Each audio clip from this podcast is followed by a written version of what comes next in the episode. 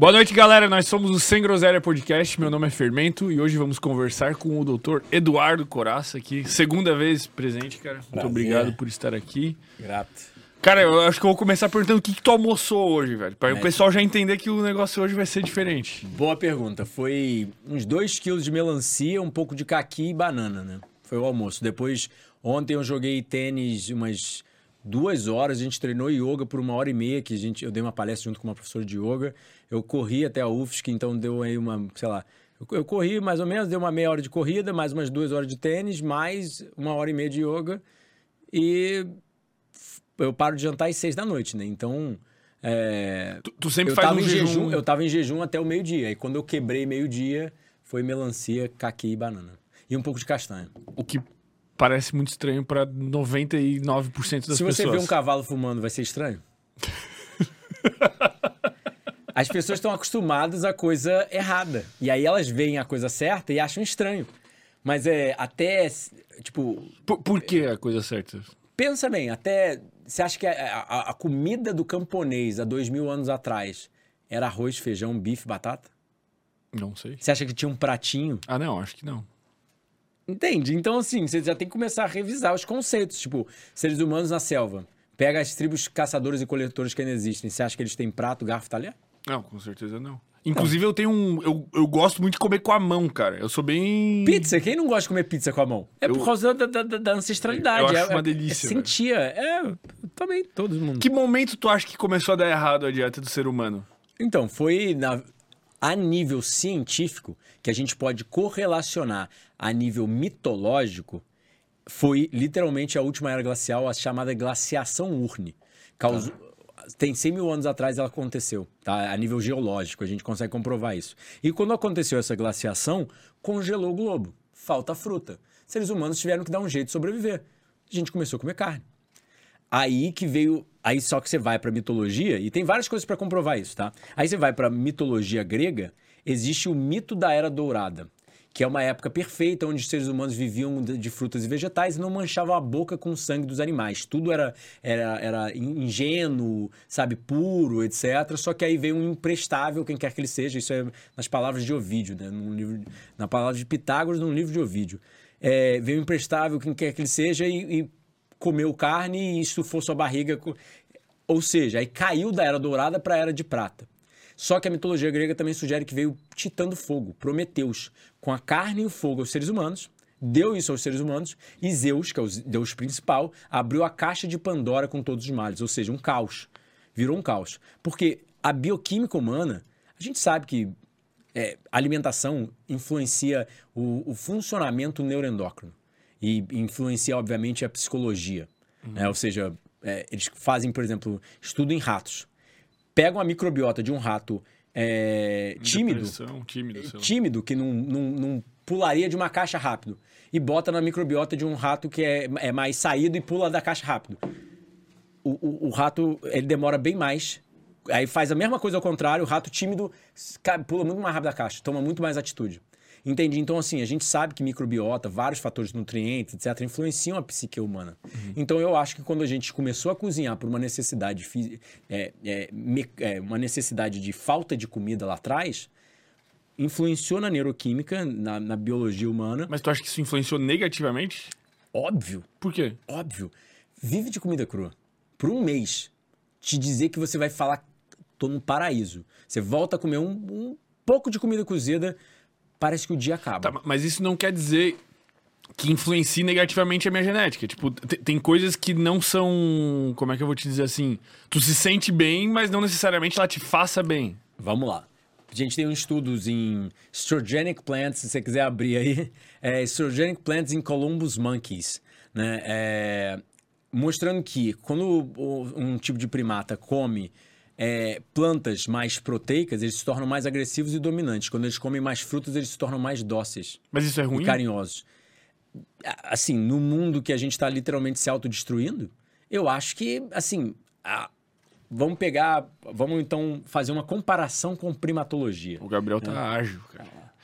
Ó, e galera, todos os, os- os artigos aqui que, que forem citados e tal ao longo do episódio vai estar sendo linkado já na, na descrição aqui pra quem quiser se aprofundar e estudar mais. Aí, vamos, por exemplo, pensar na primatologia.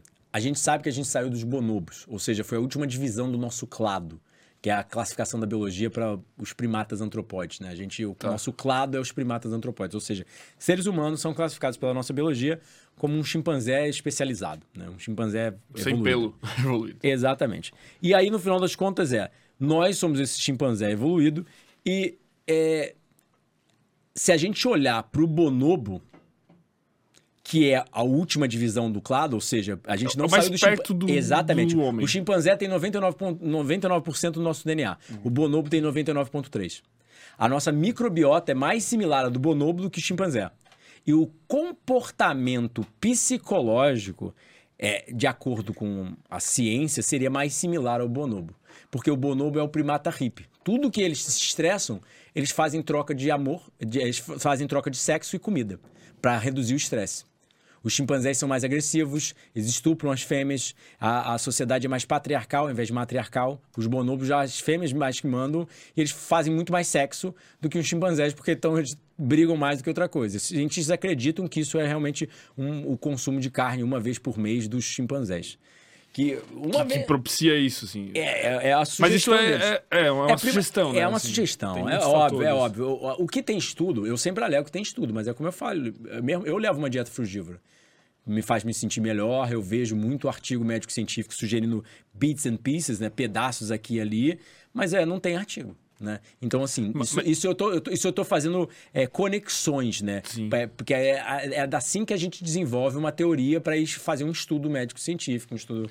Tipo, tu, tu diria que existe uma correlação, uma relação direta entre comportamento agressivo e consumo de carne. Meu pai falava isso antigamente, né? Tipo, meu pai, quando eu comecei a dieta, ele falava: Ah, mas o homem precisa de um pouco de carne para agressividade. E a nível científico, a gente sabe que altera o humor, causa é, neuroinflamação, né? Através de é, ácido araquidônico, por causa. É um tipo de gordura na carne, né? Vamos fazer um, um parênteses histórico de tipo assim. Tu acha que essa agressi- agressividade é ruim, de fato, assim? Porque eu consigo pensar em. Guerras. Você pega aí Não. Gengis Khan, todos os Sim. dominadores do, do, do mundo. Eu acho que, assim, a gente deveria voltar para o Éden. Ou seja, o, o- a mitologia grega, essa era dourada, é para nós cristãos, para nossa civilização, é o jardim do Éden. E eu sei que parece teologia e mitologia e parece besteira. Utopia também. Parece utopia, mas no final das contas é, a gente consegue correlacionar com, por exemplo, essa pesquisa mostrando que primatas que comem mais frutos ficam mais dóceis. Então, assim, eu, eu acho que, óbvio, a gente tem que ter agressividade quando estão atacando a gente. Mas se a gente está sempre num modo agressivo, de como a gente chama na ciência de fight or flight, né, que eu acho que a gente vai descobrir que realmente isso é ligado com a dieta usual, porque, por exemplo, o- teve um prêmio Nobel de 1930, um, o Paul Kolchakov, um médico, publicou um artigo médico-científico mostrando que leucocitose digestiva, ou seja, comer comida cozida, causava aumento do- das células de defesa do organismo. Comer comida crua não causava essa, essa alteração. Como se fosse uma, uma inflamação, uma invasão. Exatamente, como se fosse um, um corpo externo que está prejudicando, e aí a gente, é, a gente chama de white tide, né? Maré branca, porque a leucocitose aumenta em 5 até 5 vezes a quantidade de leucócitos no sangue, né? Mas eu, eu- é que eu penso Aí nesse se, ponto. se causa alterações do sistema imune, alterações neurológicas, alterações psicológicas, etc. É assim, é, eu. é, óbvio, é uma, é uma perspectiva de juntar artigo ao invés de realmente comprovar. Mas como que você vai comprovar uma coisa dessa? Entende?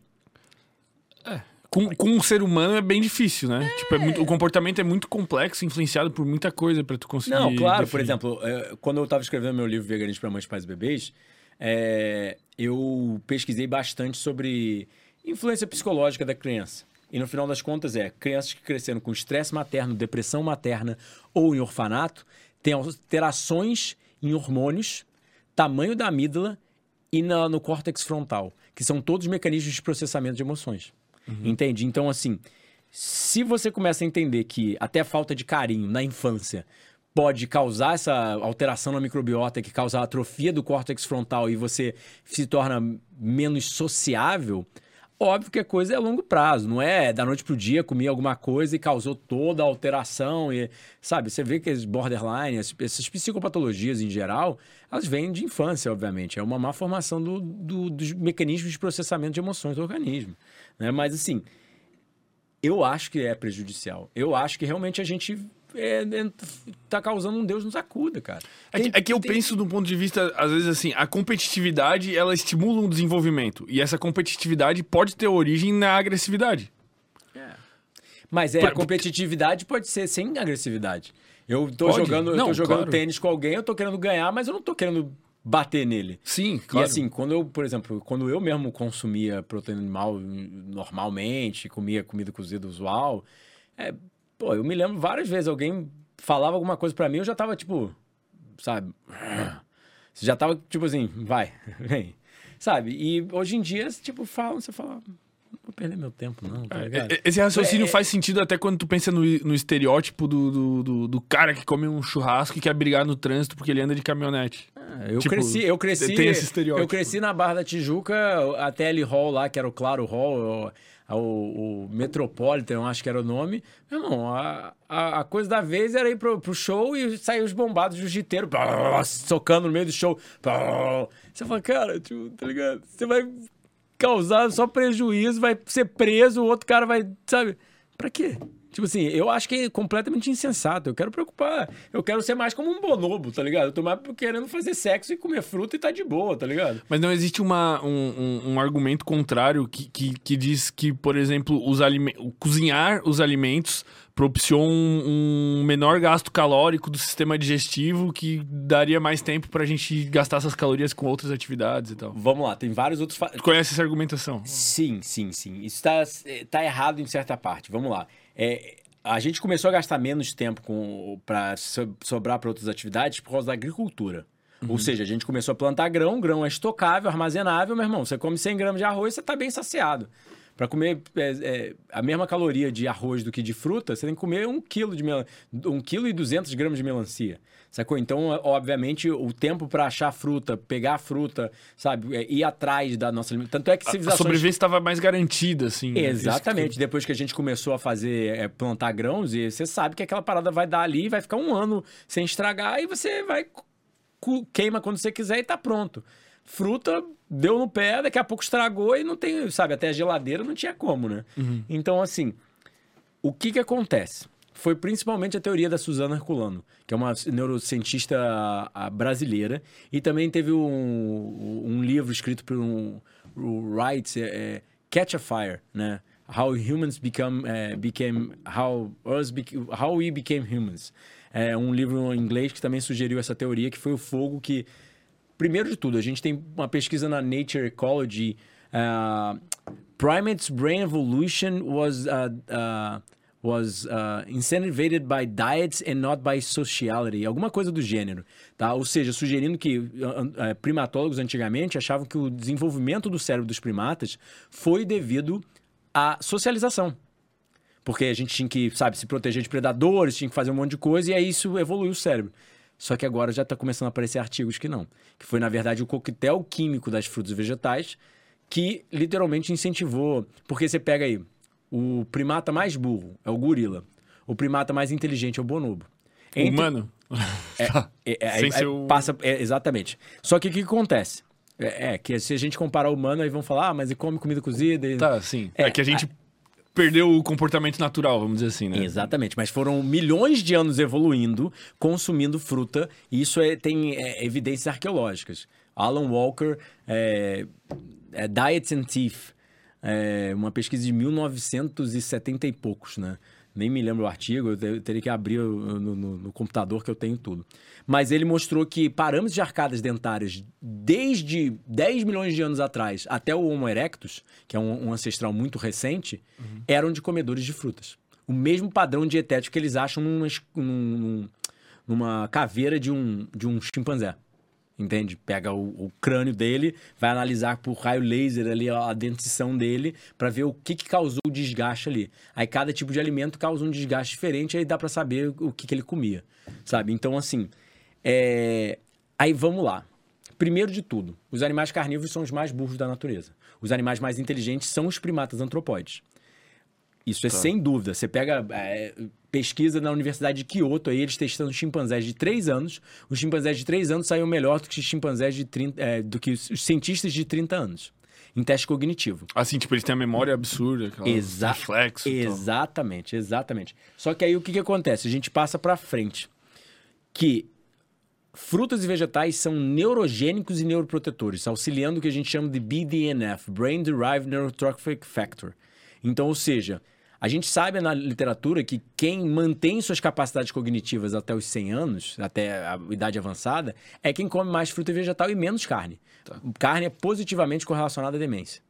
Tá? Ou seja, a demência são as doenças neurológicas que a gente conhece como Alzheimer, mal de Parkinson, esclerose múltipla e por aí vai. Então, se carne, no final das contas, causa prejuízo neurológico, né, a longo prazo. Se, e sinceramente, quando eu comia feijoada, proteína animal, etc., eu me sentia menos capacidade de é, raciocinar. E provavelmente por causa de não só nutrientes, mas fluxo sanguíneo para o cérebro. Que quanto mais suas artérias estão vasoconstrictadas, o sangue não passa. A gente precisa delas de vasodilatadas, ou seja, ela precisa ser não inflamada e bem maleável. E aí você tem um melhor fluxo sanguíneo. Então você consegue pensar melhor. né? Então tem, a, a gente pode olhar por vários fatores. Então, carne positivamente correlacionada à demência. As toxinas do cozimento são não só são causam neurodegeneração, mas atrofia cerebral. É, você pode pegar metilglicosal and atrophy. é, Isso seria em todo o cozimento, não só do, de proteína animal.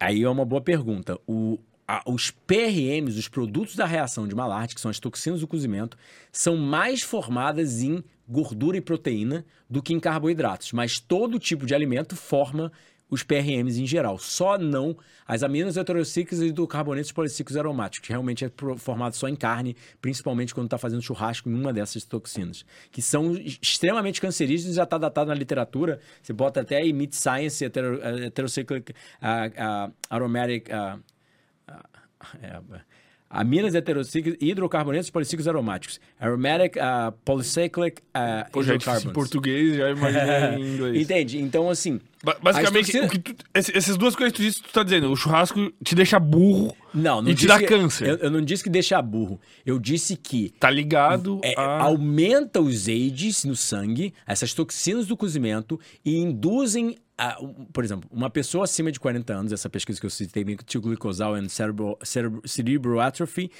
a gente sabe que uma pessoa acima de 40 anos com altos níveis de AIDS séricos, ou seja, essas toxinas, uma dessas toxinas no sangue, são centenas delas, causam atrofia cerebral, em até 6% ao ano. Tá, Ou seja, imagina atrofiar seu cérebro 6%. 6% a cada ano depois dos 40 anos. Em 10 anos você já não tem mais cérebro direito. Entende? Por que, que você acha que as pessoas estão esquecendo a chave de casa, esquece o bebê no carro e, e qualquer por aí vai? Eu acho que é porque as pessoas nem deveriam viver tanto, na verdade. Eu já penso isso, né? É, mas é bom, vamos lá. As toxinas, as toxinas do cozimento são é, é, prejuízos neurológicos. A carne é prejuízo neurológico. E frutos e vegetais são neurogênicos, neuroprotetores e por aí vai. Então, assim, a gente olha para a natureza. Os animais que mais comem frutas são os mais inteligentes. O desses quatro animais, o gorila é o que menos come fruta, é o mais- que mais come folha por causa do peso dele, etc. Porque se puder, ele come mais fruta porque ele prefere, né? É mais gostoso. É o que tem disponível pro tanto de que ele precisa. assim, É, e, e para chegar nos galhos, Ele é pesadão. ele é pesadão, ele acaba comendo mais folha. Então ele é o mais burro dos primatas. E ele talvez precise dessa agressividade e tal. Tipo, a dinâmica social dele é completamente diferente. Eles são mó bonzinhos. Ah, é? É um gigante de 250 quilos, um ser humano gigante de 250 quilos, mas é mó dócil. Não, mas mais ou menos. Também não é assim, né? Não, não. Se Tipo, não vai ver um atacar- gorila e chegar lá e passar a mão nele. Tu vai morrer? Eu acho que não. Eu acho que não. Não tenho certeza como é a interação com eles. Mas, por exemplo, a Jane Goodall, a principal primatóloga do mundo, virou- viveu 40 anos com os chimpanzés no Gombe e até tocava neles, etc. Vivia de boa, assim. Ela passou 40 anos observando eles, né? Obviamente não devia dormir no meio da tribo deles, lá, sabe? Mas é, tinha contato diário e tudo de boa. Eles não, não atacam. entende? Mas, mas eu acho que é porque é um caso específico, tipo, de. Não, Porque, mas tipo, tem tá- cara que dorme com um leão. Não, não, não, mas aí você tá falando de prender um animal engaiolado num zoológico. Aí, porra, imagina você viver por 10 anos num zoológico, numa jaula desse tamanho, você não não pode fazer nada alguém. e ninguém fica jogando um amendoim na tua cabeça ali e fica te olhando. "Ah, tira foto comigo. Porra, aí tu ia ficar puto da vida. O primeiro que caísse na jaula, tu, meu irmão, tu ia sair socando, não é? Não, não- Sim, faz sim, sentido, faz né? sentido. Então, assim, obviamente, al- al- é, existem, por exemplo, cidades grandes são correlacionadas a psicopatologias. Só não ver o verde, etc., altera a, a, a capacidade de você processar emoções, né? Então, assim, eu. ah, o, o- essa teoria da Suzana Herculano, na minha humilde opinião, não faz sentido nenhum, porque os animais carnívoros são os mais burros. E o fogo. Aí a gente passa pro Pottinger, que é uma coisa legal. Pottinger Cats. Não tem artigo, mas ele escreveu um, um livro em 1930. É um médico que percebeu que os gatos que comiam comida crua não tinham doenças no, no, no, no espaço dele. Mas os gatos que eram alimentados com comida cozida tinham. Aí ele pegou mil gatos, dividiu eles em quatro grupos e alimentou um, um grupo de gatos com comida crua, outro grupo com comida cozida, outro pasteurizado e condensado. Ou seja, ele foi aumentando a quantidade de cozimento e refinação dos alimentos. Os gatos com comida crua eram dóceis aos cientistas, eram mais fortes, mais pesados, mais largos estruturalmente óssea, é, o tamanho do crânio, eram mais. não tinham doença nenhuma. Os gatos. Aí ele foi o pai da epigenética transgeracional. Ele foi o primeiro a mostrar que o que a gente está fazendo nessa vida aqui afeta a próxima geração. Então, o que, que acontece? Não só os gatos do quarto grupo eram completamente mais doentes em todos os sentidos, aumento de natimortos, ou seja, a mãe já nascia com um bebê morto, é, é, falta da- do dimorfismo sexual, ou seja, as mulheres não tinham. As fêmeas, ga- gatos fêmeas, né, não tinham corpo de fêmea e os gatos machos não tinham corpo de macho, né, por alteração, obviamente, hormonal. É, ele mostrou todo tipo de doença você conseguia reproduzir nos gatos Só com alimentação. só com alimentação. Só que, por causa dessa epigenética transgeracional, a próxima geração que comia comida cozida era mais fraca. A próxima era mais fraca. Desse quarto grupo era tão mais fraca que as fezes dos gatos não serviam para adubar plantas. As plantas com as fezes dos gatos morriam, enquanto as plantas dos gatos com comida crua é, prosperavam. E os gatos se tornavam tão fracos que na terceira geração não conseguiam mais procriar e morriam. Ou seja, era como se fosse uma extinção da espécie. Caralho, velho. E o que, que acontece? A gente pega aí o Weston Price, várias pessoas na, na- na época dele, um dentista famoso também que viajou o mundo, mostrou. eh, Ele via só problemas dentários nos seus pacientes nos Estados Unidos, só que os pacientes, porra, têm acesso à, à ortodontia americana, o mais tecnológico, moderno possível. Mas Aí ele- alimentação. ele ia para civilizações primitivas, chegava, via um cara que nunca viu uma escova de dente, nunca viu uma pasta de dente, nunca viu um, um, um dentista, não tinha cárie, tinha espaço para o siso, tinha a mandíbula mais larga, entre vários outros fatores. A gente sabe que até mesmo respirar pela boca hoje em dia prejudica a microbiota oral e até mesmo torna seu rosto mais fino, que isso é uma questão de atratar... Eu tô aprendendo. Eu comecei a fazer o negócio de dormir com. Tá com dormindo? Tá fita. com- é. Mas tá botando na boca. Eu boto a fita na boca e boto um, um dilatador aqui, assim, aquele respire melhor, né? Daí eu reaprendi. Eu quero, eu quero saber, eu já estudei um pouco Cara, sobre o assunto, mas nunca tentei. Eu vou te dizer, cara, que eu olho uma foto já minha hoje e uma foto minha, tipo assim, de um ano atrás e eu acho meu rosto muito diferente. Tipo, eu estou muito menos narigudo, cara. Tipo, de desenvolvimento maxilar aqui, tipo, muito diferente, velho. É. É Os dados bizarro. científicos são. Não, os dados científicos são. Mas óbvio, por exemplo, quando eu como amido, né? É tipo arroz, feijão, mesmo que seja cru, germinado, eu começo a ter um pouquinho mais de coriza. Eu não consigo respirar tão bem. Quando eu tô só de fruta e folha, sabe, fruta e vegetal, parece que tudo, sabe assim, você sente cada cheiro de longe, assim. Parece que tudo funciona melhor, essa Exa- sensação que tu e, tem. e a gente sabe que a nível científico, frutas e vegetais são inversamente correlacionados a doenças pulmonares e respiratórias e alérgicas. Uhum. Ou seja, a fruta e vegetal protege de qualquer tipo de problema na, no- no- na via respiratória. A galera Porque fala é- muito do leite até, né? Que é muito... Sim, sim, sim. Mas a verdade é, obviamente, o leite que é- vai, vai causar muco, né? Todo mundo já tomou leite, já teve muco. Vai ainda mais queijo, etc. Eu adorava pizza quatro queijos, né? Quem não adora? Mas é... A questão é, nós somos chimpanzés sofisticados ainda. Alguém parou de ter polegar oposto? Parou de enxergar cores? Parou de sentir o gosto doce? Se a gente, só chimpanzé faz isso. Ou seja, um leão não enxerga cores, um leão não sente o gosto doce e não tem polegar oposto para subir em árvore. A gente quer falar que a gente não é chimpanzé, porque ser chamado comparado com macaco é feio, mas a nossa biologia nos bota na mesma classe dos macacos. E ou a gente saiu da costela de Adão e Eva, ou a gente saiu de um chimpanzé há 8 milhões de anos atrás. Respeito as duas opiniões, a, filoso a, a, a teologia e a, e a ciência. Eu sou mais da ciência realmente, mas é. Da onde que você vai fugir? Mesmo que você for para teologia, por exemplo, a dieta do Éden. Antes do. do, do tá certo isso aí, ó. Esse cara aqui é o cara que mais conhece de, de Bíblia aí daqui. Gênesis, Gênesis 1, 29. Te dei todas as ervas e, e frutas com semente para ser, ser, seu livre alimento, entende? Deus falando, sabe, para comer fruta e vegetal livremente, que é isso é a alimentação do ser humano antes do dilúvio, antes da, da queda do homem, que para os gregos é a queda do homem, né? Essa era, era dourada para prata, e para a Bíblia é realmente o dilúvio, a saída do paraíso, por comer a maçã, etc. Mas eu acho que foi realmente a gente começar a comer carne e queimar o alimento no fogo. Tem até uma, tem uma teoria que diz também que, que a evolução humana, essa diferenciação dos chimpanzés e tal, seria propiciada por psicoativos. Tipo, teriam comido um cogumelo que eu vim tematicamente vestido de vegetais. É, e isso teria pro, proporcionado essa evolução. Tem essa teoria também. Tem né? a teoria. Mas eu acho, se eu pudesse opinar, sinceramente. Pô, tu pode? É, não, a nível científico. se a gente começar a correlacionar algumas coisas, a gente vai ver que, na verdade, foi a fruta, através de um feedback loop transgeracional, que levou ao crescimento do cérebro humano. Ou seja, eu como fruta ao longo da minha vida. Porque realmente, na selva, convenhamos, pessoal. O que, que você vai comer além de fruta e vegetal? Tipo, dá para matar um, um, um outro javali. animal raramente? É muito, cara... Muito difícil. Vai para essas tribos caçadores e coletores. Você vê os Papo Highlander, eles saem um monte de negro forte, sai para caçar. Os caras têm ferramentas mais avançadas do que nossos ancestrais para uhum. caçar. Volta com um saco de cogumelos e um sapo pra uma tribo de 100. e os caras viveram na selva, nasceram na selva, entende? Não é, é tão simples sim. matar um animal vegetariano correndo a 80 km, tipo um viado que chega a 80 km. Ou um javali, meu irmão. Você vai sofrer, sim, é entende? E aí tá caindo banana ali, que é doce, já tá temperada, já tá pronta, ou você vai tentar matar um javali, queimar ele no fogo, abrir uma fogueira, porque não tem nem isqueiro, né? E você não vai querer comer o javali cru, tirando do osso a, coisa, né?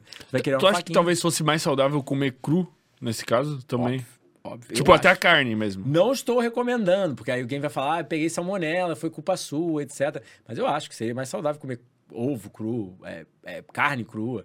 O japonês come, todo mundo acha que sushi é mais saudável, uhum. não é verdade? Uhum. Que o peixe cru é mais saudável. Sim. Então, pô, aí, aí, o que, que eles fazem em sushi?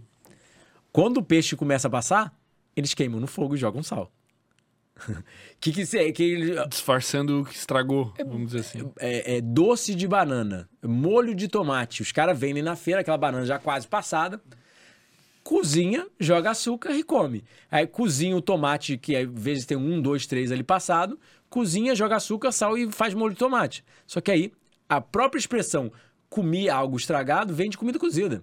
Você come banana estragada? Não. Tu sabe se você vendo tipo, ela na sua frente, você não vai é ver aqueles bichos. É nojento. É, é, Mas só que depois que você cozinha, jogou um pouco de sal, um pouco de. Você nem vai ver. Entende? Aí daqui a pouco você tá passando mal da barriga e fala: caraca. O que, que foi que aconteceu? É óbvio, né?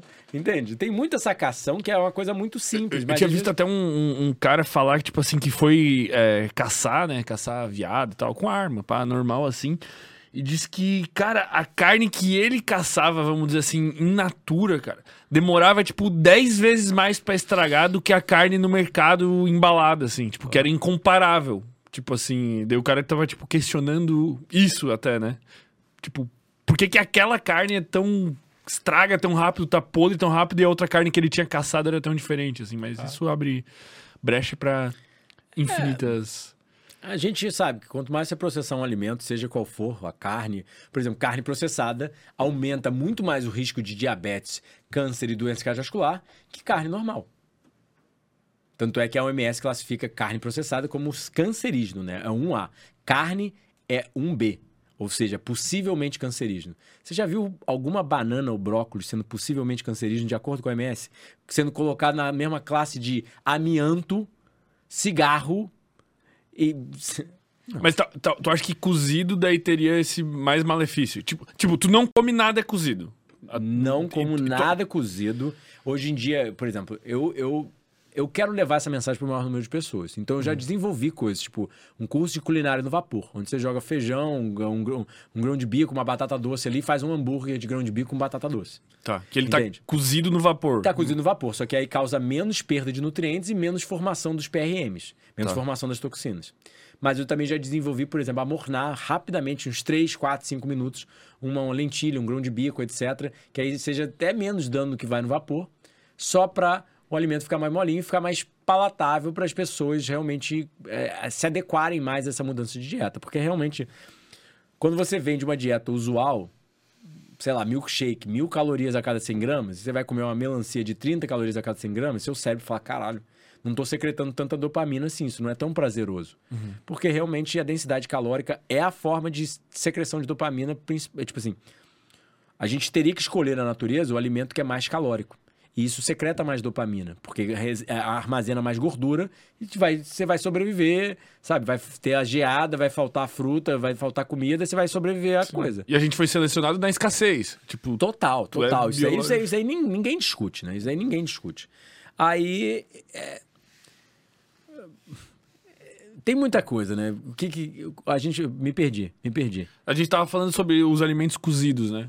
Tá, mas em que. Em relação a. Saúde? Ah, tá. É. Me, me mostra um animal na natureza que cozinha. Tá, mas me mostra um animal na natureza que tem um podcast ou que constrói prédios. Mas me mostra um animal na natureza que é tão doente quanto o ser humano. É isso, eu concordo 100%. É, entende? Tipo assim, é, vai vai ver gato é, de caseiro, a gente sabe que ele é mais doente, é, desenvolve um câncer, etc. E assim, fato, fato. É, a- o padrão de animais não é parâmetro, mas aí a gente tem vários parâmetros. A- Os PRMs são considerados, por exemplo, a, acrila- a acroleína é neurotóxico, que é um tipo de PRM. Ou seja, não é só os AIDS que são neurotóxicos. Outros tipos de PRMs também são neurotóxicos. E eles vêm da onde? Os PRMs são as toxinas do cozimento. Toxina do cozimento. É, então, em tipo todo assim- cozimento. Não, a carne mais. Quanto mais você cozinhar, também temperatura e tempo influencia, né? Ou seja, bota sua mão no fogo de 40 graus, bota sua mão no forno de 250 graus e vê qual, qual sabe? Obviamente, quanto mais tempo ali cozinhando e quanto mais temperatura, pior é o dano para sua mão ou para o alimento, né? Por exemplo, pensa bem, nosso corpo é feito de 70% de água. O planeta é feito de 70% de água. Fruta e vegetal é 90, 95% de água. Envelhecer é literalmente perder água. É uma das, uma das coisas que acontece com o envelhecimento. A gente tem menos água no nosso corpo. E no final das contas é. A gente causa a nossa própria desidratação consumindo comida cozida. E aí a gente. é, Porque, por exemplo, ferve uma água 100 graus. é, Ferve uma água. Ela evapora. O, qual é o nutriente principal? ar, depois água. Fica, vive sem água por alguns dias. Eu já vivi eh, só de água por 40 dias, ou seja, sem comida. 39. Mas é, vive alguns dias sem água. Entende? É, é- é- é muito mais primário do que proteína, fibra, vitaminas, minerais, entende? A água é tipo assim. é- eu acho que realmente, assim, a gente perde muita noção.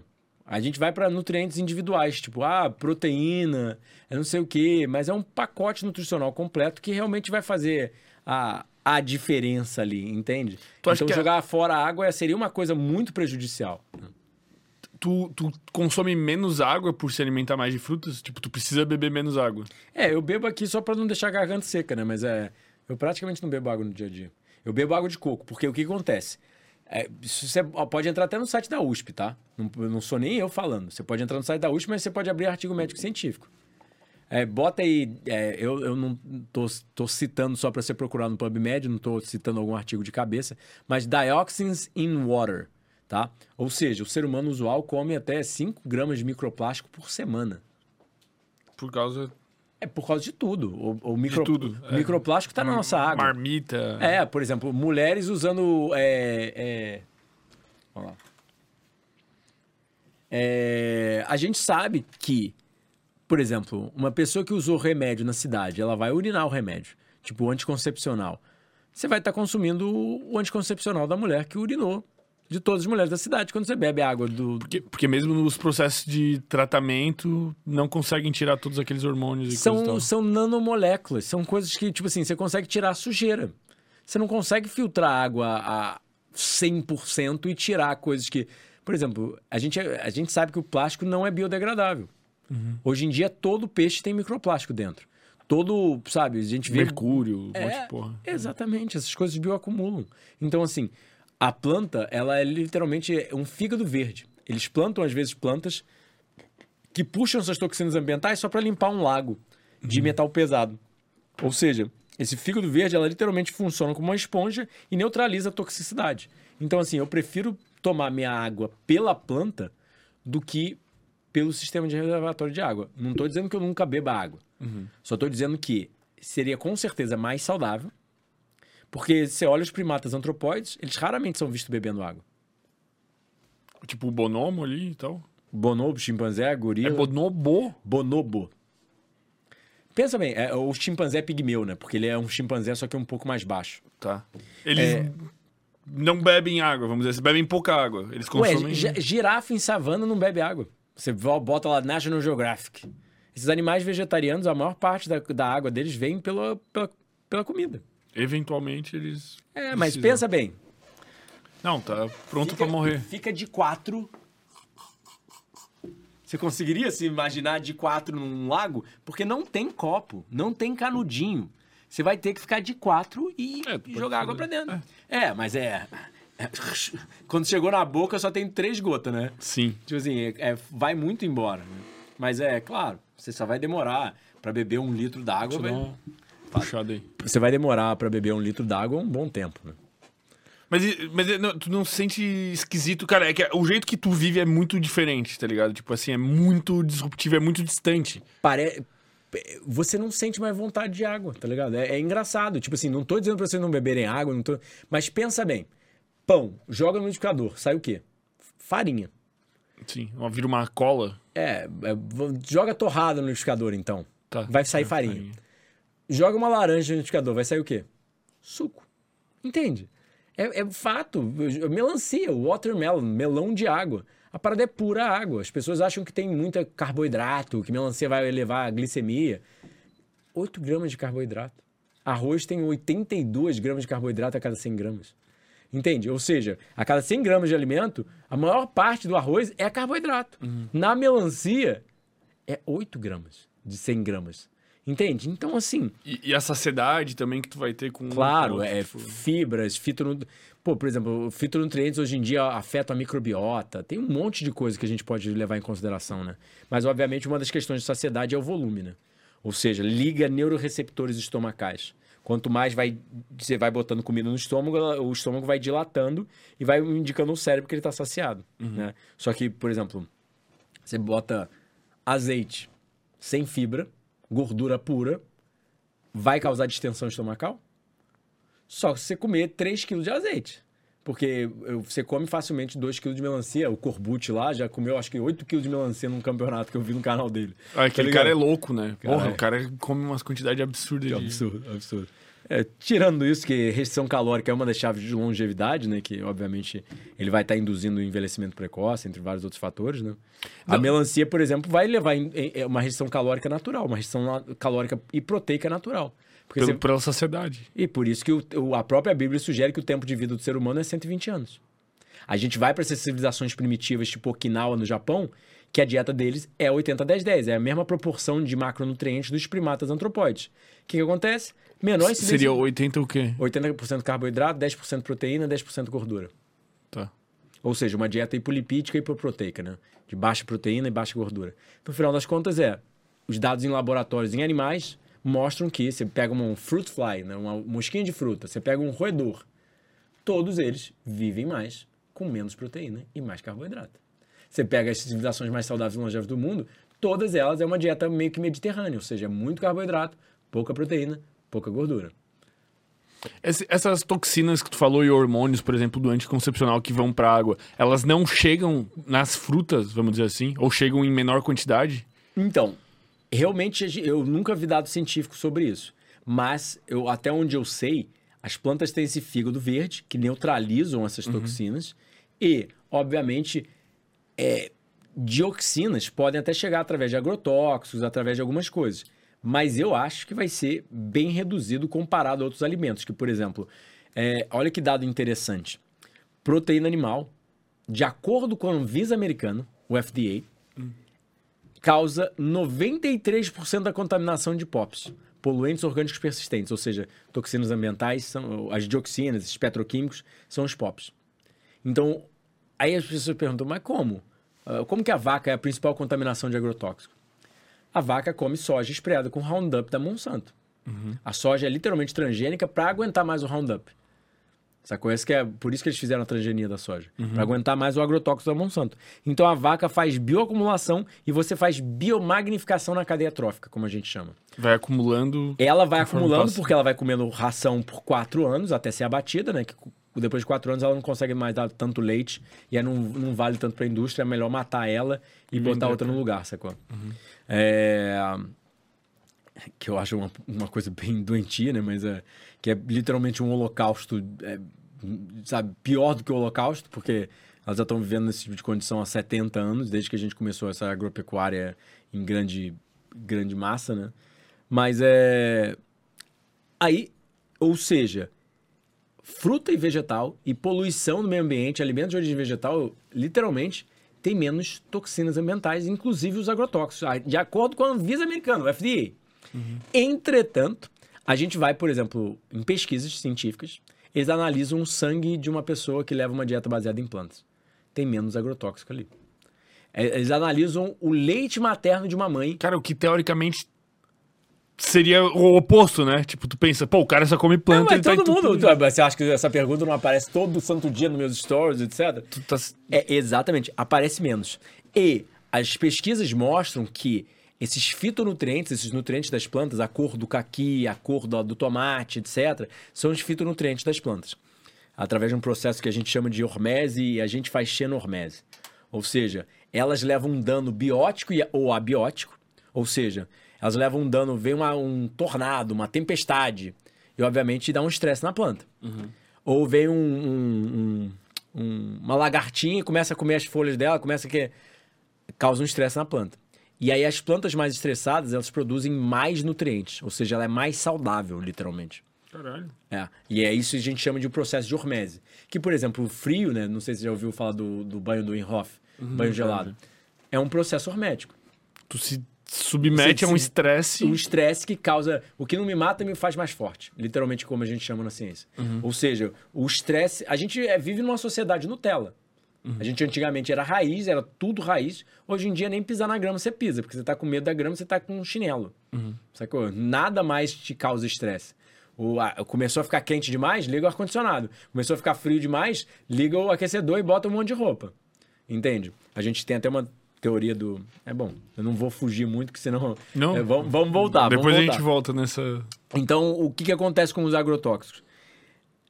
Eles, os POPs têm a sua atividade neutralizada por fitonutrientes. Os fitonutrientes conseguem, dentro do organismo, reduzir a ação pró-inflamatória e pró-oxidante do- das, das toxinas ambientais, né? Dos- desses petroquímicos que a gente produz. E eles conseguem até mesmo se quelar metais pesados, ou seja, quelar metais pesados, ou seja, se ligam a um metal pesado dentro do nosso organismo e conseguem a remoção dele ou a neutralização dele. Caralho. É, então, por isso, uma das razões que a gente é mais. Quanto mais planta você comer, você é mais celularmente protegido. Porque liga esses mecanismos horméticos de estresse. Então, liga a, a- essa teoria do. A, a hipótese do inverno metabólico, é uma teoria do David Sinclair, que também foi quem nomeou Hormese, é o principal cientista de Harvard em relação ao envelhecimento, o mais famoso, pelo menos, do mundo, né? Em relação ao envelhecimento, até mesmo fala de jejum, etc. E não é vegano nem nada, não. Mas ele fala: eu lendo a literatura, fazendo pesquisa em animais, eu não tenho como negar que, tipo assim, se eu ficar comendo carne, eu vou ligar a mTOR de F1 e vou morrer mais cedo. Tanto que tem aquele Brian Johnson, tu deve conhecer esse cara lá, a dieta dele é Vegana. vegana. E uma restrição calórica extrema. Porque os dados falam isso. É, ou É, seja, mas- a galera acha que eu sou radical, mas os dados falam que jejum aumenta a longevidade. Entende? A restrição calórica aumenta a longevidade. E eu- pensa bem, um carro. para rodar. Quanto mais combustível você bota e mais você faz a queima ali, faz o motor rodar, mais você, a comida é um estresse oxidativo. É um estresse mitocondrial. Uhum. Ou seja, a comida causa radicais livres na mitocôndria. Entende? Então, assim, tudo, é, quanto mais a gente come, mais a gente envelhece. Normal, sabe? Tu não tem nenhuma deficiência do ponto de vista nutricional, levando uma dieta como a tua, assim, tipo. A única que aparece. B12, sei A lá. única que aparece é B12. B12. E aí, hoje em dia, eu realmente eu me questiono em relação a. Será que eu comeria um peixe cru ou será que eu continuo suplementando uma cápsula sintética com açúcar, com, com conservante e por aí vai? Porque meu coração realmente é da causa animal. Se eu... Tu, tipo, pra ti, o mais importante não é só a saúde, mas também tem essa questão da empatia pelos animais. É porque, pensa bem, pega no teu cachorro e vai cortando ele. Você não vai ficar com pena dele, não? não? Óbvio. Você vai ver ele Mas sofrendo. Esse, esse argumento é muito radical, pô, meu cachorro. Mas fazer isso com uma vaca, pode? O cachorro Sim. não é, é menos não, o, o, o, jeito que a indústria é, é sugerir, hoje... É que sugerir, tipo, um aleijado é menos do que uma pessoa normal, então um aleijado pode... Tipo assim, para mim, tá vivo, tá vivo, né? Tipo assim, você tem que pelo menos ter um mínimo de. Sei lá, você vê índio matando animal, eles tinham uma certa reverência quando ia matar um animal, né? Um respeito, assim, vamos dizer. É, eu acho que, assim, não tô sugerindo para matar animais, tô, tô, sugerindo, tipo assim, a gente agora que não vê mais a, a, a, a, a caixa do matadouro, não vê mais nada e só pega um pedaço de bife ali e joga na frigideira, alguém já fez para você, é muito diferente, né? Porque... Não, a pessoa nem sabe o que, que é. Tipo, ela só, ah, estou comendo, que ela nem pensa que é um boi que ela tá comendo. Eu até sugeri em um outro episódio e falei que eu acho que pelo menos uma vez na vida todo mundo deveria matar o que vai comer. Eu me lembro, você falou do último. Eu acho que faz sentido, cara. Tipo, tu, tu, desenvolve mais respeito pela comida. Eu acho que pelo menos tu vai sobrar menos no prato, ou talvez tu mude completamente tua, tua dieta, sabe? É, eu acho que a maior parte das pessoas que comem carne e estão assistindo em casa, com certeza não conseguiriam matar, depois cozinhar e comer o bicho. Eu também acho que não. Já foi uh, feira lá em Saquarema, por exemplo, porra, você vê a cabeça do porco, assim, os pedaços do porco. Tipo assim, é, é, pra mim é até meio doentio como que a pessoa consegue, tipo, criar o bicho ali, depois esquartejar ele, tá ligado? E botar ele, vender ele. Os eu pedaços. Falo, ah, é e, e, tipo assim, ver a cabeça do porco crua, comparado a ver uma manga, sabe? Não, eu, eu fui sexta-feira, eu fui numa peixaria, eu fiquei olhando assim. Cara, é meio louco o bagulho, assim, tipo. Cara, é um monte de corpo empilhado. Eu fiquei com essa, com essa pira, assim. Cara, um monte de corpo, os peixes com uma cara de morto ali, né? Assim, tipo, empilhado, assim, daí a gente vai lá comprar. É meio louco, né, velho? Meio louco. E, infelizmente, realmente a B12 é um problema e causa deficiência. Mas talvez a gente não fosse crudívoro vegano. Talvez a gente fosse crudívoro é, que nem, por exemplo, Okinawa, todas essas civilizações mais saudáveis e longevas do mundo, que a gente chama de blue zones, as zonas azuis, elas não são veganas. Elas têm 3% total calórico de proteína animal. Tá, que é muito pouco. É, porra, é, pega aí. É, vamos botar um bife. 230 calorias a cada 100 gramas, uma uhum. carne. É, o Okinawa tem uma ingestão calórica de 1.900 calorias, 1.800 calorias por dia, que é bem pouco também, porque realmente a comida é tão densa né, em termos de volume, etc., que você faz uma natural restrição calórica. Você come muito e você come pouco no, em termos de calorias totais. Então, assim, é... eu, eu, eu não consigo entender de onde que as pessoas acham que. É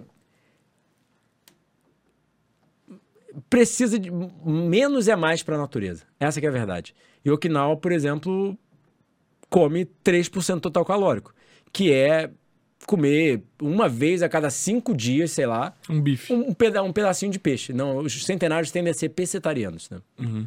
né? Então, tipo, sei lá, 3% total calórico, 3% de 2 mil é o que? 60? Uhum. É, acredito, né? Eu sou péssimo em matemática, pessoal. É aí. É, 60 calorias. 60, 120, 180, 240. Ou seja, são é, quatro dias sem comer proteína animal. Né? Tu, Eu... por enquanto, tu suplementa. E, tipo, tu vê como uma, é, uma...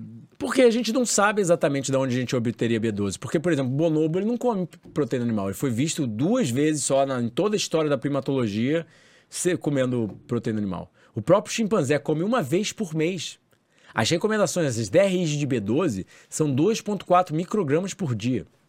Se ele come uma vez por mês um outro macaco pequeno, e eles dividem ainda, da onde que vem toda a B12? Porque faltou 29 dias de 2,4 microgramas, porque os receptores saturam a cada 2 microgramas.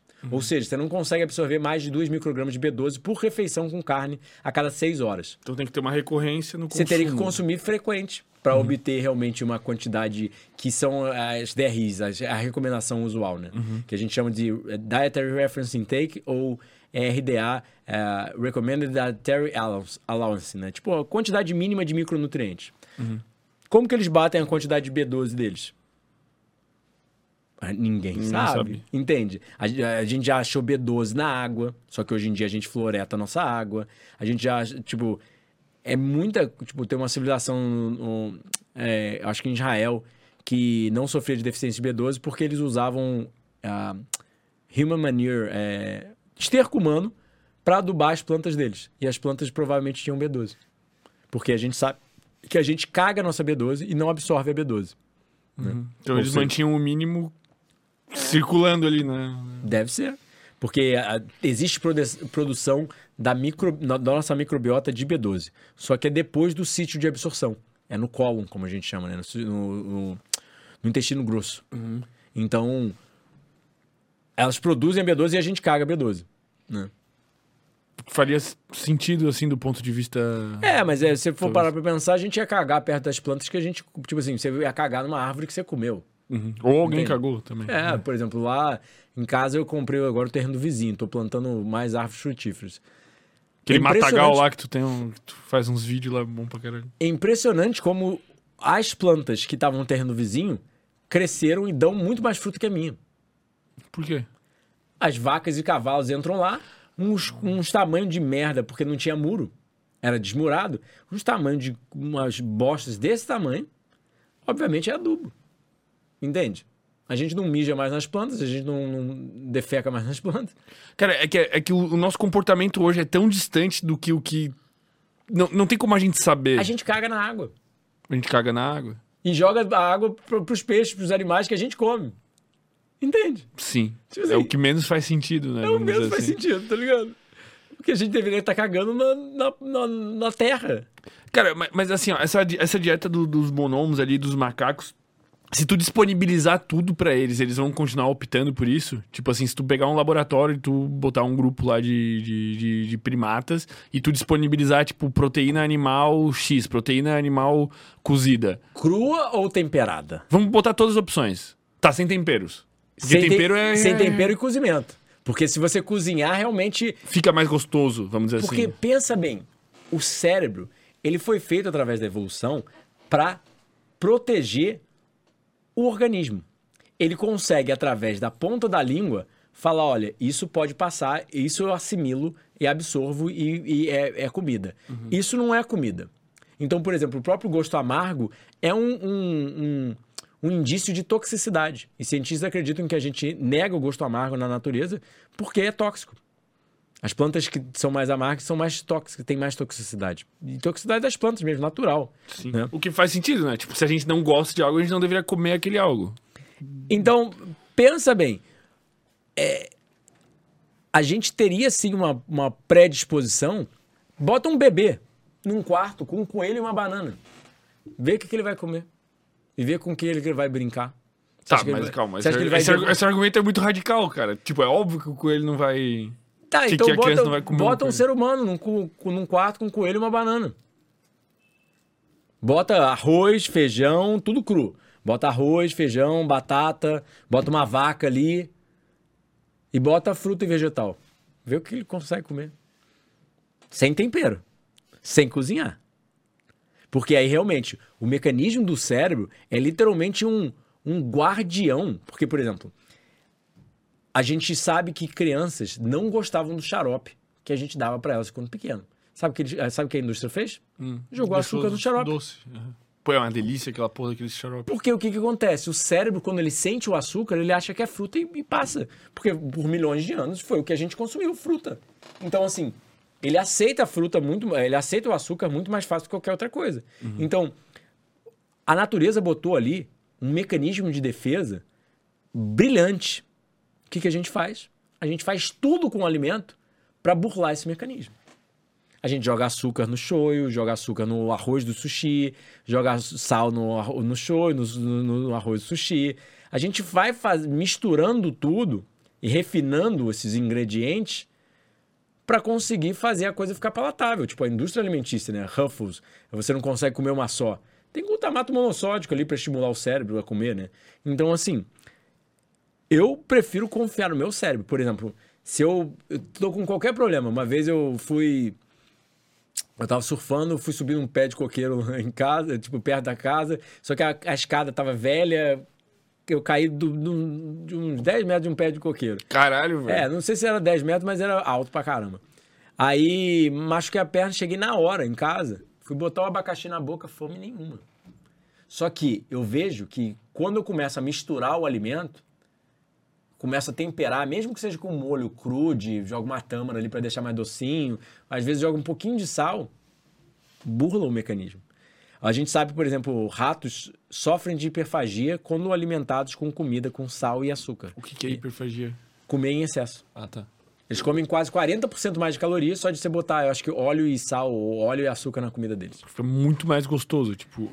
Porque você não consegue mais diferenciar a coisa, entende? Você não. É, bula o mecanismo. Você vai, vai comer em excesso. Eles ganham, eles ganham peso, eles ficam bem mais gordos com sal e óleo. E esse, essa questão desse E não, teve, e não teve nenhum trauma psicológico do papai batendo nele. Rato de laboratório, tá ligado? Sim, tipo, criado naturalmente pra ser neutro, vamos dizer É, assim. entende? Aí as pessoas dão todas as desculpas, é psicológica, é. E essa questão da, da falta de apetite que tu citou quando tu se, se machucou, né? Como é que isso tá ligado ao jejum também e, e todo esse processo aí? Claro, o corpo é inteligente. É como eu tava falando com ele aqui, antes da gente começar.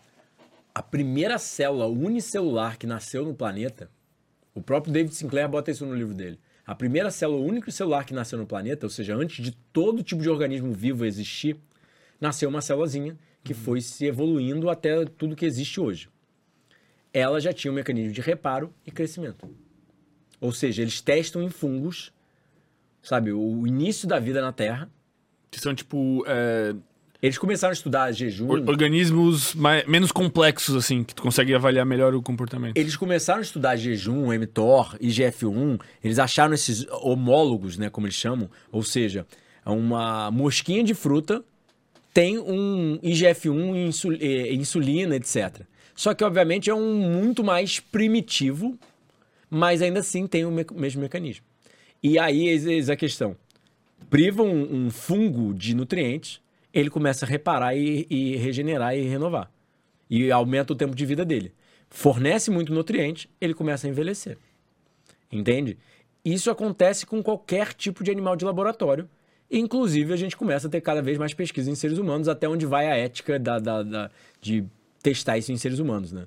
Porque realmente não dá pra sair cortando os seres humanos e ficar testando jejum, prender ele numa gaiola e botar ele, que eles fazem com primatas, que, por exemplo, eles já pegaram até primatas relativamente grandes, né? não primatas antropóides, que são os maiores mesmo, mais similares a gente, mas é, monkeys, eu acho que eles usaram uma pesquisa famosa de um instituto de envelhecimento americano. É, você pode botar aí é, caloric, restriction, caloric restriction rhesus monkeys and aging. Ah, caloric restriction he- rhesus monkeys and aging. Ah, eu acho que é o National Institute of Health. Não me lembro qual é o, o órgão que Pra fez a pesquisa. testar a taxa de cura dele, vamos dizer assim. Não, aí eles mostram uma foto de um primata envelhecido e a foto de um primata novo. Só que os dois têm a mesma idade.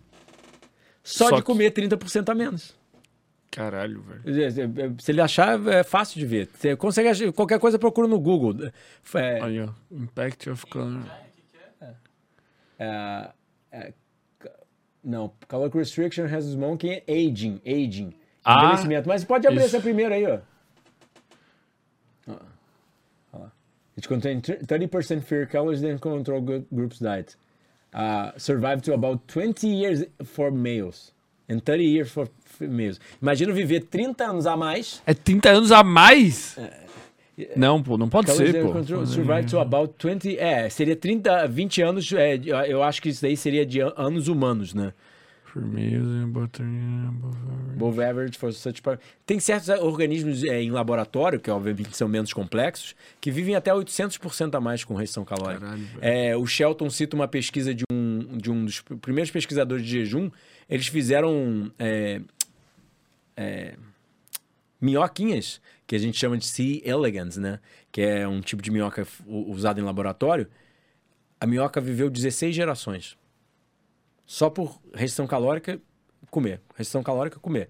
Ou seja, eles jejuavam a, a- minhoca até ela voltar ao início da vida dela. Ou seja, jejuavam a minhoca até voltar ao período pós-embrionário, como a gente chama. E aí botava ela para comer. Aí ela envelhecia e já estava na segunda geração, na terceira geração, na quarta geração. Ou seja, os irmãos dela iam nascendo e morrendo, Morrendo. e ela estava lá viva. Caralho, velho. Tu, tu mantém uma dieta restritiva caloricamente, assim? Ou tu faz jejuns frequentes? Como é que é? o- Mas é, o, o frutivorismo é uma dieta restritiva caloricamente e proteicamente. Não, mas, mas porque tipo, tu você não mensura consegue. bo- Não, porque você não consegue botar tanta caloria pra dentro. porque tu se sacia. Pensa bem, como que você vai comer muita melancia? Sacia, você fica sem fome nenhuma. Você nem pensa em mais comida. Entende? Por isso que a Bíblia sugeria que o tempo de vida do homem é 120 anos. Porque naturalmente o que a gente tem mostrado no laboratório é restrição calórica proteica leva a maior longevidade porque liga esses mecanismos de reparo. O que a gente chama de é, FOXO, MPK, sir- sirtuins. Entende? Só que esses cientistas de envelhecimento, esses gerontólogos como David Sinclair, o Luigi Fontana, o, o Walter Long, que são os mais famosos do mundo de envelhecimento, eles não sabem o que é frugivorismo, eles nunca ligaram os pontos. Mas eu te garanto, quando a gente ligar os pontos, porque tem muita coisa para embasar aqui e ali. E no final das contas é a melhor forma de fazer uma restrição. Vamos botar metionina. É um aminoácido sulfúrico que é literalmente o combustível do câncer. Bota aí methionine restriction and, uh, and cancer incidence. Ou, deve ser alguma coisa do gênero. Ou- A gente sabe que células cancerígenas têm dependência absoluta de metionina. Eu acho que o nome do pesquisador era Harper, em 1970. É, é, esse é outro artigo, mas é, é mais recente, né? 2020. Olha lá. Methionine restriction inhibits cancer cell growth and may enhance the efficacy of chemotherapeutic agents. Ou seja, dependência absoluta de metionina. A célula cancerígena morre quando ela é restrita de metionina. O que, que da onde que vem essa metionina? É um tipo de aminoácido. Presente. Em tudo. Tudo. Até uma banana tem metionina. Só que uma banana tem 20 miligramas de metionina a cada 100 gramas. Carne são 800 miligramas de metionina a cada 100 gramas. Entende? Você vê todas as civilizações mais saudáveis e longevas do mundo quase não comem proteína animal. Todas as civilizações que morrem mais cedo, maçais, esquimós, etc., e tem mais incidência de doenças, todas comem muita proteína animal. É, os dados não mentem. As pessoas não entendem isso porque elas não conseguem captar a ciência. Elas veem uns problemas assim na vida dela. Cara, mas eu gosto de carne, eu tô acostumado a carne, todo mundo come carne, então é... aí eu nego, aí eu pesquiso e falo. Dá só uma puxadinha aí. Sim, sim, aí. sim. Entende? Mas aí a dependência absoluta de metionina. O que, que é isso? Literalmente, quando você restringe a célula cancerígena de metionina, ela morre. A célula normal continua crescendo, ela continua vivendo normal. Mas isso tu, tu, tu- Vamos traduzir assim: daria pra tu fazer um jejum. Então tu tá diminuindo a quantidade de. Claro, claro. O jejum é realmente ele. Eu acho que a gente vai perceber que jejum é literalmente andar para trás no tempo, né? Como essa minhoquinha, por exemplo, conseguia viver- eh, voltar ao período pós-embrionário. É nascer de novo. Tu acha que vai chegar uma hora que, tipo, o jejum vai ser muito comum? Claro. O- o- agora a gente tem fasting mimicking diet sendo em- recomendados por é, é, oncologistas é, brasileiros. Como é que é essa dieta? A dieta que o Walter Longo desenvolveu que imita um jejum. Eles falavam, porra, para testar isso em, em um hospital, entrar num hospital. Eles são cientistas publicando na Cell, na Nature, nos maiores artigos médicos científicos do mundo. Mas é muito difícil chegar num hospital e falar: olha, você está com câncer? Eu acho que o jejum ajuda. Mas vamos testar isso? Aí O paciente tem que aceitar, o médico tem que aceitar. Entende? Tem toda uma questão de eh, desenhar um estudo, eh, código de ética, né? Que tem que eh, ser liberada a pesquisa. Mas o longo mostra que jejum com quimioterapia se a pessoa está fazendo jejum enquanto ela faz quimioterapia, perda de cabelo, náusea, vômito, dores, tudo é reduzido tipo pela metade ou mais. Por quê? Aí em ratos de laboratório, ele em- é, é, expõe esses ratos a cancerígenos. Os que estão jejuando não desenvolvem câncer. Os que estão comendo desenvolvem. Entende? Aí eu sou um maluco de fazer jejum, né? Eu sou, ah, não sei o quê. Depois desse jejum de 39 dias, eu sinto minha coluna muito mais ereta. Eu tô jogando mais, melhor tênis, eu tô fazendo várias coisas melhor. Porque realmente renovou o- a estrutura, o que foi muito danificado na minha infância, entende? Tu, tu faz jejum com que frequência? Ah, eu gostaria de fazer com uma frequência certa, mas você tem que ter uma motivação também, né, pra fazer o jejum. E, Por é, quê? Porque é difícil, vamos dizer. Psicologicamente, é é- fisicamente é fácil pra caramba. Se você não for muito doente, né? Porque as pessoas realmente são muito doentes, aí elas perdem uma refeição, já tá passando mal, dor de cabeça, etc. Tô tonto. É. Mas quando você realmente, depois que eu produzi saúde, vivendo dessa forma, pra mim o jejum é muito fácil. Só que psicologicamente parar por 39 dias e não fazer porra nenhuma, parece que o tempo passa 10 vezes mais lento. Tá, mas por que parar? Tipo, Você consegue viver, mas é, você fica letárgico demais, porque você tá, Tá, vivendo à base de gordura, sua própria gordura. Então, tipo assim, parece que você tá. falta uma energia, assim. é, você só quer dormir e descansar. Só que aí daqui a 10 horas, realmente a gente, talvez por infância, se eu viver numa civilização muito acelerada, né? A gente não consegue fazer que nem animal de, pô, tranquilo, 20 dias jejuando. Porque um urso jejua 5 meses. Esquilos eu acho que podem chegar até 7 meses de jejum. A gente já sabe que tem reciclagem de proteína através da microbiota do esquilo. Ou seja, a própria microbiota dele faz reciclagem de proteína. A proteína que ele urinar, ele excretar, ela literalmente recicla e mantém um, um- um balanço proteico. Mas e jejum mais curto, assim, tipo, tu. sim, Tipo, sim. tu faz todo dia, na todo real. dia 18 horas pelo menos. Ah, todo dia 18 horas. Todo tu só dia. come numa janela de 6 horas. 6 horas, exatamente. No caso, tu, tipo, qual- como é que é o teu específico? Tipo, das 10 da manhã às 4 da tarde, sei lá. É, eu acho que talvez até seria melhor, mas eu, eu, assim, a nível científico, o que a gente sabe é uma das coisas que as pessoas mais erram no jejum, que é bem simples, é o que a gente chama de crononutrição, ou time restricted, time restricted feeding. Se quiser abrir Satin Panda Time Restric- Restricted Feeding, que é um pesquisador do Salk Institute, que tem mostrado que jantar de noite aumenta a pressão, colesterol, triglicerídeos, insulina, glicemia, genes pró-inflamatórios são ligados Qualidade do sono. qualidade do sono, tudo é prejudicado. Por quê? Porque a gente não. E depois da queda do dia, a gente começa. eh, Quando começa a passar das três da tarde, a gente começa a sofrer de resistência insulínica periférica.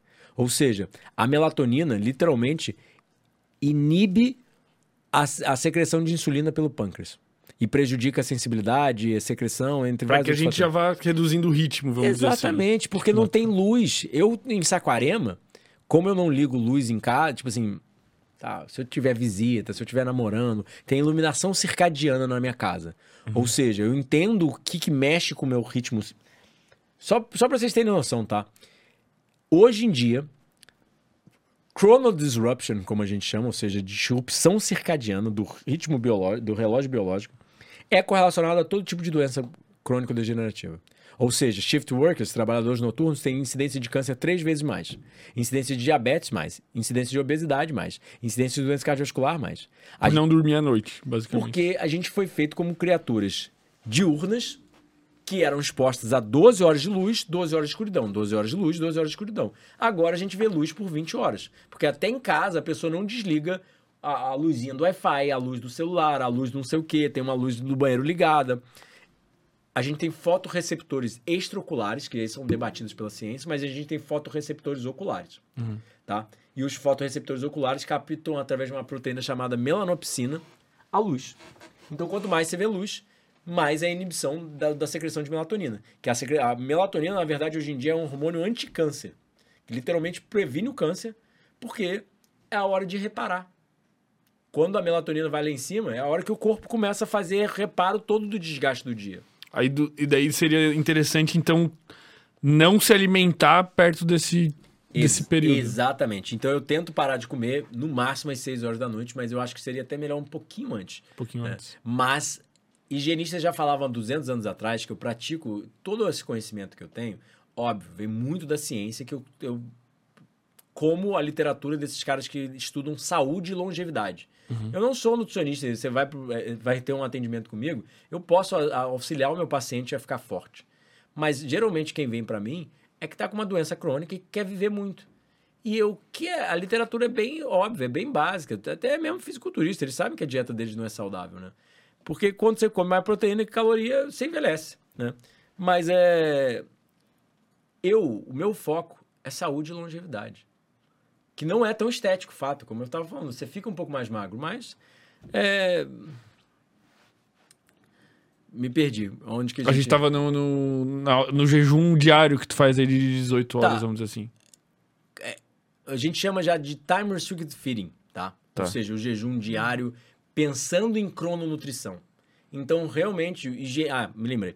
Higienistas já falavam há 200 anos atrás que para comer com os horários do sol, quando o sol tá lá em cima e quando o sol tá se pondo, é exatamente a hora que eu sinto fome. Ao meio-dia e às quatro e meia, quatro, sabe, cinco horas da tarde.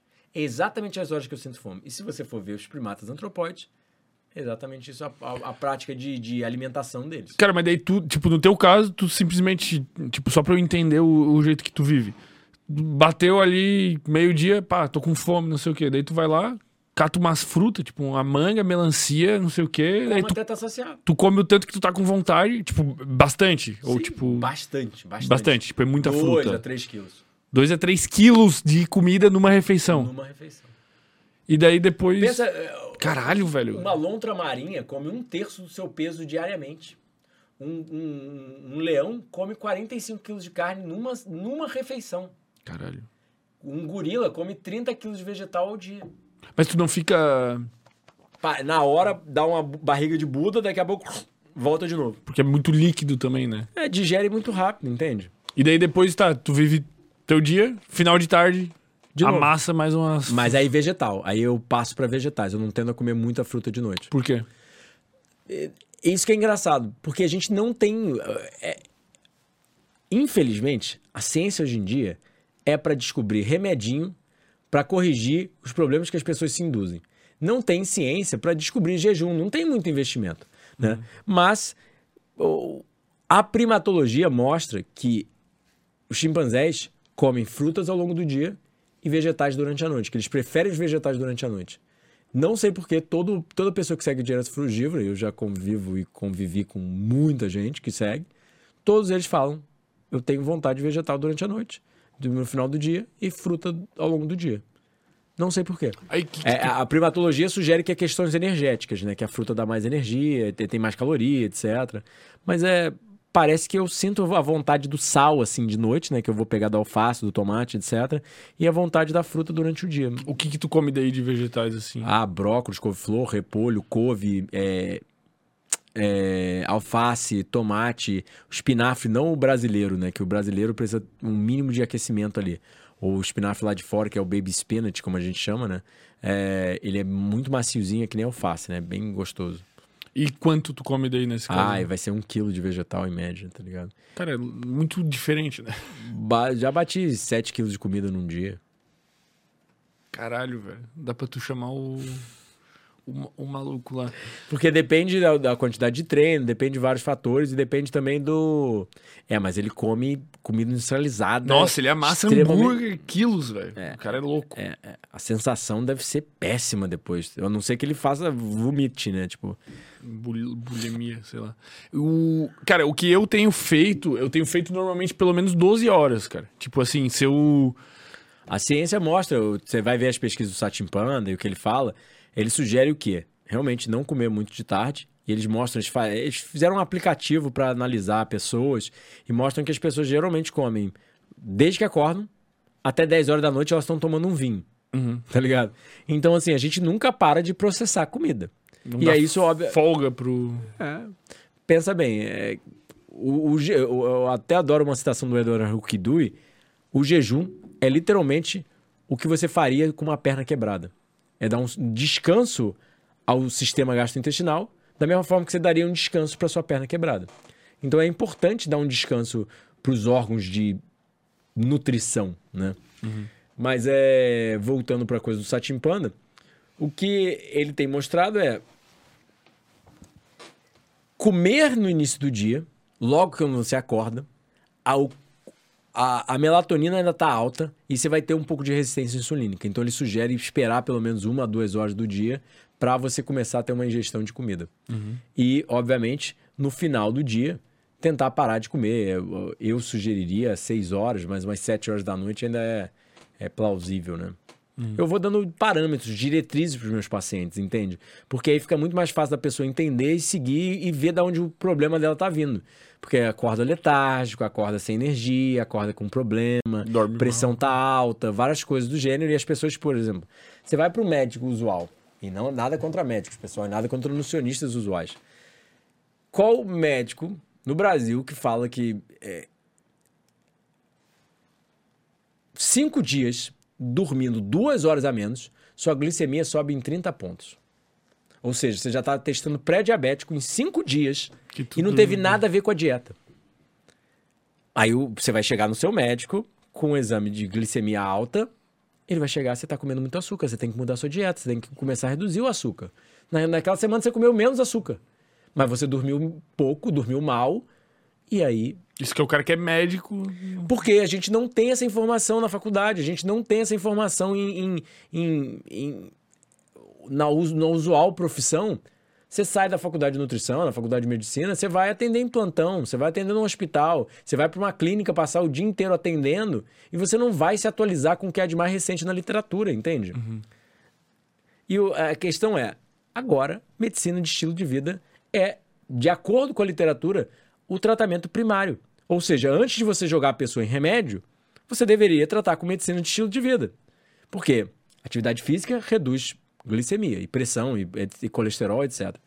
É, plantas reduzem colesterol, glicemia e todos esses biomarcadores patológicos. É, sol é correlacionado, por exemplo, bons níveis de vitamina D auxiliam até mesmo o controle glicêmico. É, andar numa floresta, por causa dos gases que as plantas secretam, auxilia o controle glicêmico e uma, uma célula do sistema imune que mata as células cancerígenas. Caralho, velho. Aí ah, você, quando tá doente, você pensa no quê? Remedinho. Ele vai te prescrever o quê? Remedinho. Entende? Você entender os dados científicos, o que é de mais recente na literatura. E é isso que eu faço, o diferencial para o meu paciente, o diferencial no- no- nos meus livros, né? Que eu estou para publicar o meu décimo livro. Eu mostro a ciência. Eu sou a única pessoa, provavelmente, uma das únicas no pessoa no, no, no YouTube, no Insta, etc., que eu faço o vídeo lá no canal, eu boto os artigos. Pá, pá, pá, pá. Não sou eu falando. É a ciência. Óbvio, eu adiciono um pouco da minha perspectiva. Adiciono. Porque realmente, quem por aí vive há 17 anos de comida crua, sem comer nenhum açúcar, nem farinha, nem nada industrializado, e é, tem experiência de jejuar por 40 dias à base de água, 24, vários jejuns longos, e tem uma experiência dessa.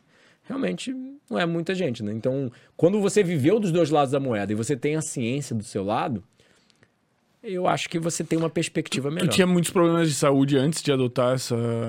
Eu fui uma criança gorda, sedentária, com baixo rendimento. Por isso que eu, eu- você sabe, né? Da última vez eu falei, eu fui um Do dos melhores do mundo do, é, então. O cara era jogador da. Não só jogador, como fundador, Fundador da, do do MBR, cara, time de CS, velho. Não faz nenhum sentido. Não E faz cami- sentido. A tua vida. Mas é, faz sentido. Porque eu, como eu, eu adorava videogame, nunca pensei em nutrição e medicina de estilo de vida. Só que eu cheguei até o crudivorismo e medicina de estilo de vida, esse higienismo, como a gente chama, né? A ciência da saúde, que é o que eu ensino, através dos problemas que eu estava tendo no MBR.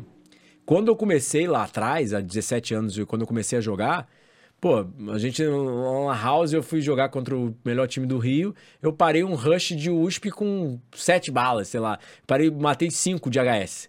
Aí o, o Akira lá, que era o dono da house, ele parou, levantou, foi no meu PC e falou: Não, não, o cara tá cheatado, o cara tá usando. Tipo, ele não acreditava que eu tinha matado cinco com, sei lá, oito balas, tá ligado? Tipo assim, foi, veio todo mundo correndo pra mim, eu parei todo mundo. Aí eu comecei a ficar ruim no jogo.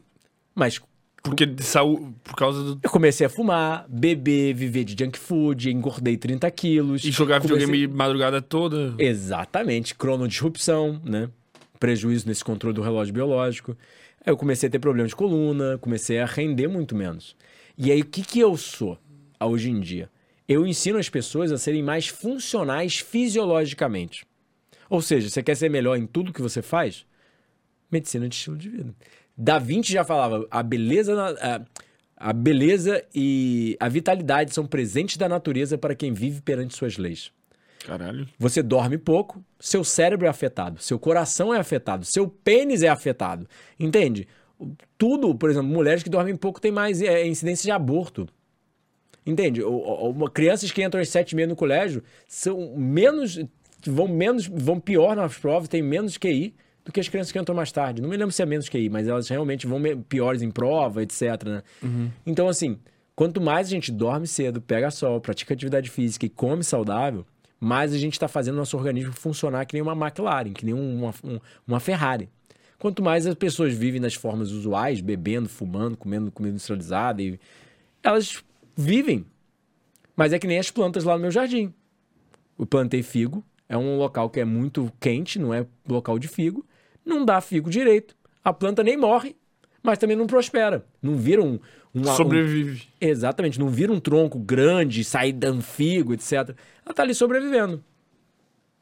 Entende? É o- exatamente o que as pessoas fazem. Então, minha, minha ideia realmente é poder fornecer isso. E lá na época do MBR, como eu tava ficando cada vez pior, eu não tava preocupado em saúde, eu tava preocupado com o meu desempenho. Eu queria jogar o meu melhor possível para continuar fazendo o meu trabalho que eu amava. Um garoto de 17 anos, viajando o mundo, dando tiro na cabeça dos outros, etc. e hoje em dia, pô, eles ganham bem pra caramba. é- Porra, ganhou pra caralho. é, é, sabe? Os moleques andam de, de Porsche, sei lá, que é, é um milhão de seguidores. Então, assim, eu queria só voltar ao meu desempenho.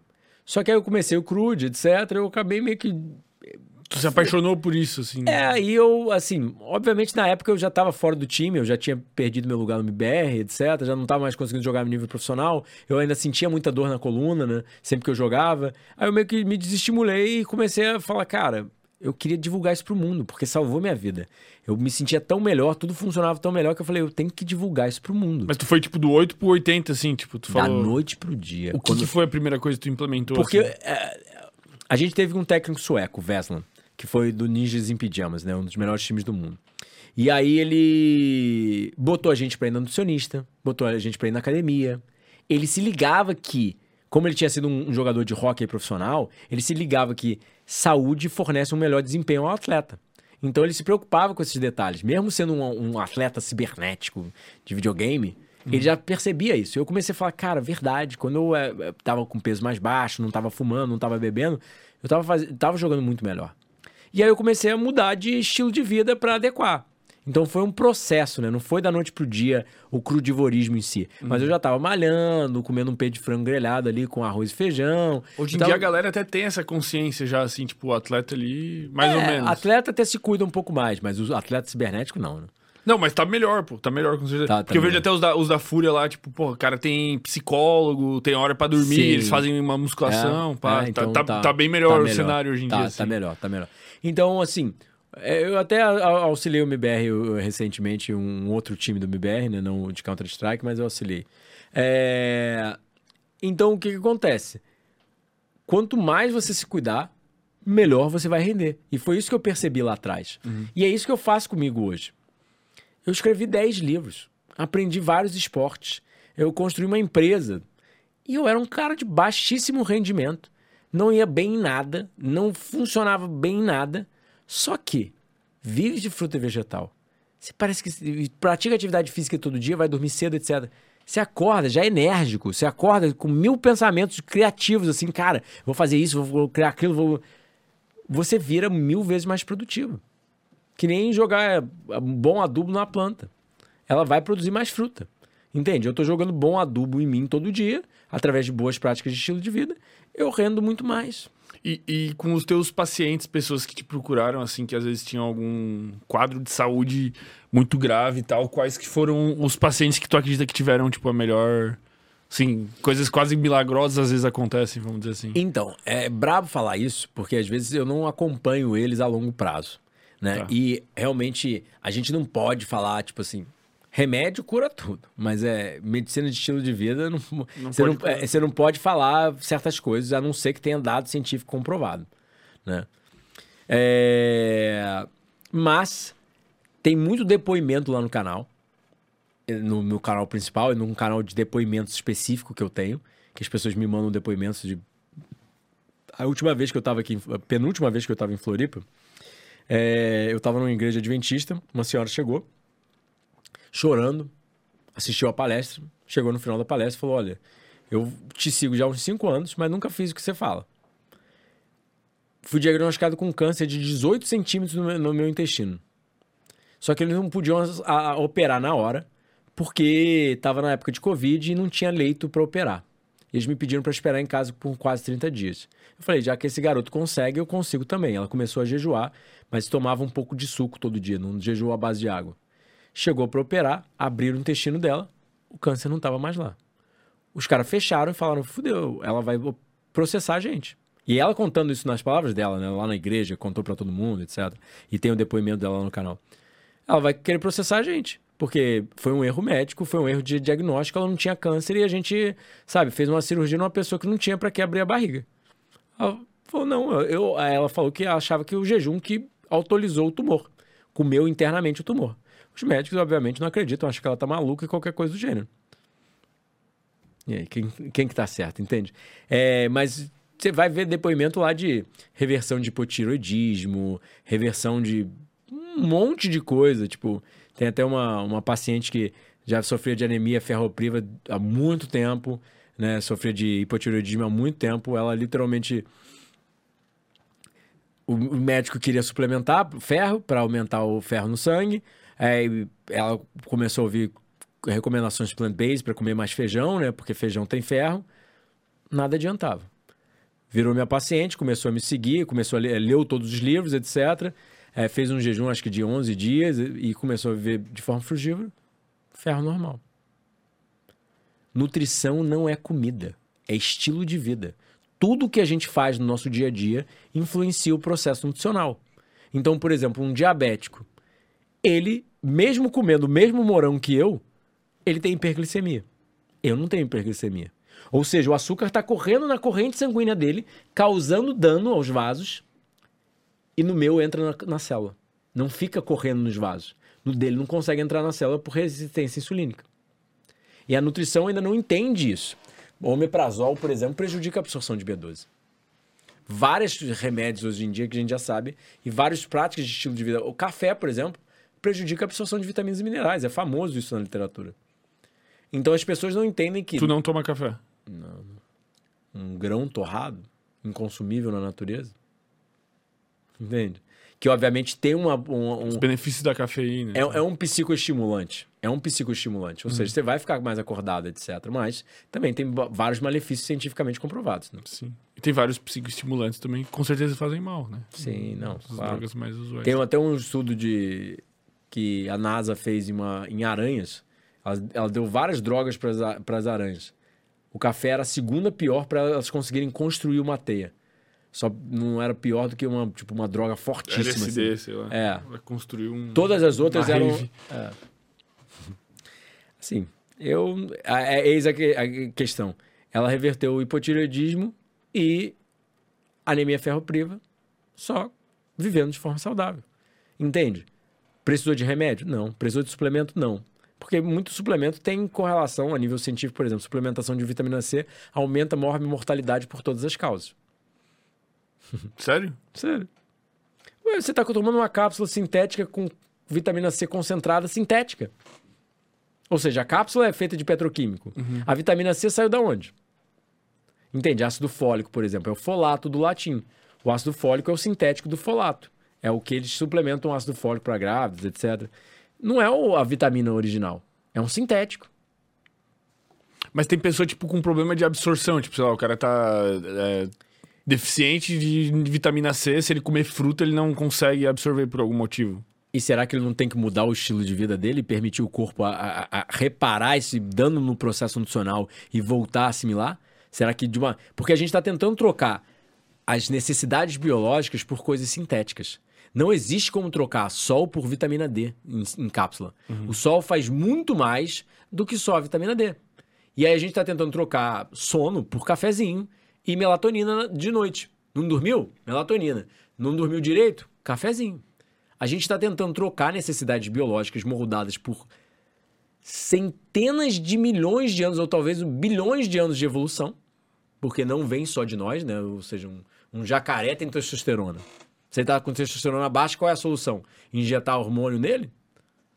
Ou será que é corrigir o estilo de vida para ele conseguir produzir o próprio hormônio dele? Ou conseguir assimilar a vitamina C dele, qualquer coisa do gênero? Ou seja, Quanto mais dano você causa ao seu corpo, pior você consegue manter o processo nutricional.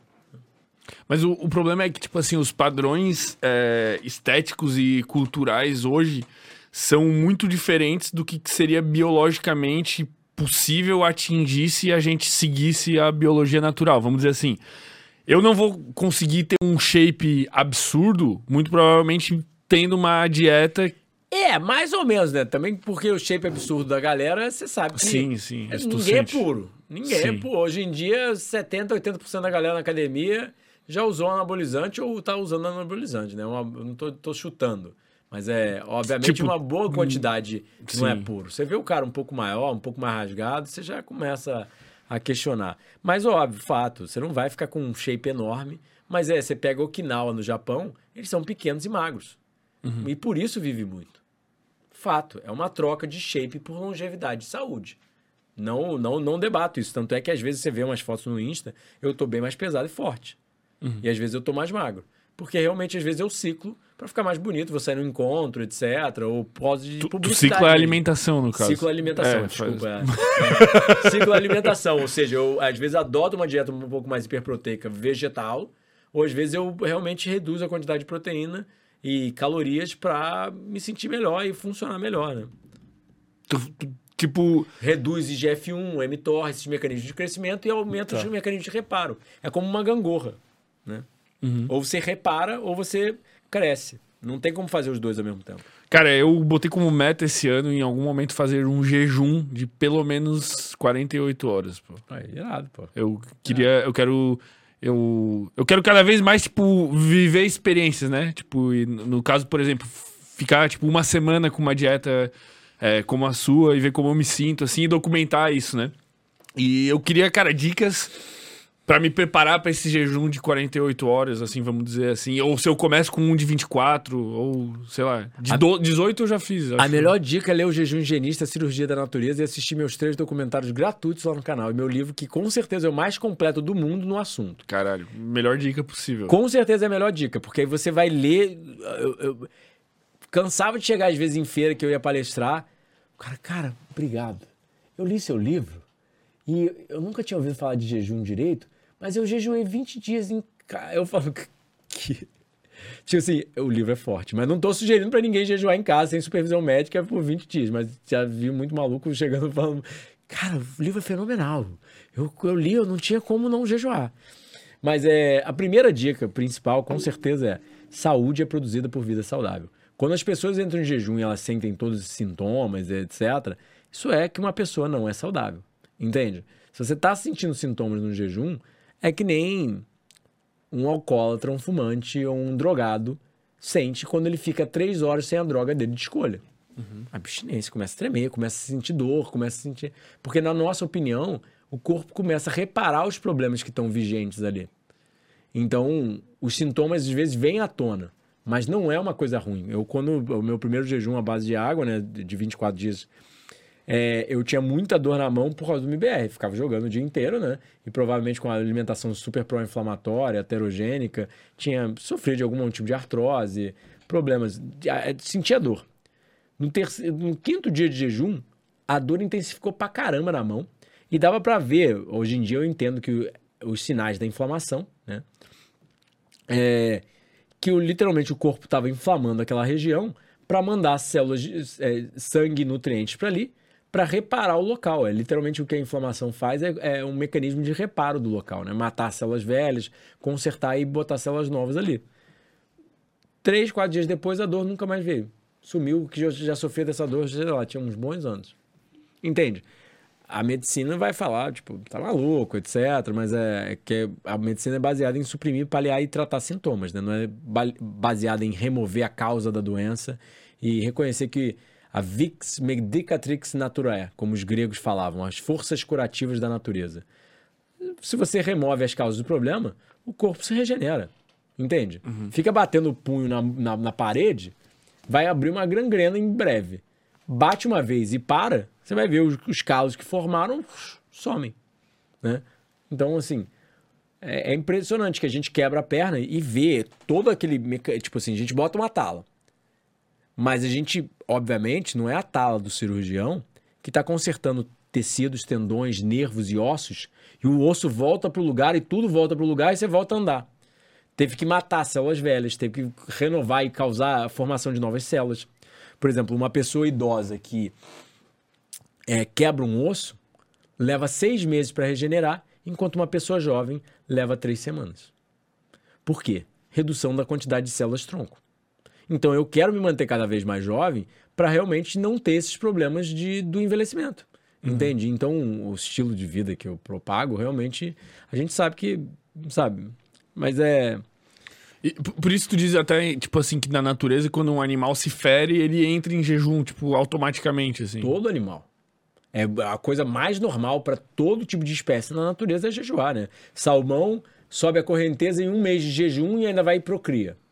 Foca peluda do Alasca jejua por dois meses seguidos, faz sexo com um harém de 40 a 50 focas, faz insemina cada uma 4 a 5 vezes e ainda luta com todos os machos que tentam roubar o harém delas. Em jejum. Em jejum por dois meses. fazendo sexo, curtindo, fazendo, brigando, tudo em jejum.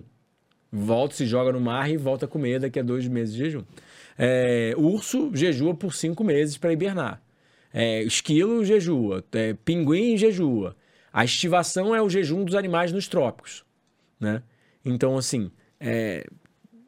não existe animal que não jejue, né? Tu acha que é por isso que a gente tem Mas... uma tendência, tipo, natural de quando a gente tá doente, a gente ter, tipo, não menos apetite? querer comer, óbvio. A forma da natureza de dizer fechado para reparo, volta mais tarde. Não é verdade? Pensa bem. Até quando você tá doente, a comida tem menos gosto. Você pode forçar, mas parece que não liga. Tipo assim, é, hoje posso pular. Fica 40 dias de jejum e vê se você pode pular a refeição. O cérebro começa a dar uma preferência para comida que eu, quando eu quebrei o jejum, alface era chocolate. Entende? Uhum. Eu comia alface amarradão, não. O alface sobrou na mesa assim, porque ele ainda estava restringindo a quantidade de comida pra gente lá no, no centro, né? E, e aumentando gradativamente. Eu roubava o alface. Louco pela. É claro, porque a quantidade, de calo... a quantidade de gordura corporal dita a sua fome, né? Mas hoje, por exemplo, se tu ficar gripado por algum motivo. É que não fica, né? Eu não fico. Mas, obviamente, se eu tenho qualquer tipo de problema. Tu fez uma cirurgia, alguma coisa assim? Ginecomastia. E daí tu. Eu fui obeso, né, na infância, então formou. Aí o pessoal fala, ah, é soja. Não, eu não consumo praticamente soja. E mesmo assim, eu, a, a, obesidade já estava na infância, já vê foto eu com 10 anos com ginecomastia. Né? Uhum. Eu jejuei depois da cirurgia. E tu acha que. O cirurgião falou, ele é amigo meu, e falou, nunca vi.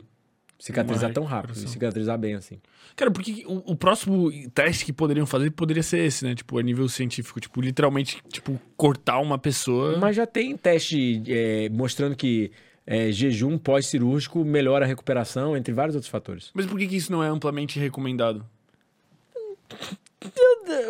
É o que eu te falei. A ciência, quando a gente descobre, as coisas não caem na, na, na coisa do público. Eu ainda não esqueci a pergunta sobre, sobre é, eu fazer a, as dicas de jejum, né? Uhum.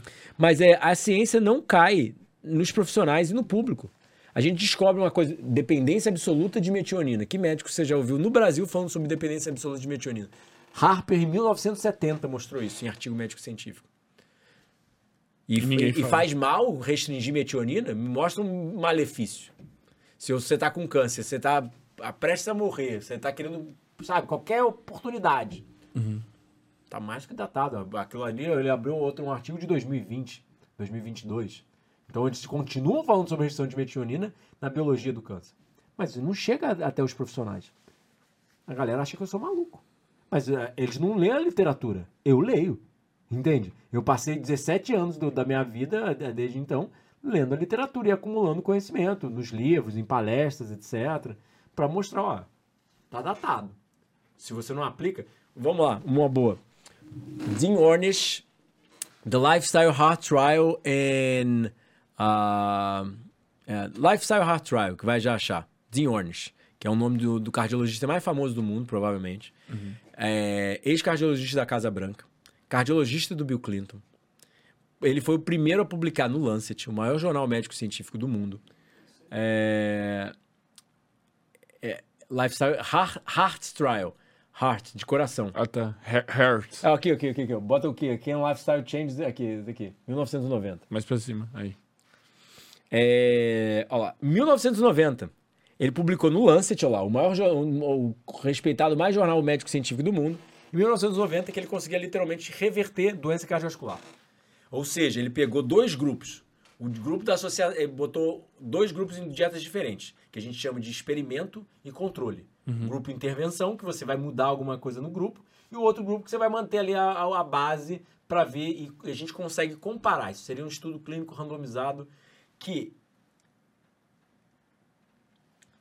você pega o grupo que levou uma dieta baseada em plantas, todos os parâmetros de reversão da doença aparecem. Mudanças na estenose coronária, ou seja, no tamanho da artéria que vai para o coração, entre vários outros parâmetros. Tudo melhorando ao longo de três meses, um ano e depois até mesmo de cinco anos ainda havia benefício. As pessoas da associação, é, da- na, na associação, é, é, na dieta da Associação Americana do Coração, só pioravam ao longo do estudo. Precisavam de mais remédios, às vezes até cirurgia, e ficavam mais doentes. Os biomarcadores. Isso é de, de quando que tu falou? 1990. Que cardiologista você já ouviu falando? 40% da população mundial morre de doença cardiovascular. Ataque cardíaco. Tá publicado na literatura, perdido. Porque só nós, a a galera plant-based, cita um estudo do Orange. E às vezes até muito profissional plant-based nem sabe do, do estudo. Ó, sem usar é, drogas que é, reduzem os lipídios séricos, né? ou seja, as estatinas, como a gente chama, é, é, mudanças bem fortes em estilo de vida podem é, levar à reversão de é, aterosclerose coronária severa após um ano. E isso é com dieta cozida, não fazendo al- várias alterações de estilo de vida. Ou seja, nós higienistas, né? Crononutrição, cronobiologia, um monte de aplicação. Isso aí é, é o básico do básico, é mudar a dieta dele, tirar a proteína animal e botar, sabe? E eu acho que nesse estudo ele ainda tinha até um pouquinho de proteína animal, né? Entende? Tá, tá, tá na literatura, ele mostrou que ele consegue reverter doença cardiovascular. 1990. Até hoje, a- o parâmetro usual é: você tá com doença cardiovascular, toma remedinho, cirurgia. Só que reverteu sem drogas. As pessoas dão depoimento, às vezes, 20 anos depois. Tô bem. É loucura, né? É loucura, é Desculpa. loucura. Parece que, tipo assim, você tá querendo matar a pessoa. Porque aí a gente vai pra, por exemplo, bota aí. Courage Trial. Courage de coragem, né? Trial de estudo.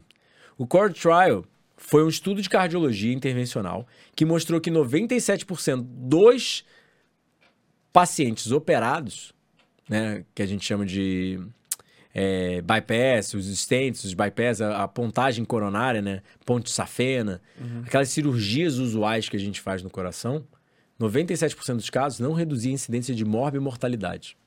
Ou seja, eu, nós dois temos doença cardiovascular. Eu opero, com tu não. Exatamente. Você opera ou não. Você não reduz a mesma incidência que eu tenho de morte ou de doença. Ou seja, não fez diferença nenhuma. Perdi tempo de. Exatamente. dinheiro. Só que 100 mil reais numa cirurgia, riscos de microinfartos, danos ao sistema imune que uma cirurgia causa, que a gente sabe que causa. Porque por mais que você esteja dopado com anestesia, que isso até eh, a gente sabe que cirurgia, anestesia, eh, os tratamentos usuais de câncer, por exemplo, aumentam, metástase, aumentam a probabilidade de metástase, né? Mas, te- voltando para a doença cardiovascular, é, riscos de microinfarto, é, risco, problemas cirúrgicos que podem acontecer, né? 1% de cirurgias pode é, causar morte, tem as estatísticas assim. Tirando isso tudo, né? Não fez diferença nenhuma. O cara abriu seu peito com bisturi, tirou uma veia da sua perna e fez a. Sabe, te cortou inteiro, depois bota o coração lá pra dentro de novo, fecha, costura. E eu tenho a mesma chance de morrer do que antes. Já tá, tá na literatura. O, olha, o. Mas Court isso eles- Trial- cara, hoje Ó, deve o ter sido Trial, ó, 2007, publicado no New England Journal of Medicine. 2007. Mas isso é sabe- insanidade, cara. Porque, tipo assim, hoje, só hoje, quantas cirurgias tu acha que foi feito dessas aí? Muitas. cara? Muitas. O Gordon já mostrou a reversão de câncer com dieta baseada em plantas. E quantas ainda não foram financiadas pela gente? Tipo, pelo sistema. Pelo SUS. Pelo SUS. Entende? Você tá entendendo o problema? Tá datado na literatura, tá publicado. Vai, vai falar o quê? Não tem como, não tem como fugir. E isso aí é uma coisa de muitos. Por exemplo, tem é, artigo, vários artigos até que eu mostro em uma das palestras, mostrando que greve em Israel de médicos cai a mortalidade no país. Greve de Não, mas faz sentido, porque as pessoas não não não não estão passando por procedimento. não estão tomando os remédios, por exemplo, é, doenças iatrogênicas causam quase 300 mil mortes nos Estados Unidos, ou seja, a terceira principal causa de morte nos Estados Unidos, Doença o que que é? iatrogênicas, E o que que é causadas por erros médicos. Ah, tá. Causa, só não mata mais que câncer e doença cardiovascular. Tá, mas isso tudo bem, faz parte. Tipo. Tipo assim, é, é- é tipo tu dizer assim, ah, greve dos motoristas de ônibus faz com que a cidade tenha menos acidente de trânsito. Tipo, porra, tem menos motorista na rua. Tipo, tá, isso, Eu isso é um acho, que a dado. eu acho que a, a- a- a realidade é, nós não respeitamos a capacidade de regeneração do nosso corpo e tentamos corrigir de forma errada. Eu concordo. E aí, quando a gente tenta consertar o erro com mais um erro, a gente causa um problema muito maior do que só manter aquele erro ali. A pessoa tá comendo mal, etc., tudo bem. Mas aí você vai. Quer fazer uma cirurgia, quer fazer um tratamento. Por exemplo, vamos lá. Quimioterapia é literalmente o gás mostarda. Obviamente foi alterado, etc., mas era uma arma de guerra que queimava os soldados por dentro. Você acha que Eis a grande questão. Você está matando células cancerígenas, mas não mata nenhuma célula normal? Não, com e certeza. não existe re- é, remissão? Não existe é, reincidência? Alguém que já fez quimioterapia não pode sofrer de câncer de novo? Pode. Entende? Mas a questão é, tipo, o cara já tá tão cagado em primeiro lugar que se Mas ele não fosse que- tão cagado, ele nem teria câncer. Mas só que será que não tá cagando mais? Expor uma pessoa saudável a algo tóxico causa ela ficar doente. Expor uma pessoa doente a algo tóxico causa ela ficar o quê? Mais saudável? Eu sou suspeito pra falar. Tá, vamos supor que tu tivesse um tumor amanhã. Muito provavelmente tu não teria, segundo a tua argumentação. Eu acredito que eu nunca terei nenhuma doença até os 100 anos, mas é. Tua mãe. Ou um familiar muito próximo. Não, Cara, pode não, ser mas é ruim esse tipo eu. de argumento. Pode é melhor ser ser pode tu. ser tá. pode ser. Tu tem um tumor amanhã. É que tem gente que é meio. é, como é que eu vou te dizer assim? Mística, meio supersticiosa e não gosta desse tipo de, de, de, de conversa. Eu né? pode mandar. eu Mas tudo bem, tá. Tu tem um tumor amanhã, tu descobre que tu está com um tumor. E esse tumor, ele é facilmente operável. Tu vai no médico, né? Tu vai fazer os exames, tal. O cara faz uma tomografia lá, tal, faz. Tu vê onde que ele tá, sei lá, no braço, foda-se, em qualquer lugar. Eu nunca operaria. Tu não operaria, de jeito nenhum. Jejum e medicina de estilo de vida. Cara, mas, Somente. mas não foi. Tanto é que eu faço isso pra mim, né? Há, 20, há, há 16 anos atrás, quase 17, eu fiz um jejum de 24 dias em casa e comecei a viver de fruta e vegetal. Que eu sabia que era o caminho pra me curar. E tem 16, 17 anos que eu não tenho nenhuma dor de garganta, nenhum espirro. Tipo assim, induzido normalmente, tá ligado? Nada. Óbvio, alguém tá fumando do meu lado. Aí, óbvio, você pode dar um espirro, sabe? Mas é. Normalmente, nada. Eu nunca mais tive nada. E, mesmo que se eu tivesse, eu ia tratar como um animal trata. Mas, tipo assim, eu penso, sei lá, o Steve Jobs morreu, tipo, porque ele não quis fazer um tratamento convencional. Ele quis ir lá pro Himalaia rezar. sei lá. Será? Será que ele não teria morrido antes se ele tivesse feito o tratamento convencional? Pô, não sei. Eu acho que você não consegue transformar uma pessoa doente em saudável por introduzir químicos sintéticos nela. Porque o corpo ele foi feito para reparar todo. A única cura é a autocura. É o corpo se regenerando. Não existe introduzir um remedinho e curar. Existe regeneração. A cura é uma palavra preposta. É uma palavra que a gente adotou achando que a gente vai tomar uma substância que vem da natureza, que vai ser sintetizada num laboratório e vai reverter o seu problema. É que nem um bêbado ficar sóbrio sem parar de beber. Se você está induzindo o seu câncer diariamente através de um estilo de vida não natural, que a gente sabe que muitas das coisas modernas são cancerígenas. Dormir tarde é cancerígeno, sabe? É, carne, por exemplo, churrasco. O, INCA sugere que mais de 80 gramas de carne cinco vezes na semana pode aumentar a incidência de câncer. O INCA, o INCA, no site do INCA, se você quiser abrir aí. Que brasileiro consome menos de 80 gramas de carne cinco vezes na semana? Acho que quase Ninguém. nenhum. Ninguém. É, na verdade, talvez quem, Quem quem tá mais po- pobre ou- pobre, né? É, só. Miséria. Eu vou fazer uma pergunta, eu quero que tu cuide na resposta, porque é um tema muito polêmico, cara. Mas e as vacinas? Se tu quiser, a gente pode nem entrar no Vixe. tema, porque acho que é muito possível deduzir a sua opinião dentro do. É, você já falou, acho que você já falou tudo. Assim, é, eu realmente eu não me posicionei na pandemia porque era pior. Qualquer coisa que eu falava, as pessoas te xingam, etc. E eu acho que o primeiro de tudo é respeito e amor ao próximo. Se você acredita no que você quer acreditar, você acredita no que você quer acreditar. E eu vou te respeitar. Você quer ser esquerda, direita, é, é meio centro, é, Ateu, é ateu, religioso, agnóstico, religioso. Primeiro é amor ao próximo e respeito. E realmente as pessoas perdem a noção de respeito enquanto a gente fala disso. Né? Mas aí você pode entrar em vários fatores. Por exemplo, obesos tinham mais replicação viral e, e transmissão. Assim, eu, eu acho que, na verdade, qualquer doença que a gente pegar, tipo. Eu não peguei Covid. Eu acho que qualquer doença que a gente analisar, tipo, sempre ela vai ser pior nas pessoas que estão mais disfuncionais biologicamente. Tipo, eu acho que qualquer novo. 85%, po- a gente sabe isso, o FDA, etc. Teve várias alegações lá nos Estados Unidos mostrando que realmente as pessoas que estavam tendo complicações com Covid tinham três ou quatro comorbidades. Ou seja, já eram diabético, hipertenso. E, sabe, eh, no final das contas é o que, que custa fazer o certo? É o que eu, eu sempre falo para as pessoas: fazer o certo nunca é errado. Ah, porque no final das contas é, mesmo que eu não fosse ser, é, me prevenir do Covid, eu ia me prevenir de doença cardiovascular, de câncer, de diabetes, etc. Mas a gente sabe que doenças infecto-contagiosas tem artigo mostrando, bota aí, AIDS e Covid. AGEs, Advanced Glycation End Products. Tem, as toxinas do cozimento estão implicadas em aumento da incidência de Covid. Mentira. É, Tem artigo. Tô falando. Entende? É, é, a coisa é muito... Caralho, isso é loucura, pô. Eles são, eles são imunotóxicos. Os- As toxinas do cozimento são imunotóxicas. Eu não sei se a gente vai achar, velho. And- bota Advanced Glycation End Products. O Gabriel hoje tá no exercício do, do inglês aqui. Glycation, glicação, né? É G, GL. É GL, é, seria com Y, mas aí, aí, já só complementa aí, ó. É, é, não, end, end. Volta, volta, volta, que ele já tinha complementado. Aí, ó, end products. Aperta no primeiro aí embaixo. Aí. O que é isso? Mo- Morbidity and mortality of, uh, uh, of COVID. COVID. Eu não li as pesquisas, porque realmente eu não, sabe, não vou ficar... É, modulate age-dependent COVID-19 morbidity and mortality.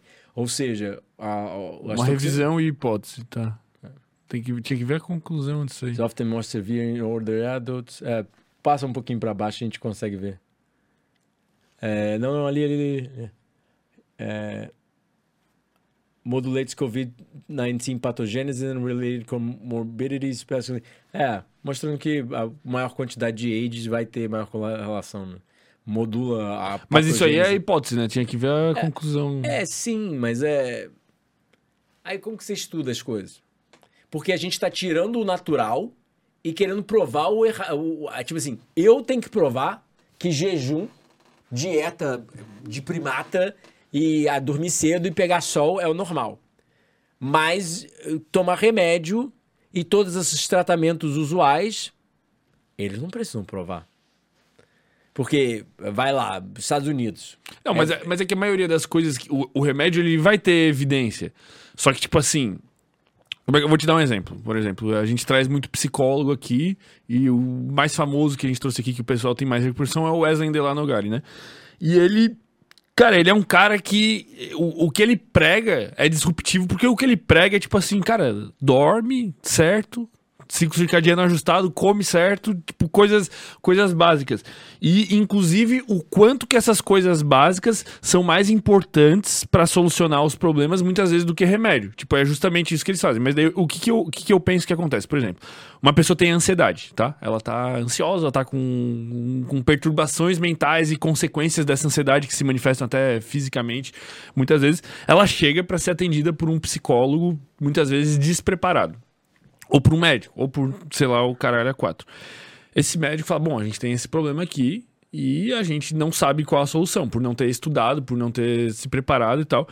E daí ele começam as hipóteses e começam a testar, tipo, medicamentos químicos que, que podem melhorar esse problema. No caso, sanar esse problema. Então são desenvolvidas, tipo, inúmeras pesquisas científicas e laboratórios e hipóteses e testes com animal e o caralho é quatro, até que eles chegam num resultado de que existe um medicamento que tu toma que ele vai baixar a tua ansiedade. Tu toma a porra de um sedativo e tal. Existe muita evidência científica de que isso funciona. Só que, com certeza, cara, se esse cara dormisse, certo? Comesse certo, praticasse atividade física, o resultado que ele teria seria maior do que isso. Mas não tem como evitar que isso exista. Não funciona. Você palia, trata e suprime sintoma. A pessoa não está corrigindo a causa do problema. Você está apagando o alarme de incêndio enquanto o incêndio está pegando. Uhum. A pessoa não está super saudável e, e reverteu depressão, etc. Ela só não está mais apresentando os sintomas. Tanto é que remédios antidepressivos, ao longo de cinco anos, as pessoas que tomaram remédio estão mais depressivas do que as que não tomaram remédio. Tem estudo para isso. Uhum. Então, assim, ou você está paliando, tratando e suprimindo sintomas. Você Mas tu tá não vê nenhuma. Tipo, eu vejo como utilidade que, que eu acho. Eu que... acho que vai deixar a pessoa mais doente e prejudicar a saúde dela a curto e a longo prazo. Não, mas eu Só acho que ela vai, obviamente, vai paliar o sintoma e ela consegue viver normal ali, entre aspas, né? Hum, mascarada. Dopada, assim, é, dopada. Mas, mas eu acho, tipo assim, ó, pra, eu, eu não dou um desvalor total a esse tipo de medicina, porque eu acho que muitas vezes a pessoa tá tão fodida que é o único jeito. Tipo assim, a pessoa tá numa depressão crônica, num, num estado tão Cara, a pessoa tá quase morta, a pessoa só fica na cama, a pessoa, tipo, tá tão mal psicologicamente. Médicos, eh, médicos russos tratavam pacientes psicológicos com, jejuns com super alta é, eficácia, na, tipo, no século passado, em 1950, eu acho. Tem até um livro escrito sobre isso e um documentário que saiu de jejum, Jejum, uma nova terapia. Pode botar aí, mas é, eles tratavam pessoas com jejum. Com depressão, qualquer tipo de doença psicológica, até onde eu me lembro da, do, da, do, da citação no livro, os relatos, eu já tinha visto em outros lugares. Entende? Eu acho que você tem que voltar a pessoa para a natureza. Porque, por exemplo, as cidades grandes são correlacionadas a aumentos de psicopatologias. Você é mais doente por morar numa cidade grande. Aí não é corrigir com remédio, porque o remédio não vai fornecer essas necessidades não, biológicas. Eu entendo o que tu quer dizer, mas, tipo, do meu ponto de vista, a, a medicina pode ser um primeiro passo pra pessoa. Tipo assim, tu pegar uma pessoa que tá extremamente depressiva. Já viu pessoas tentando largar remédios antidepressivos, antipsicóticos? Não. Deve ser difícil, é difícil. Elas passam, é, ficam loucas. É, porque, porra, é uma química Aí você vai viciar ela, ela já tá doente. Aí você vai viciar ela em uma outra química que vai. Mas não tem como tu chegar pra um cara que tá em depressão crônica e falar: Ô irmão, levanta cedo, pega um sol e vai treinar. É, porque se você for parar pra pensar, é quanto mais dinheiro a gente tem, mais a gente consegue alterar o nosso ambiente. Uhum. Se estiver na roça, provavelmente o índice de depressão é muito menor.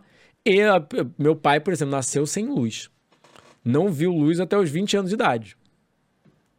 Ele com certeza tinha um ciclo circadiano bem ajustado. É. ele era obrigado. E a gente sabe que privação de sono é correlacionada a toda a psicopatologia. Mas tu acha que, tipo assim, se tu, se tu comandasse a saúde mundial, né? Tu, tipo, tivesse controle sobre todos os médicos, nutricionistas... Porque, por exemplo, a gente entra em outra questão. Produzir remédios é substâncias petroquímicas, plástico, etc., que é insustentável. Sim. Como que você vai começar a jogar lixo no planeta, lixo no planeta, Sim. lixo no planeta? Onde que vai parar esse lixo? Ah, dá pra mandar pra fora do planeta, por exemplo. É. Talvez, mas é. A gente sabe que, por exemplo, as pessoas urinando às vezes até passam metabólitos do, remédio, entende? Isso está datado na literatura. Se, se tu assumisse tô... controle da saúde mundial, eu ia botar subsídio governamental para frutas e vegetais. Como eu falei, o Global Burden of Disease, se quiser abrir aí. Tu ia baratear do, o preço. De 2012. Não, porque o Brasil subsidia refrigerante 3 bilhões ao ano. Por quê? É sério? É sério, é sério, é sério. Você pode botar aí. Teve campanha saindo no YouTube é, recentemente para mostrar isso. Mas, mas esse subsídio, eles não injetam grana, eles é, diminuem a é, arrecadação é, de impostos. Eu, eu, não entendo exatamente, mas é, a gente sabe que, por exemplo, teve um autor famoso, o John Robbins. Ele mostrou num livro dele há muito tempo atrás, Global Burden, Burden, Burden de é, de fardo, né? URD é isso, Global Burden of Disease. Ali tinha aparecido, tinha aparecido. Aí, ó, embaixo, primeiro. O primeiro. É... é a, a pesquisa que eu estou citando é de 2012, né? Fruit. Você bota, bota Fruit Consumption, né? Foi financiada pelo Bill e Melinda Gates, de 1990 a, a 2010. Né? Bota 1990 a 2010 que vai aparecer. Consumo insuficiente de frutas, primeira causa de morte no mundo. Né? Aí o que, que acontece? O John Robbins mostrou que um hambúrguer nos Estados Unidos, se não tivesse subsídio e tivesse os custos ambientais que a empresa as empresas causam, seria literalmente 32 dólares. Um hambúrguer nos Estados Unidos é 80 Mas eu não sei centes. o que, que tu quer dizer com esse subsídio, eu não sei se eu entendo. Eles pegam nossos impostos, nosso, dinhe nosso dinheiro e, e... Ah, você quer, é, quer é, crescer gado, quer plantar soja? Toma um milhão aí. Tá, Toma... tá entendi. Entendi. Eles, Tipo, eles fornecem crédito, eles ajudam. eles estimulam. É, bota aí. Mas isso do ponto de vista econômico é muito bom. Para alimento industrializado? Ah, você pode até Sim, justificar. ter- gera emprego, porra. Tipo, É, mas, ponto de vista. mas sim. gera um emprego de uma fruticultura, cara. A gente tem que gerar emprego de coisas normais que sejam sustentáveis. Se você gera emprego de uma coisa que é completamente anormal e vai destruir o planeta, o que, que adianta gerar um emprego? Mas é que eu acho que a linha é tênue, cara. Tipo, não tênue, mas tipo assim, como é que eu vou te dizer? Eu acho que a linha é essas empresas auxiliam os políticos e os políticos auxiliam essas empresas. Aí viram uma mão lava a outra. Por isso que eu entra o subsídio. Mas, por exemplo, a gente talvez não tivesse aqui se não existisse esse tipo de coisa. Não na indústria alimentar, mas, tipo, por exemplo, a tecnologia, é, smartphone. É, Pô, existe é- muito subsídio, a existe gente- muita linha de crédito Tá, pra mas a gente não precisa subsidiar alimentos industrializados. A gente precisa subsidiar a agricultura familiar, que é quem Mas a gente não precisa subsidiar tomate. tecnologia. É, mas aí você entra em outras questões, né? É que, ti- tipo, Subs- Subsidiar o que tá matando o povo e depois pegar o dinheiro do povo para tratar o povo de forma sintética. eu, eu entendo o que tu quer dizer, mas é, é, é difícil definir a linha. ti- ti- porque é isso que eu penso, tipo assim, ó, o celular. O celular é benéfico à sobrevivência humana? Não, fato, Não. fato. Mas, fato. porra, eu quero ter um celular, velho. As pessoas estão nos assistindo porque elas têm É, mas celular. a gente. é, muita, muita gente, meus amigos antigos, etc., quando eu comecei isso, é, eles sempre ficavam com aquela brincadeirinha. Ah, mas é. Você é vegano, natural, é não sei o quê, então. Não, ah, não precisa, né? É, Pode viver na selva, pode não sei o quê, pode não sei o quê. Nos seres humanos, a gente sempre tentou otimizar tudo. Você precisa ficar doente? Não. Tem nutrição melhor do que comida industrializada, comida processada, etc. Então não é porque a gente usa celular ou que a gente subsidia é, o desenvolvimento da, da, da, da tecnologia que a gente precisa subsidiar algo que realmente está matando o povo. Entende? A gente faz escolhas conscientes dentro do possível. Tipo eu, eu tenho meu celular. Mas eu, por exemplo, boto filtro de luz azul depois das 6 horas da noite. Eu tento desligar o celular o mais cedo possível. É, é- é usar as coisas de forma consciente. Eu acho que é- seria isso. Não faz sentido, por exemplo. é, a, a gente sabe, tem muito artigo médico científico, muito artigo científico que mostrando que uma dieta baseada em plantas conseguiria alimentar muito mais pessoas usando muito menos recursos, água, terra e por aí vai. A gente conseguiria produzir muito mais comida. Mas a gente produz gado, que você dá quase 10 quilos, 9 quilos de grão para o gado, para ele te fornecer um quilo de carne. Fornece muita água para ele, para ele te fornecer um quilo de carne. É uma conta insustentável. Mas os dados científicos também não mentem. Apesar de não ter dado muito dado científico sobre isso, pensa numa plantação de soja. É 2D. Pensa numa plantação de jaca. É 3D. A jaca cresce para cima. Ela pode chegar a produzir 60 jacas numa árvore.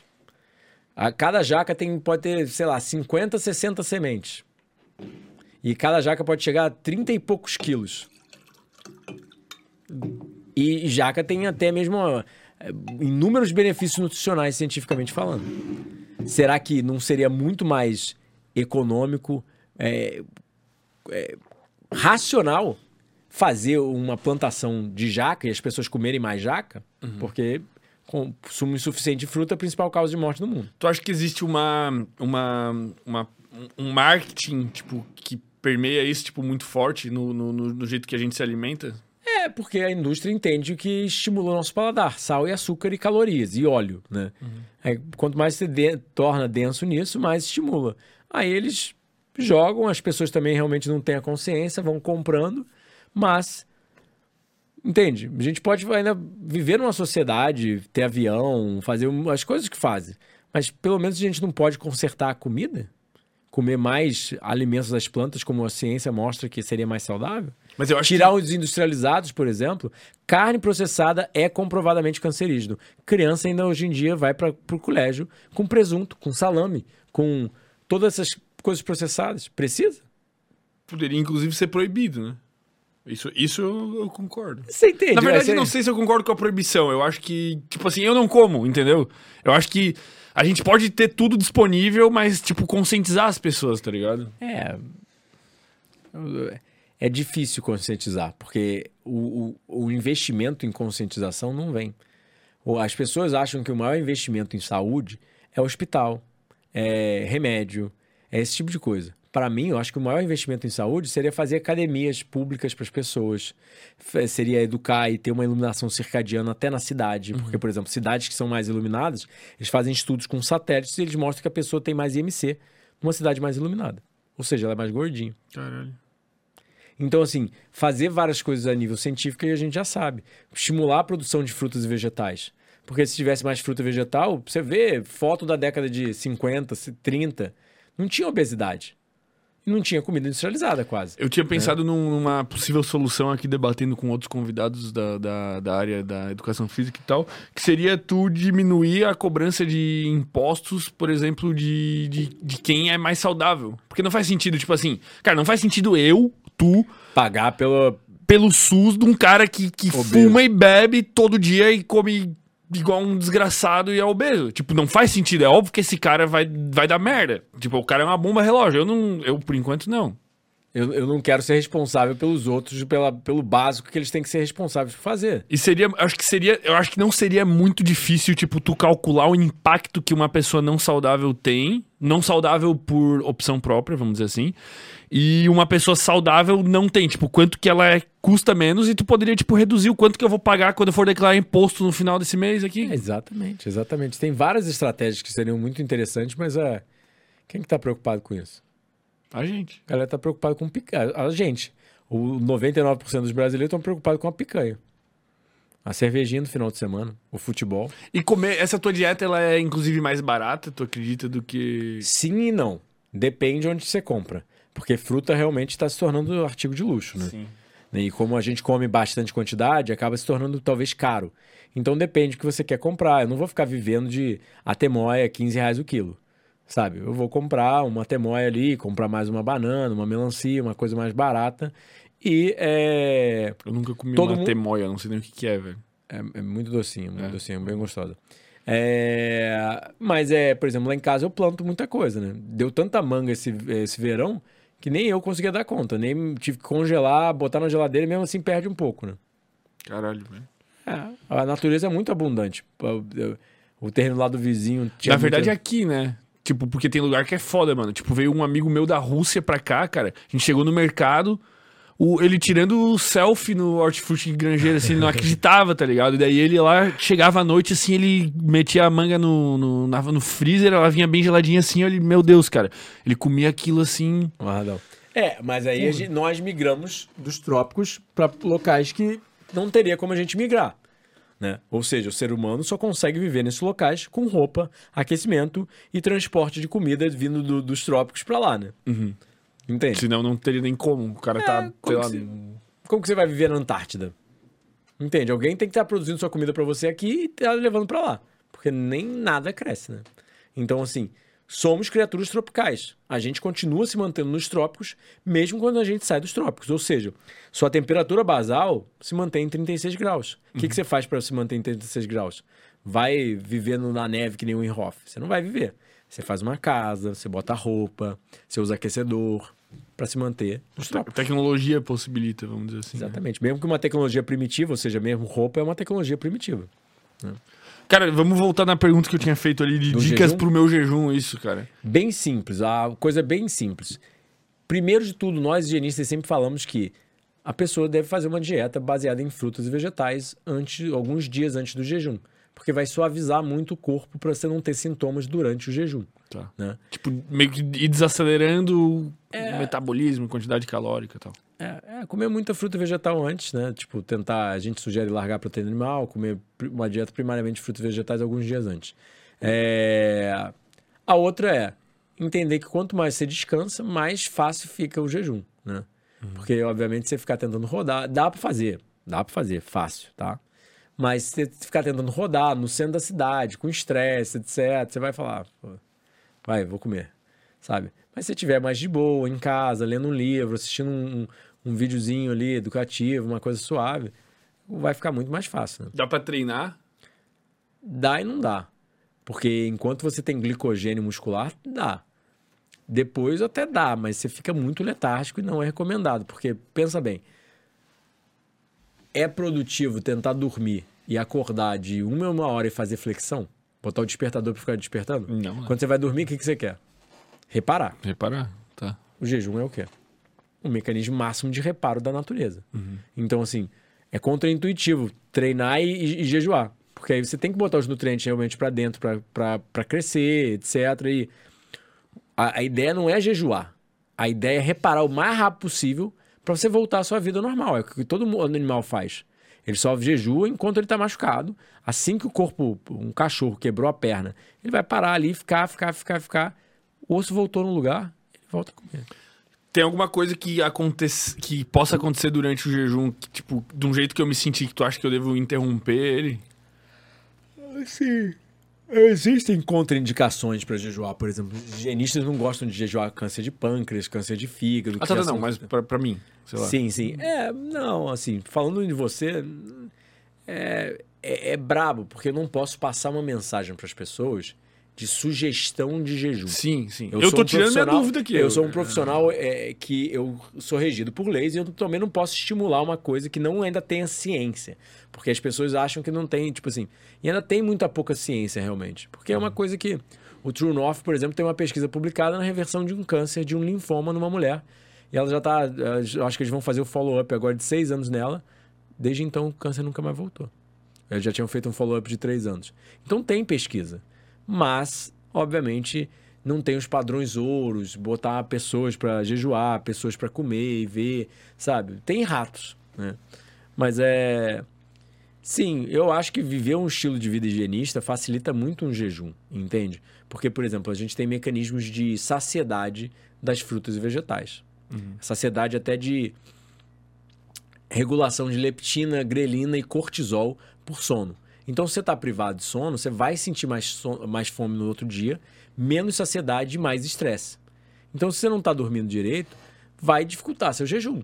Se você não comer direito, quando você entrar em jejum, realmente vai ser mais difícil. Você vai sentir fome, uma queda de pressão, uma queda de glicemia. E aí você acha que, sabe, é falta de comida, né? É que nem o drogado, ou o fumante, ou alcoólatra. Ele tá ali fumando todo dia, usando a droga todo dia, vi- 10, 15 anos. Tenta parar, se sente muito mal. O que, que ele faz? Ele se renarcotiza de novo. Assim que ele se renarcotiza de novo, o sintoma vai embora. Entende? Então, o que acontece muito com o jejum é as pessoas não entendem, elas são muito doentes. Elas entram no jejum, como os sintomas vêm à tona, elas acham que o jejum está fazendo mal ou que elas estão com medo do jejum. E a pessoa só está, na minha humilde opinião, interpretando errado os sintomas. Tem algum. algum é, Limite. Sei lá, do jeito que a pessoa se sinta, que tu acha que. É, essas instituições medicamente supervisionadas, como o True North Health Center na Califórnia, que é o maior centro de jejum do mundo, é, higienista, etc., eles têm certos protocolos e que eu desconheço, né? Teria que estagiar lá realmente para aprender mais. Mas é. Ma- Mas quando tu explica, tipo, no teu livro, assim, tipo assim. Existe uma queda de. é, então. Até onde vai a ciência, até onde vai o conhecimento higienista, eu explico tudo ali. Mas realmente, o momento de quebrar um jejum por é, alterações. Geralmente, os sintomas durante um jejum são muito suaves. Se você sentir algo muito ruim, assim, quebra. Mas é. Já teve até senhora, olha, eu li seu livro, eu comecei a jejuar, só que eu tô no décimo dia e tô sofrendo taquicardia. Aí eu falo, Eu não sou seu nutricionista, não sou seu médico, não, não, não sei nada do seu jejum e não vou comentar, tá ligado? Você tá fazendo tudo a sua Mas responsabilidade. parabéns. Vai, vai, pro, vai pra uma instituição medicamente supervisionada e você vai ser devidamente cuidado. Eu não sei de nada, não posso falar. Entende? Eu passo a informação. As pessoas fazem o que elas quiserem com a informação. O, o que, que tu acha Mas que... é, é assim, a sintomatologia durante um jejum geralmente é uma sintomatologia bem suave de reparo. Né? Tipo, E tem até- sono... É, é, tem até mesmo um artigo científico do True North mostrando é, efeitos adversos do jejum, etc., e mostrando que era bem seguro no geral, entende? Eles têm um artigo publicado com centenas de casos assim. O que que tu acha que eu, como pessoa relativamente saudável, vou sentir, tipo... É, uma das coisas que é mais. é, relembrando, uma das coisas que é mais importantes a tomar cuidado com o jejum é que existe uma queda na pressão arterial. Ou seja, a gente chama dos baroreceptores. E realmente, quando você for levantar, você está deitado, você vai levantar, levanta, para. Aí se apoia um pouco, sabe? Dá aquela tonturinha. Exatamente, exatamente. Porque tem uma, uma queda da pressão. Então você tem que fazer, principalmente levantar mais suave. Porque às vezes o, o cara acha que, sabe, já tá 5, 7 dias de jejum, levanta, às vezes cai e bate a cabeça. Não, mas eu nem pretendo começar sim. com tão... É, dois dias é. eu Não acho que vai ter. O que, que tu acha que eu vou sentir, tipo, de benefícios, assim? Tipo, eu que sou uma pessoa saudável, assim, relativamente normal, assim. É, são muitos, assim. Você se sente. é- é- é, tipo assim, até mesmo religiões citam como uma coisa, o jejum sendo uma coisa espiritual, né? E parece mesmo assim, eu sou super racional, não, não, não me ligo na espiritualidade. Mas é. Tem uma sensação de. Não sei. Limpeza, sei lá. É, é, é, é impressionante. Tudo funciona melhor depois. Sua capacidade cognitiva, a gente sabe que capacidade de, de controle glicêmico, vários fatores. E reduz a inflamação, você vai se sentir mais relaxado, tipo, sabe, a musculatura mais, menos tensa, sabe? Você sente assim, as articulações parece que elas vão rejuvenescendo e ficando mais maleáveis, sabe? É, você nota muita coisa. Mas é. Com certeza você vai sentir uma sensação muito boa, assim, muito de paz interna, né? O que eu tenho, eu tenho uma coisa bem ruim que eu acredito até que seja genética, porque meu avô também tem. Eu tenho uma regeneração muito ruim, cara. A ponto de vista, tipo, cutâneo mesmo, assim, tipo de pele, tá Isso é ligado? saúde, cara.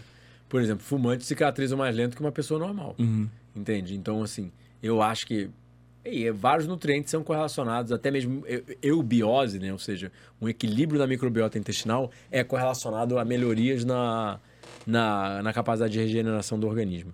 É, por exemplo, tem uma pesquisa do Urich, é, View through a window, se quiser digitar aí, View through a window é, enhances a surgery eh, recovery. É, ele mostrou, foi um, um pesquisador que mostrou, ele pegou registros de vários anos do hospital e, e o registro dos quais dos pacientes estavam virados com uma cama, né, estavam na cama, virados para uma janela com um habitat verde e quais pacientes estavam na cama virados para uma janela com concreto, com cidade grande. Os pacientes virados para a janela com verde recuperavam mais rápido a cirurgia. Precisavam de menos remédios, tinham melhores notas das enfermeiras, ou seja, causavam menos problemas e iam para casa mais cedo recuperando melhor de colicistectomia, né? Redu- é, remoção da vesícula biliar. Cara, isso é insano. Insano. Aí eles, eles testaram, tipo, botando plantas no quarto, melhorava a recuperação do paciente. Nós somos um, um, um ser simbiótico, entende? Nós somos atrelados às bactérias, eh, tipo, não só intestinal, a toda a microbiota que vive dentro de nós, que são 37 milhões, 37 trilhões. Nós somos atrelados às árvores frutíferas, entende? Tudo isso influencia demasiadamente na nossa saúde e as pessoas realmente não entendem o quanto, mas está datado na literatura. Eu tinha conversado com, com um doutor PhD aí em educação física e ele tinha falado também dos benefícios da atividade física na, na natureza e tal. E daí a gente chegou à conclusão que o ideal seria fazer uma academia arborizada, velho. Tipo, por dentro, assim, que fosse, tipo. Fato, fato. Seria sensacional. Ué, pensa bem, até mesmo esses compostos, as dioxinas, né, essas toxinas petroquímicas, estão em tudo na academia. No chão é plástico, Uhum. os, os aparelhos e a- a- os halteres são Metal, borracha. metal com borracha, mas borracha é plástico. E elas têm, é, as dioxinas têm atividade antiandrogênica. Ou seja, prejudicam os níveis de testosterona. Mas esse, tipo. Aí a gente tá dentro da academia, até mesmo, por exemplo, é, o chão solta microplástico, vai, vai ter um mínimo de inalação de microplástico, vai ter um mínimo de lixiviação de dioxinas, né? Mas, mas essas, essas coisas, tipo, cotidianas, né? Essas toxinas, assim, tu, tu evita isso? Ou, tipo, tu só entende o mal, mas fala, cara, não tem como? Tento minimizar, tento minimizar, claro. Por exemplo, desodorante spray é correlacionado com o aumento da incidência de câncer de mama. Puta merda. Não aguento mais esse cara. E, e não é, não é, é, é dados, bota aí. De, deodorant spray and uh, breast cancer. Mas aí tu não usa desodorante? Você tenta fazer, assim, primeiro de tudo, uma coisa muito interessante. Tem estudos mostrando que vegetarianos têm um melhor odor do que onívoros. Ou seja, eles botam pads no, no, no, no embaixo do, do braço da mulher, embaixo do braço do cara, e faz ele fazer exercício, viver ali, depois tira os pads e dão para mulheres cheirar. Mas só que a mulher não sabe se está cheirando onívoro ou está cheirando vegetariano. Uhum. E elas dão melhores notas de um, um odor mais agradável no vegetariano. Isso é pesquisa também, dá para procurar e fácil. Que loucura, cara. É, então assim, sendo fruge, nosso odor corporal é muito mais agradável. Também se todo mundo fedesse na natureza, imagina como seria, né? Porque a gente não tinha perfume. Mas, além disso, obviamente, eu vou tentar usar um, um petroquímico menos sintético usualmente, né? Não quer dizer, eu tô num hotel, não tem, eu vou usar. Foda-se. Porque né? realmente, o que, que acontece? As pessoas estão muito acostumadas àquele cheirinho de rosas. E aquilo não é rosas. Aquilo é um petroquímico sintético que está causando até alteração epigenética transgeracional e afetando seu filho. E a gente sabe disso, entende? Mulheres de escritório, por exemplo, eu usei um dado científico no Veganismo para Mães, Pais e Bebês. Mulheres de escritório que usavam mais maquiagens tinham mais fitalatos séricos. O que, que é isso? Um tipo de petroquímico que a Ah. gente usa, sabe, para dar mais é, consistência ao plástico, menos consistência. Eles vão moldando através de vários BPA e por aí vai. As mulheres que usavam mais maquiagem tinham mais fitalatos séricos, fitalatos no sangue, séricos é do sangue, né? Ou seja, esse petroquímico no sangue. Os filhos nasciam com menor tamanho de pênis, menor distância no genital e comportamento mais feminino. Meu Deus. As dioxinas são antiandrogênicas e xenoestrogênicas. Ou seja, elas têm atividade do hormônio feminino e elas bloqueiam a ação do hormônio masculino, a- a- literalmente a- através do receptor da célula, né, pro hormônio. Então, é uma Cara, feminização. mas isso aí ninguém sabe disso. Tá datado na literatura. Pode, pode botar aí Skeckelback, desde 1980 já tá publicando sobre isso. Mas por que, que não tem ninguém, tipo assim, A mídia, a, a mídia americana já se classificou eles desde 1990 como gender bender chemicals. O que, que é isso? químicos que mudam o sexo. E literalmente você vê problemas reprodutores fácil, como eu brincava. Mulher antigamente fazia sexo, eh, não precisava nem fazer sexo e ficava grávida. Hoje em dia faz, faz, faz, faz, tenta ter filho e não consegue depois de anos. Com, com toda a cautela argumentativa necessária, tu acha que isso está relacionado de alguma forma a opções sexuais e toda essa... Eu já, eu já sabia que você ia perguntar bem antes. Eu acho que tem influência sim, porque a gente sabe, eu sei que muita gente vai me xingar, vai aparecer um monte de hater aí. Mas assim, o que a gente sabe na- é, na literatura é que o cérebro é formado pelos hormônios gonadais. E a gente está causando uma, uma grande alteração de estrogênio e testosterona. Ou seja, é, eu mesmo tendo peitinho, tendo ginecomastia, excesso de estrogênio, é, ossatura menor. Meu pai, por exemplo, tinha uma ossatura parecida de um gorila, de tão largo. Mamou até os seis anos na mãe, só vivia de comida, sabe, muita fruta, só a comida que eles plantavam. Ou seja, bons indícios de testosterona na infância, porque não teve peitinho, tem uma estrutura larga óssea. Então, se você está com muito estrogênio na fase de formação, o cérebro é formado pelos hormônios gonadais. Ou seja, se um homem tem muito estrogênio na fase de formação do cérebro, na formação dos órgãos sexuais, a literatura sugere que ele vai formar um cérebro mais feminino. Entende? Porque é, o organismo entende, pô, tem muita testosterona aqui, cresce o ombro, cresce, cresce barba, cresce pelo. Você vê a nossa geração é mais andrógena. Meu E- pai parecia muito mais macho do que a gente da nossa geração Tipo, visualmente falando, assim. Tipo, mais pelo, a estrutura óssea mais larga, mais pesado, é mais ogrão, assim. Você vê a nossa geração é muito andrógena. A cara não parece tanto é, o dismorfismo sexual lá do Pottinger. quando ele induzia essa, a, a comida industrializada nos gatos, eles tinham a perda do dimorfismo sexual, ou seja, a perda das segundas características sexuais. O organismo não se desenvolvia tanto macho ou fêmea, né? Ficava meio que andrógeno. Cara, isso é louco. Eu, eu penso nisso assim porque. É, Cara, é, deixa eu pensar na polidez das palavras aqui. Mas tu não enxerga na natureza um comportamento homossexual de forma tão comum. Existem. Existe, existe. Mas, tipo Mas- assim, como a gente enxerga no ser humano, estatisticamente, tipo, as porcentagens, tipo assim. É incomum. E é algo que, tipo assim, biologicamente, com todo respeito, não faz sentido. Porque a vida E eu, Ela amo, quer se e eu perpetuar. amo todos, tá? E nós todos somos mal formados. Sou convicto por comida cozida, o, estilo de vida industrializado. Eu mesmo tenho má, forma- formações. Todos nós temos danos, tá? E eu não tô querendo criticar ninguém. Eu amo a todos, independente da escolha sexual, independente de qualquer coisa. Mas é que os dados, por exemplo, Lago Apópica, Estados Unidos, desde 1980 ou 1990, ó, jacarés machos nascendo com micropênis e não conseguindo procriar. Tinha uma indústria de papel, eles fazem um bleaching, um branqueamento do papel, jogam todos os efluentes na água, todas as toxinas ambientais, na- essas di- dioxinas, causa gender bender chemicals, ou seja, o pênis não desenvolve direito, o bicho não consegue nem penetrar. Tem uma civilização no, no- tem uma cidade brasileira, é, eu não vou me lembrar do nome do artigo, mas é em inglês, que como eles usam muito agrotóxicos, 30% dos filhos já nascem com micropênis, criptoarquia ou hipospadia. O que, que é cripto aqui? Vamos lá. Micropênis menos de 9 centímetros ou 8 centímetros. É, criptoarquia é quando o escroto não desce da barriga, ou seja, o escroto fica lá para dentro. E, e, e hiposfadia é quando a uretra, ao invés de nascer na ponta do pênis, nasce no escroto. Ou, ou vai- nascendo em diferentes posições de, de acordo com a- o nível de hipospadia. Uma má formação, digamos assim. Uma feminização do homem. Ou isso, seja, isso muitos- por quê nessa cidade? É agrotóxico. Eles- Agrotóxico. os pais usam muito agrotóxico e os filhos sofrem. Porque al- alterações epigenéticas transgeracionais. O que a gente está fazendo conosco aqui no presente momento está afetando nossos filhos. Está afetando nosso DNA para passar para os nossos filhos.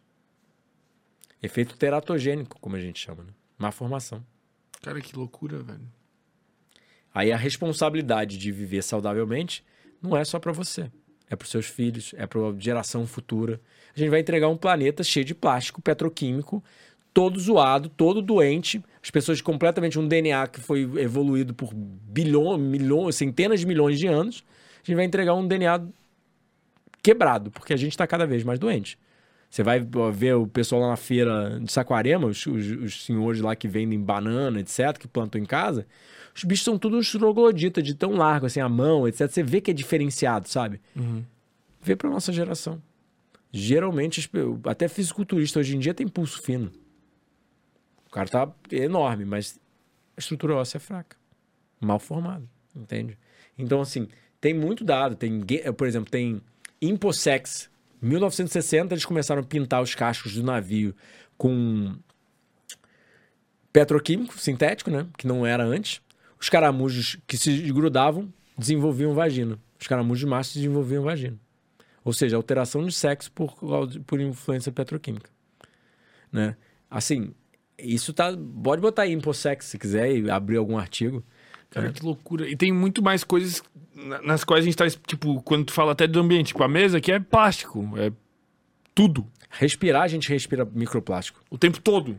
A gente respira microplástico. E muita gente não sabe disso. Não é só. O sal hoje em dia já estão vendendo sal nos Estados Unidos, é, low microplastic salt. Meu Deus. Eles já estão ganhando dinheiro em cima de vender sal com pouco microplástico. Porque não tem mais sal sem microplástico. Caralho, velho. Tem plástico na placenta, tem é, microplástico na placenta humana. Tem microplástico nos Alpes suíços, tem microplástico no- na barriga de todo peixe. Microplástico virou Mas não tem mais o que fazer, tipo, tu pode tentar evitar. Tipo, tu vive lá num lugar bacana que tu consegue evitar isso, vamos dizer assim. minimizar. Minimizar. Evitar não, mas é, pelo menos, tu- por exemplo, praticamente eu jogo, sei lá, um, um- um saco de lixo fora por mês. Papel higiênico, alguma coisa assim do gênero, né? Mas é. Todo o meu lixo no dia a dia vai pro pé das minhas plantas. Que é um adubo que vai nutrir ela e me nutrir de novo, entende? A, a natureza não fez a gente para produzir coisas sintéticas. E vai dar um problema mais cedo ou mais tarde. O ser humano não pode criar coisas. Quem produz são as plantas. Quem cria alguma coisa, ou nós criamos outra vida, né? E as plantas criam outras vidas através das frutas, etc. Mas é criar isso aqui e tudo que a gente vê vai acabar em pouco tempo. né? Não tem como sustentar. é, Por exemplo, a gente produz toneladas de plástico todo ano. Isso está se acumulando, está se acumulando, está se acumulando. E aí, ah, joga para fora do planeta. E o microplástico, como você vai jogar para fora do planeta? E as toxinas ambientais que vão lixiviar daquela coisa e vão parar aí, por exemplo, DDT, um dos principais agrotóxicos produzidos há muito tempo atrás, ainda é encontrado no sangue de, de americanos até hoje. Foi banido, eu acho que na década de 80. Continua passando. É, é, é, Ou se- tem resquícios. é lipofílico e hidrofóbico, essas toxinas ambientais, né? Ou seja, elas amam gordura e temem água. Então elas se grudam nas células de gordura do animal e não são biodegradáveis, ficam ali por 20 anos, né? Podem ficar muito tempo, né? Não tô falando 20 anos, mas é muito, Muito tempo. tempo. E tendo uma atividade ali estrogênica, etc. Tem mais alguma coisa, tipo, na tua rotina, assim, que tu evita? Ou que tu minimiza, assim? Sei lá, tipo, tu desliga o Wi-Fi pra ir dormir, coisas assim. Desligo, desligo o Wi-Fi pra ir dormir. Eu geralmente eu nem uso o Wi-Fi, né? Tipo, eu tenho um cabinho que você consegue conectar no celular e conectar no, no roteador e você consegue rotear o. Caralho. o- é, aí você não precisa ligar o Wi-Fi, né? Por que tu faz isso? Porque eu não tenho emissão de electromagnetic, electromagnetic fields, ou seja, ondas eletromagnéticas. E a gente sabe que o Wi-Fi é citotóxico e genotóxico, ou seja, causa dano à célula e causa, do- é, causa dano ao código genético. Como é que a gente sabe disso? A nível científico. Tem. Aumento de estresse oxidativo, inflamação.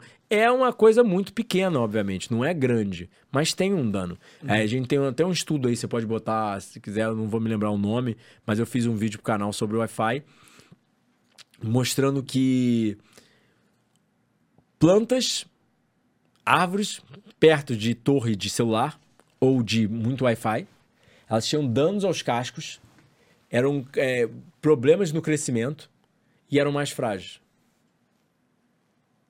Cara, que loucura, velho. Dano de onda eletromagnética. Mas isso tu, A- isso a- tu não tem pla- como evitar. Planta, tipo, por exemplo, tem cronobiologia. Ou seja, minhas, é outra coisa que eu tento fazer lá no terreno para não ligar todas as luzes, ficar o terreno todo iluminado, porque eu tô preocupado com a saúde das minhas plantas. Elas precisam ficar de noite à noite. Exatamente, porque o cérebro delas, né, entre aspas, cérebro, tá vendo, né? E aí ela vai entender que é o horário errado do dia e não vai reparar e manter toda a biologia dela ali funcional, né? Então, assim, eu faço muita coisa. Eu- é, é, iluminação circadiana, ou seja, eu, eu tenho em casa, né, abajures, tudo muito suave a iluminação, se eu precisar ligar, mas eu mesmo fico no escuro, né? É, eu faço jejum intermitente de 18 horas por dia, eu levo uma dieta crua fresca, entende? Tento priorizar orgânico, mas nem sempre é possível. É, eu pratico atividade física intensa todo santo dia, ou seja, no mínimo de uma hora de atividade física foi o que eu fiz nos últimos 16 anos, tirando quando eu tô em jejum. Caralho.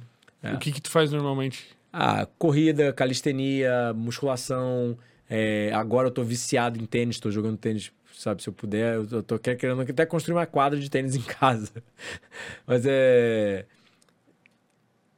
Algum tipo de atividade física que induz hormese. Ou seja, Que é hormese? É o que não me mata né? me, me torna mais forte. Aquele conceito que eu falei antes das plantas também causa na gente.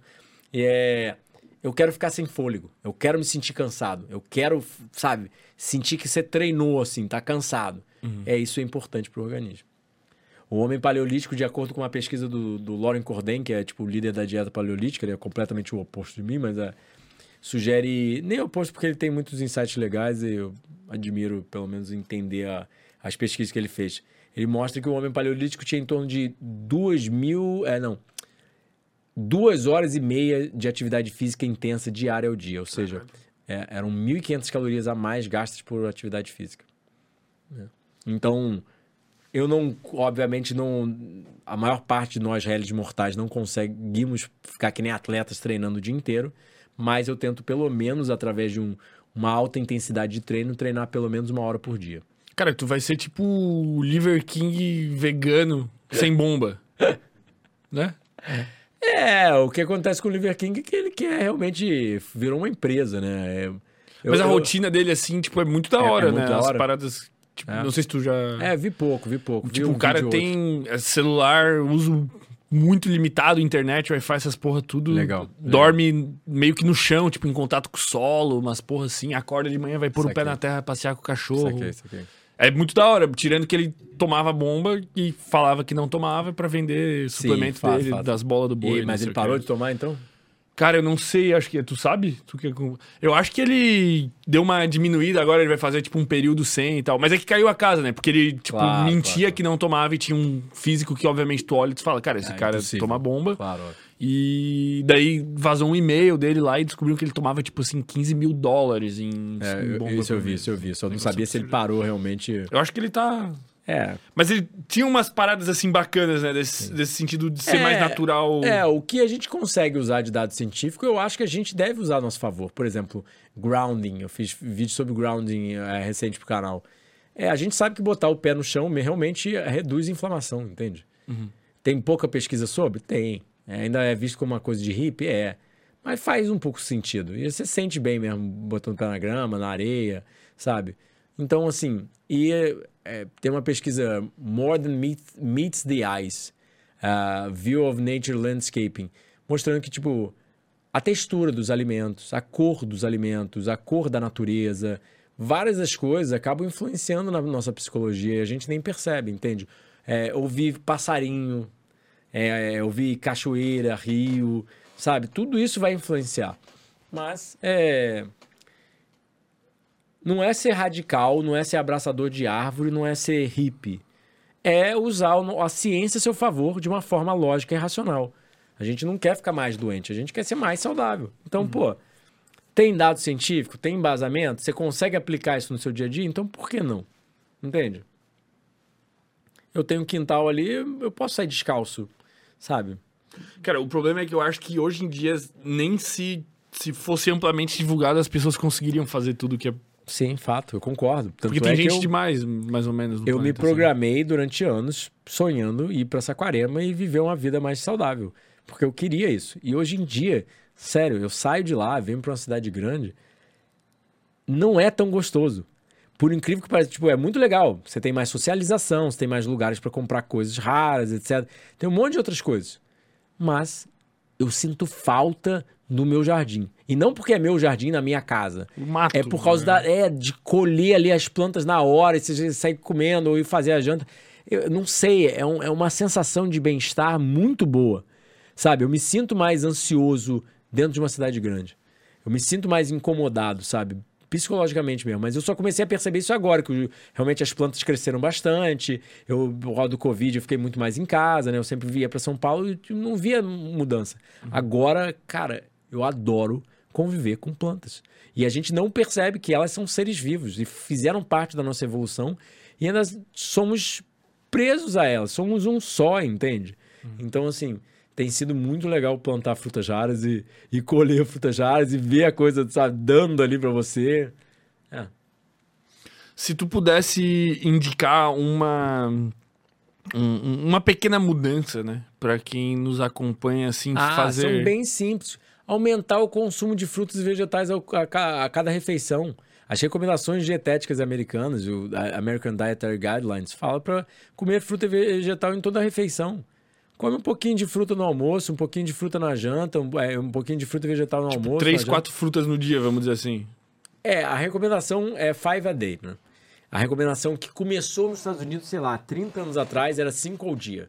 Pelo menos cinco porções de frutas e vegetais ao dia. Não incluindo batata, essas coisas que as pessoas acham que é vegetal, né? É fruta e vegetal mesmo. Aí depois vem uma campanha do- dos Estados Unidos chamada More Matters, Mais Importa.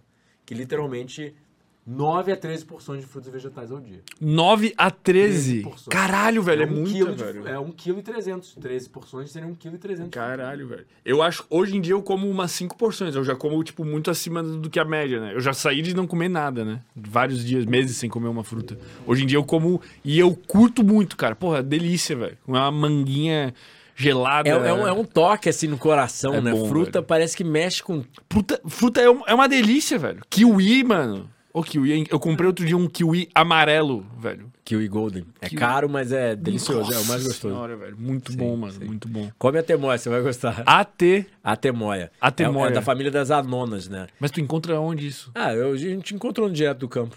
Ah, é? Ah, Encontrou no direto do campo. Tava, tava madurinho até. É, mas, sim, parece que eu criei uma, uma, uma, uma dependência das frutas, sabe? Parece uma-. É uma, um tipo de pinha, né? Uma mistura da pinha com a jaca, sei lá. Não, Não. jaca não, é. É mistura da pinha com a xerimoia, né? É da mesma família. Eles só Mas é misturam... parecido com. Não é fruta do conde que é parecido com isso? Então, a assim? pinha é fruta do conde ou ata. Tem três nomes de fruta do conde no Brasil, né? Entendi. Mas é exatamente isso. Cara, que loucura. Velho, vamos abrir pras perguntas. da- Tu precisa ir no banheiro, alguma coisa Não, assim? não, Se tu precisar, a gente faz uma pausa. Tô de boa, Não? tô de boa. Então vamos pegar as perguntas da nossa audiência que o Gabriel já separou pra gente. Já estamos duas horas. É, três quase. Passa rapidinho, velho. É, né? Verdade, né? Começamos sete por caramba. Cara, Passa muito rapidinho, Passa muito velho. rápido. Então tem umas perguntas aqui. Quem não mandou ainda, fiquem à vontade aí para mandar qualquer pergunta no superchat. Leremos todas e as perguntas do chat a gente normalmente seleciona algumas aqui. É, O Matheus Dias mandou aqui, acho que é uma questão que a gente já passou, né? Mas tu pode esclarecer novamente. É, O que o cozimento faz com o alimento em si para a conclusão de que comê-lo cru é melhor? Seria a questão daquelas toxinas e tal. Todo mundo já ouviu falar de perda de nutrientes. Em Sim. torno de 30% é, das vitaminas, minerais são perdidos durante o processo de cozimento. Os nutrientes são lábeis, ou seja, termo, oxigênio e fotolábeis. Lábeis é sensível, então são sensíveis ao calor, oxigênio e luz. Então, quando a gente cozinha, a gente está causando danos às vitaminas, é, lixiviando metais, é, os metais para a água, causando perda de fitonutrientes e antioxidantes. Tá? Ou seja, são muito sensíveis. É, e obviamente as pessoas cozinham a 250 graus num forno, né? Geralmente. Aí você tem essa perda de nutrientes extremamente bem datada na literatura. Qualquer pessoa normal já ouviu falar, ah, perde nutriente com cozimento. A outra é a formação das toxinas do- dos produtos da reação de Maillard. Bem datados na literatura, AIDS são, AIDS são encontrados em tecidos cancerígenos. Os AIDS lá do Covid, da atrofia cerebral, é, é, aminas heterocíclicos, hidrocarbonetos policíclicos aromáticos, duas substâncias cancerígenas durante, produzido no, no churrasco da carne e por aí vai. Também super datado. Então, toxinas, toxinas do cozimento, perda de nutrientes e uma das coisas piores que eu acho, na minha humilde opinião, que não é o ato só de cozinhar o alimento, é comer alimentos não adaptados à nossa espécie Como assim? nós somos primatas. E isso existe uma evolução da raça para se adaptar àquele alimento que ela come. Por exemplo, animais carnívoros secretam uricase, a enzima para metabolizar o ácido úrico. Então eles podem comer carne à vontade e não sofrem de gota e hiperuricemia. Nós sofremos. Porque a gente nunca comeu muita carne, por mais que tivesse algum consumo ao longo da história. Aí, se a gente tenta comer muita carne, a gente sofre de vários tipos de doenças, inclusive gota. É, porque a gente não tem essa enzima. Animais carnívoros, por exemplo, biosintetizam vitamina C. Carne nunca teve vitamina C, ele precisou manter um gene ao longo da evolução que produzisse a vitamina C. Nós perdemos esse gene. Se você não tem vitamina C na, nossa, na sua dieta, você morre, por exemplo, de escorbuto. Você lembra? Os marinheiros vinham da Europa para cá e morriam de escorbuto. Eles perceberam que era só botar limão na dieta deles e eles não morriam de escorbuto. Então, assim, nós evoluímos com as árvores frutíferas e somos dependentes dos nutrientes delas. Então, quando a gente tenta. Não é só a questão do, do feijão cozido, do não sei o que cozido, é principalmente também a questão de alimentos não adaptados à nossa espécie. A gente não. Quem não, não peida o dia inteiro com feijão? São oligosacarídeos, a rafinose, esteactose, que causam gases porque a gente não consegue quebrar esses oligosacarídeos. Dá para comer? Dá. É, tem nutriente lá? Tem. Mas é adaptado à nossa espécie? Se fosse adaptado, a gente conseguiria comer cru, com gosto e não causaria gases. Entende? Aí vão, vai, vai vir um monte de gente falar, mas feijão, não sei o quê. Sim, feijão é muito mais saudável que muita coisa que você come. Mas ainda assim não é mais saudável que fruta vegetal. Para primatas. Se você fosse um pássaro, talvez. Tu já ouviu falar na dieta do Jordan Peterson lá? Ele, ele tem um problema imunológico bem, bem grave, assim. Ele tem uma doença severa e ele adotou uma dieta estritamente carnívora. No caso dele, tipo, e funcionou muito bem, assim. Acho que é. Mas é, dieta cetogênica, por exemplo, auxilia é, perda de peso, auxilia vários fatores. Só que aumenta a incidência de morte e mortalidade por todas as causas. Você emagrecer e ficar livre de alguns sintomas não quer dizer que você está realmente bem nutrido. Obviamente, às vezes a dieta dele era muito pior do que era hoje. E aí. Não, é, é, que ele tem um problema muito específico, tá ligado? Tipo, ele tem uns problemas lá bizarros, assim. Tipo, dá problema de pele se ele come, tipo, pão, tá ligado? É, mas é trigo processado, cheio de farinha, uhum. açúcar e sal e fermento. Fermento. É, sabe? Entende? Aí, obviamente, o sistema imune está desregulado, e aí ele vai tentar comer uma coisa e dá, tipo, tem gente, tem paciente meu às vezes que tem alergia à frutose. É, é, é, culpa da banana? E daí? E daí faz o quê? É, ela tem que produzir saúde para o sistema imune ficar regulado e aí ela volta a conseguir processar. Mas tu acha que esse tipo de alergia, alergia é reversível, assim? O Longo mostrou Fasting Mimicking Diet, que é essa dieta que o Longo desenvolveu, né? Que parece um jejum, né? Mas não é um jejum, é só uma dieta hipocalórica, hipoproteica, é, para imitar os efeitos de jejum, mas sem ser o jejum em si, para não ser tão difícil para as pessoas. Que ele, com essa dieta, ele conseguiu mais em ratos, né? Mas eh, tem provas também em seres humanos, não tanto quanto, porque realmente, como eu falei, é mais difícil testar, tem várias questões.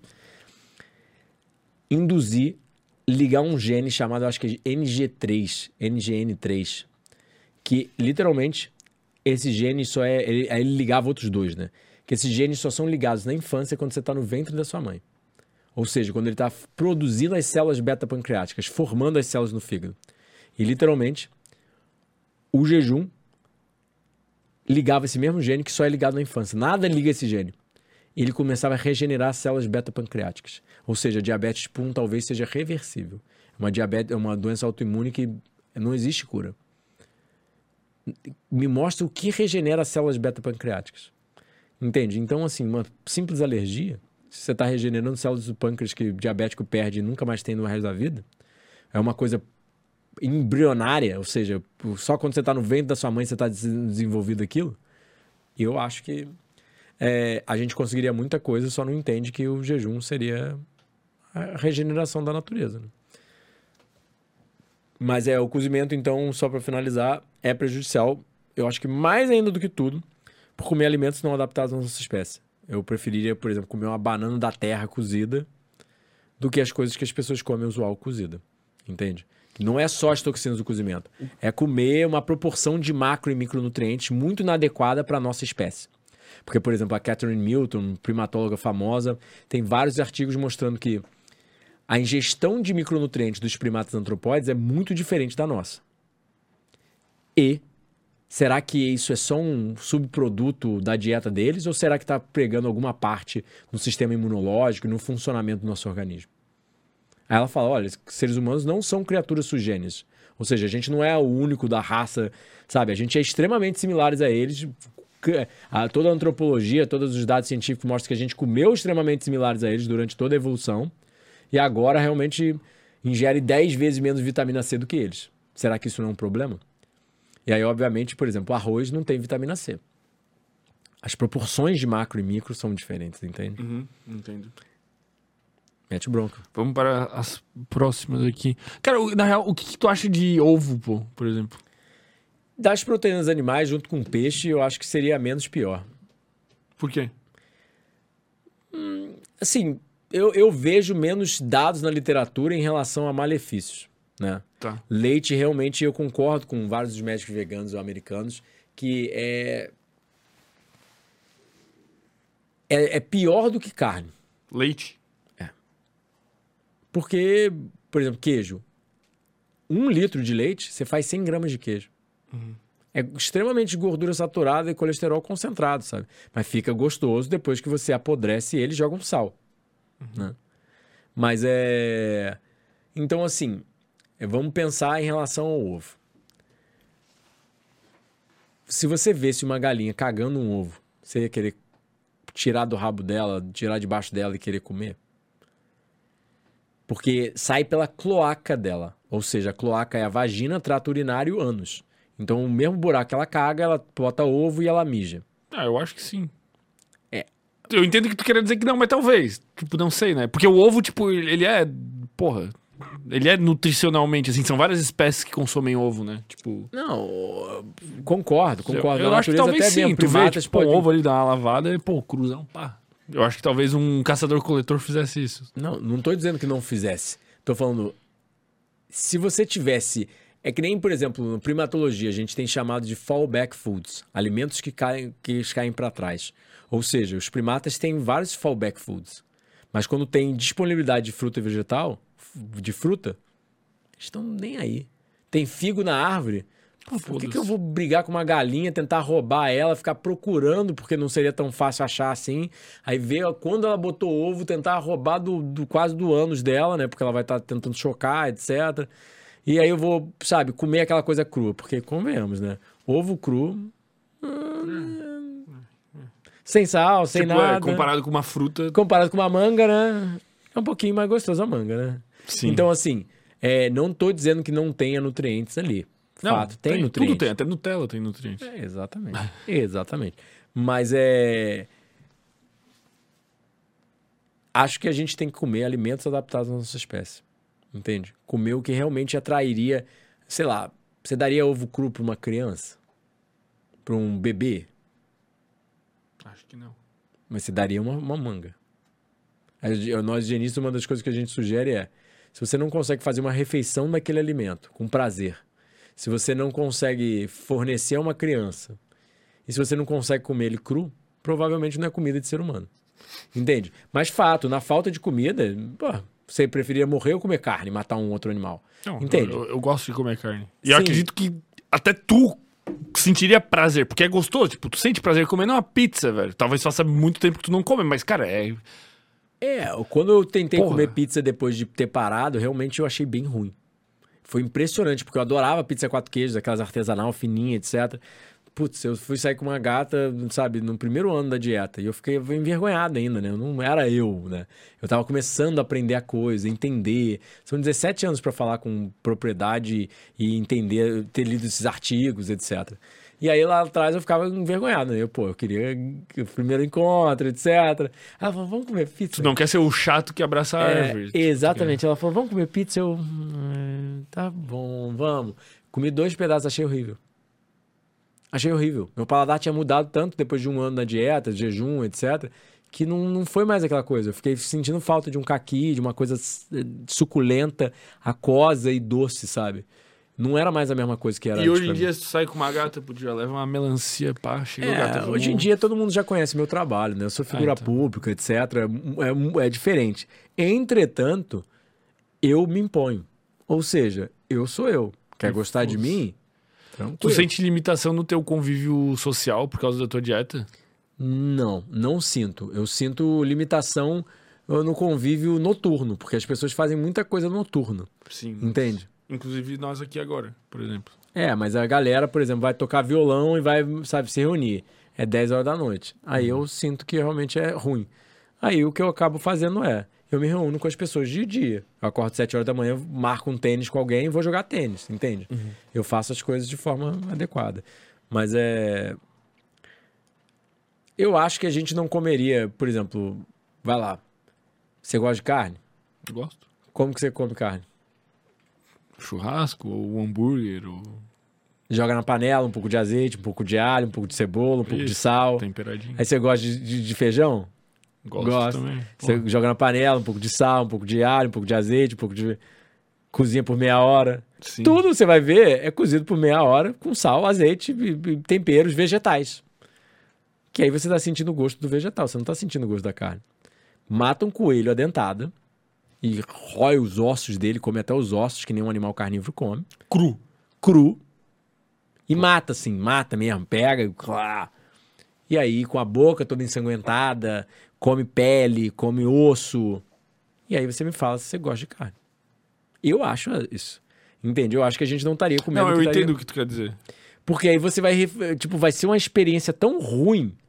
E Talvez não seja paladar- tanto. Eu consigo imaginar um mundo em que não é tão horrível, pô. Sei lá, eu não consigo. Talvez eu seja muito cruel na brincadeira. É, sei lá, tipo, uma vaca, por exemplo. Como que você vai matar uma vaca, cara? A dentada. Não dá, cara. Você- Narigada. O Pá. bicho é muito grande. O bicho é Sim. muito grande. Tem vaca, às vezes, passando lá na frente de casa, meu irmão. Bicho, 300 quilos. Você não, tá, com um instrumento. Tipo, tu pega uma lança, tu mata. Sim. É, é. Mas sim, com certeza a carne. Com certeza a carne crua nunca vai ser tão prazerosa e gostosa e nem perto quanto uma fruta, tipo, fresca. Exato. Tipo, que ela já quase que vem E, geladinha. o, assim. e, o, e a psicologia humana, entende? A gente é carinhoso. Tipo assim, você vê um cachorro, alguém batendo um cachorro, você vai proteger. Entende? Você vê Eu não alguém... sei se a gente é naturalmente carinhoso, cara. Tem até foto, eu até boto uma palestra minha, um- um chimpanzé abraçando um tigre, tá ligado? Um tigre pequenininho, assim, os dois bebês, assim. Uhum.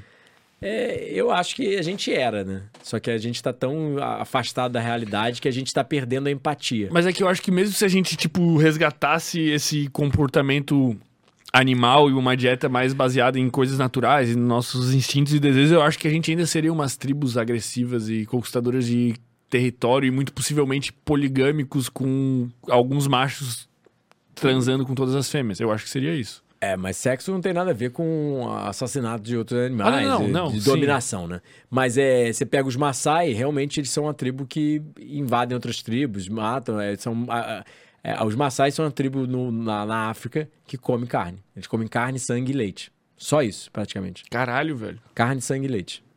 E eles são a tribo mais agressiva. Não é por acaso. né? É, Faz, faz, faz, faz- faz sentido, faz muito sentido narrativamente e também com alguma estatística e ciência. Vamos As pegar. outras comem plantas, né? As outras tribos comem primariamente plantas, né? E estão lá bem Ah. mais na paz, vamos dizer assim. Ah, Eu entendo. Isso É. foi relato de internet, ali num site, etc. Não, não, não me cite em artigo médico científico, por favor. Gabriel, algum Gabriel que não é os Gabriels aqui, perguntou por que você, no caso ele, é meio cor de abóbora, não me parece tão saudável. Hipervitaminose A. Excesso de vitamina A. O que a literatura sugeriria que é muita vitamina A, eu sugeriria que seria normal.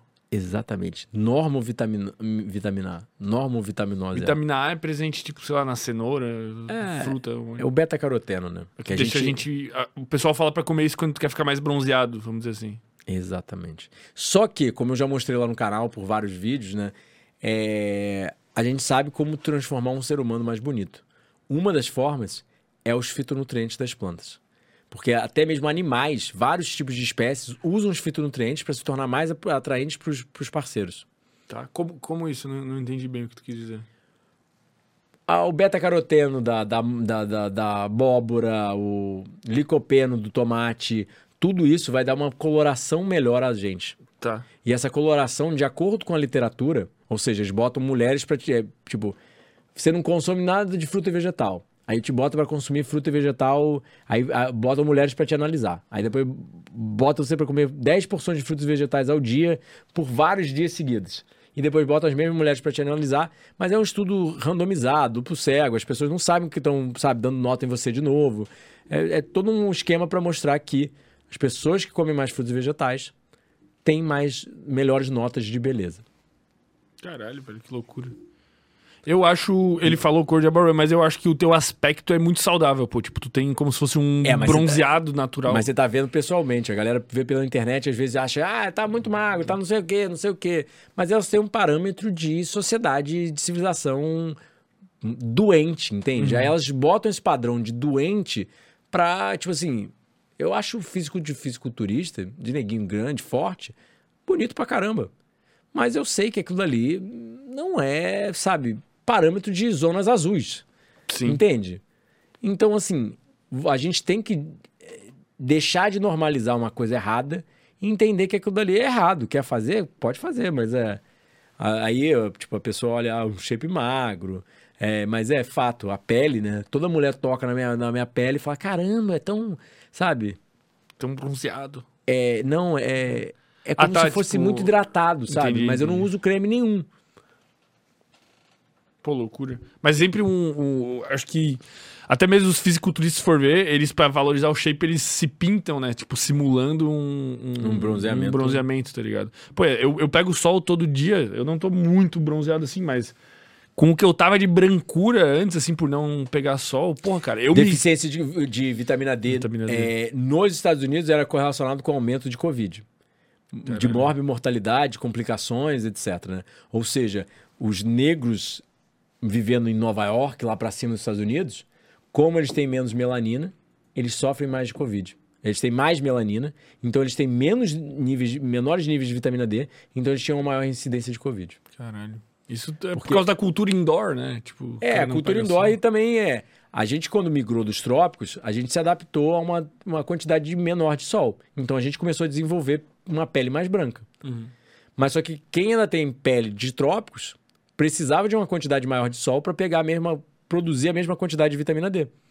Entendi. Só que aí vai morar no, lá em cima, onde não pega sol. Aí a pessoa que é mais branca tem um benefício fisiológico dela comparado à pessoa que é mais negra. Que loucura, pô.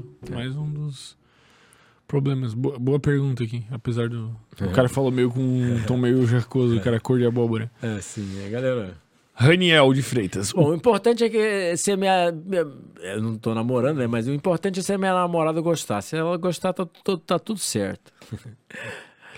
É, o corpo precisa de nutrientes, senão ele vai se retroalimentar, vai funcionar a bomba de sódio e potássio de que jeito? Eu não sei nem se eu entendi a pergunta. O corpo precisa de nutrientes, senão ele vai se retroalimentar. Vai funcionar a bomba de sódio e potássio de que jeito? Desempenho físico e mental vai cair muito. Eu não sei se ele está se referindo em relação ao jejum. Vitamina B12 fica armazenada por até 10 anos. Entende? Você, Carboidrato, você armazena por até quase dois dias glicogênio muscular. Gordura, você armazena por até 50, 60. Acabou de morrer um cara é, islâmico, sei lá, é, 80 e poucos dias em prisão em jejum. 83 dias, o cara morreu no 83 Me mandaram uma matéria no Insta, né? Não verifiquei, sabe, facts. É, pode ser fake news, tô brincando. É, então o corpo armazena nutrientes. Quando você está jejuando, ele ainda está comendo. Só que ele está comendo o que foi previamente armazenado. Ele está usando os nutrientes que você armazenou durante um ano comendo, entende? Uhum. É tão simples assim, né? É, questões como a bomba de sódio, potássio, tão específicas, realmente eu nunca vi na literatura, não posso te dizer. Mas eu já fiz vários jejuns, você pode ver lá no canal de 23 dias que eu gravei, é, o de 40 dias que eu gravei, outro de 10 dias que eu gravei.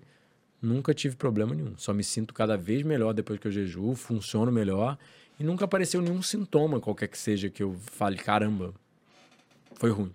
Então, assim, falta literatura. Bom.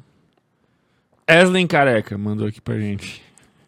É, eles não entram em jejum por estarem machucados e não arriscam atacar. Porra, me perdi na pergunta do cara aqui, mas acho que em relação aos animais. Eles não entram em jejum por estarem machucados e não arriscam atacar ou algo assim? Não sei se eu entendi a pergunta. Também não entendi. Não. Porra, Wesley, careca, formula melhor aí. Mas acho que é tipo dos animais que se ferem e eles entrarem em jejum. Sim, mas.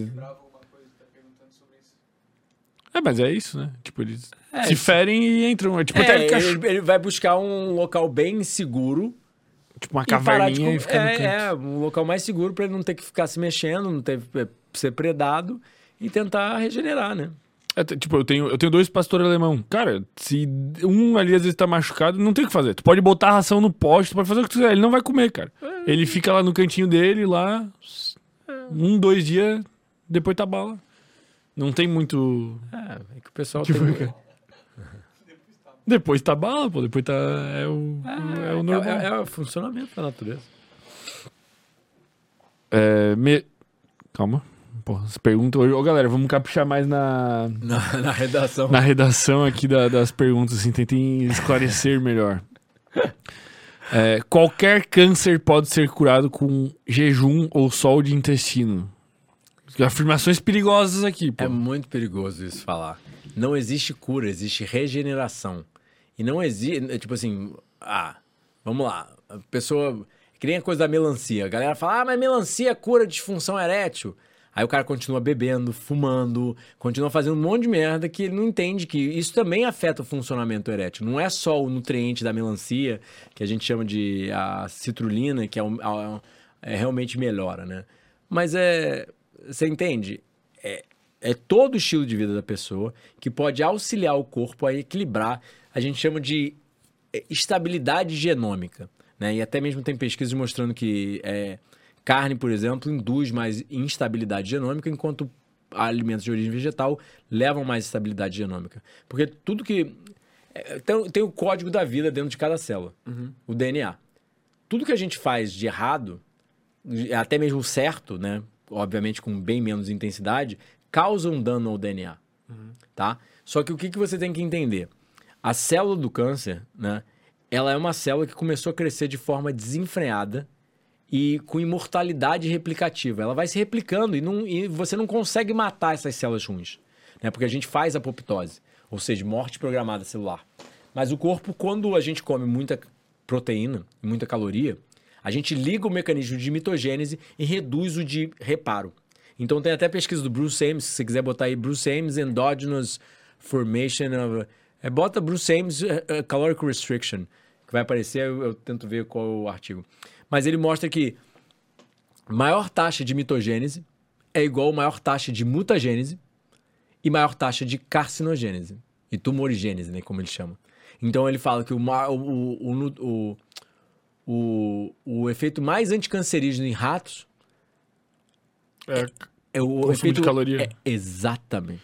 Cara, na verdade. então o que, que acontece? Quando o rato come menos, ele tem menor divisão celular da mitogênese. E aí ele tem menos dano ao DNA. E aí ele tem menos mutações que vão levar essas mutações ao longo do tempo, vão formando um tumor. É, é tipo pensar no motor de um carro. Tipo, se tu bota mais gasolina, ele gira mais, a chance de dar problema é maior. Exatamente, mas só que você tem que pensar no motor do carro de uma forma um pouquinho diferente. Você tem que rodar, mas você também tem que parar no mecânico. Então, se você está sempre comendo só proteína, muita proteína, muita caloria, você está sempre no go, go, go ali, o GF1 e mTOR lá em cima, e a gente sabe que GF1 e, e mTOR alto aumenta a incidência de doenças crônicas degenerativas. Mas só que aí você tem um- uma pesquisa muito interessante que o Longo fez, até foi outro cientista e o Longo acabou indo fazer também, que eles mostram a não, é é Bruce Debate. Wayne. Bruce Ames, Bruce Ames, A M E S. O Gabriel meteu a dieta do Batman aqui na. Bruce Ames, A M E S, isso. Já apareceu já a dieta do Batman, pô. É, não, esse aí é Bruce Martin. Aí, o Bruce Ames é um Triad Theory, é um vídeo ali, né? Life Extension Interview. É, teria que procurar melhor o artigo, mas é, bota. Eu tava falando do. É, congenital. É, é, é, hypocongenital defects on uh, IGF-1 secretion. Ah, Coitado do Gabriel. é. É La- Laron Syndrome. Bota Laron Syndrome. Apaga tudo isso, bota L-A-R-O-N síndrome com Y, porque em inglês é Y, né? Syndrome. Syndrome. Faltou. É, faltou. Aí apareceu. Aí, ó, aí, ó. E o que que acontece? Eles têm hipossecreção de IGF-1. Eles nascem anões, eles nascem com um defeito congênito, uma má formação. Tá, isso é uma síndrome de pessoas que nascem com uma má formação. É, é, é, exatamente. É uma síndrome que é, é- é caracterizada como hipossecreção de GF1. Tá. Eles nascem com não conseguindo produzir esse hormônio de crescimento. O hormônio, o GH ativo no nosso organismo é o GF1. Tá. E aí, como eles nascem com esse problema, eles viram anões. Eles não crescem muito. Mas eles vivem numa cidade que tem muita gente normal, mas tem os anões, né? Não pode falar assim, pô. Vão te Desculpa, xingar demais, desculpa, pô. Desculpa, desculpa. Tem muitas, sei lá qual que é o Tem muitas pessoas altas e Se muitas for pessoas xingar baixas. também foda-se. gente- Se- Tem muitas pessoas altas e tem muitas pessoas baixas. Inclusive, eu já trouxe um anão aqui, pô. Quem for xingar, que. que, Tá, que- e, e tem muitas pessoas com síndrome de Laron, que são realmente muito baixas. Pessoas que não têm síndrome de 50, Laron. E pessoas que não têm síndrome de Laron. E o que, que acontece? Literalmente, eles comem todas as besteiras que as pessoas normais comem e não sofrem de câncer, obesidade, diabetes e, e doença cardiovascular. Só por causa da redução dos hormônios séricos de IGF-1. Caralho, Cachorros velho. grandes têm mais IGF-1 que cachorros pequenos. Cachorros grandes vivem menos do que os cachorros pequenos. É, é, acromegálios, ou os homens de 2,20 metros, e 20, né, que são as pessoas mais altas do mundo, morrem aos 20 anos de idade. Hipersecreção de GF1. O caso deles já é de- ao contrário da síndrome de Laron. Faz eles se desenvolverem. Eles ficam muito altos e acabam morrendo cedo. Caralho, que loucura, velho. Esse, esse Laron não é, tipo... Quem, não é nanismo, né? É outro, é tipo, sei lá... Aqueles caras, tem umas, um- uns gurizinhos pequenos que andam com o Toguro lá em São Paulo, não tem? Pô, acho que o se bobear os caras Quer ver? Volta uma, volta uma e bota imagens, que aí provavelmente aparece eles do lado dos cientistas. Tipo, assim, eles parecem crianças, né? Só que o que, que acontece? O, como eles mostram nessa pesquisa, né? Que eu gente teria que achar, olha, olha lá. O Longo, esse aqui é o cientista que eu tava falando, o Walter Longo, e olha eles ali na frente, ó. Abre essa foto aí, na NBC News.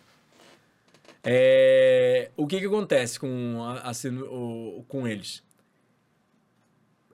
Eles botam o sangue de uma pessoa de síndrome de Laron num tubo de ensaio e expõem a cancerígenos.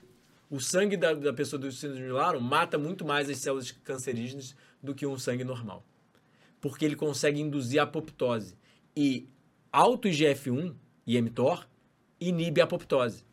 Ou seja, o mecanismo de jejum, que é a autofagia e liga todos esses mecanismos de limpeza, quanto mais a gente jejua, mais a gente repara. Quanto mais a gente come, eh, principalmente proteína e caloria, mais a gente liga IGF-1 e mTOR. Então é simples assim. Eles conseguem fazer mais apoptose e são protegidos do câncer. Mesmo com Cara, que 80 anos comendo besteira. Será que eles provavelmente devem estar procurando alguma cura usando, tipo, esses É, conhecimentos? mas é sempre assim? assim, né? É sempre assim. Eles sempre estão procurando curas milagrosas ao invés de entender que existe um retorno à obediência. Não tem cura. É isso que as pessoas têm que entender em relação a câncer. É um retorno à obediência. E a literatura médica e científica mostra que você tem um melhor prognóstico se você. Eu tenho um livro né, chamado A Dieta Anticâncer. Meu pai faleceu de câncer tem 5 anos. E nos últimos dias de vida dele, ele chegou para mim e falou: Você tá certo, eu quero ser frugívoro. Só que já estava um câncer metastático em quatro órgãos, não tinha mais volta.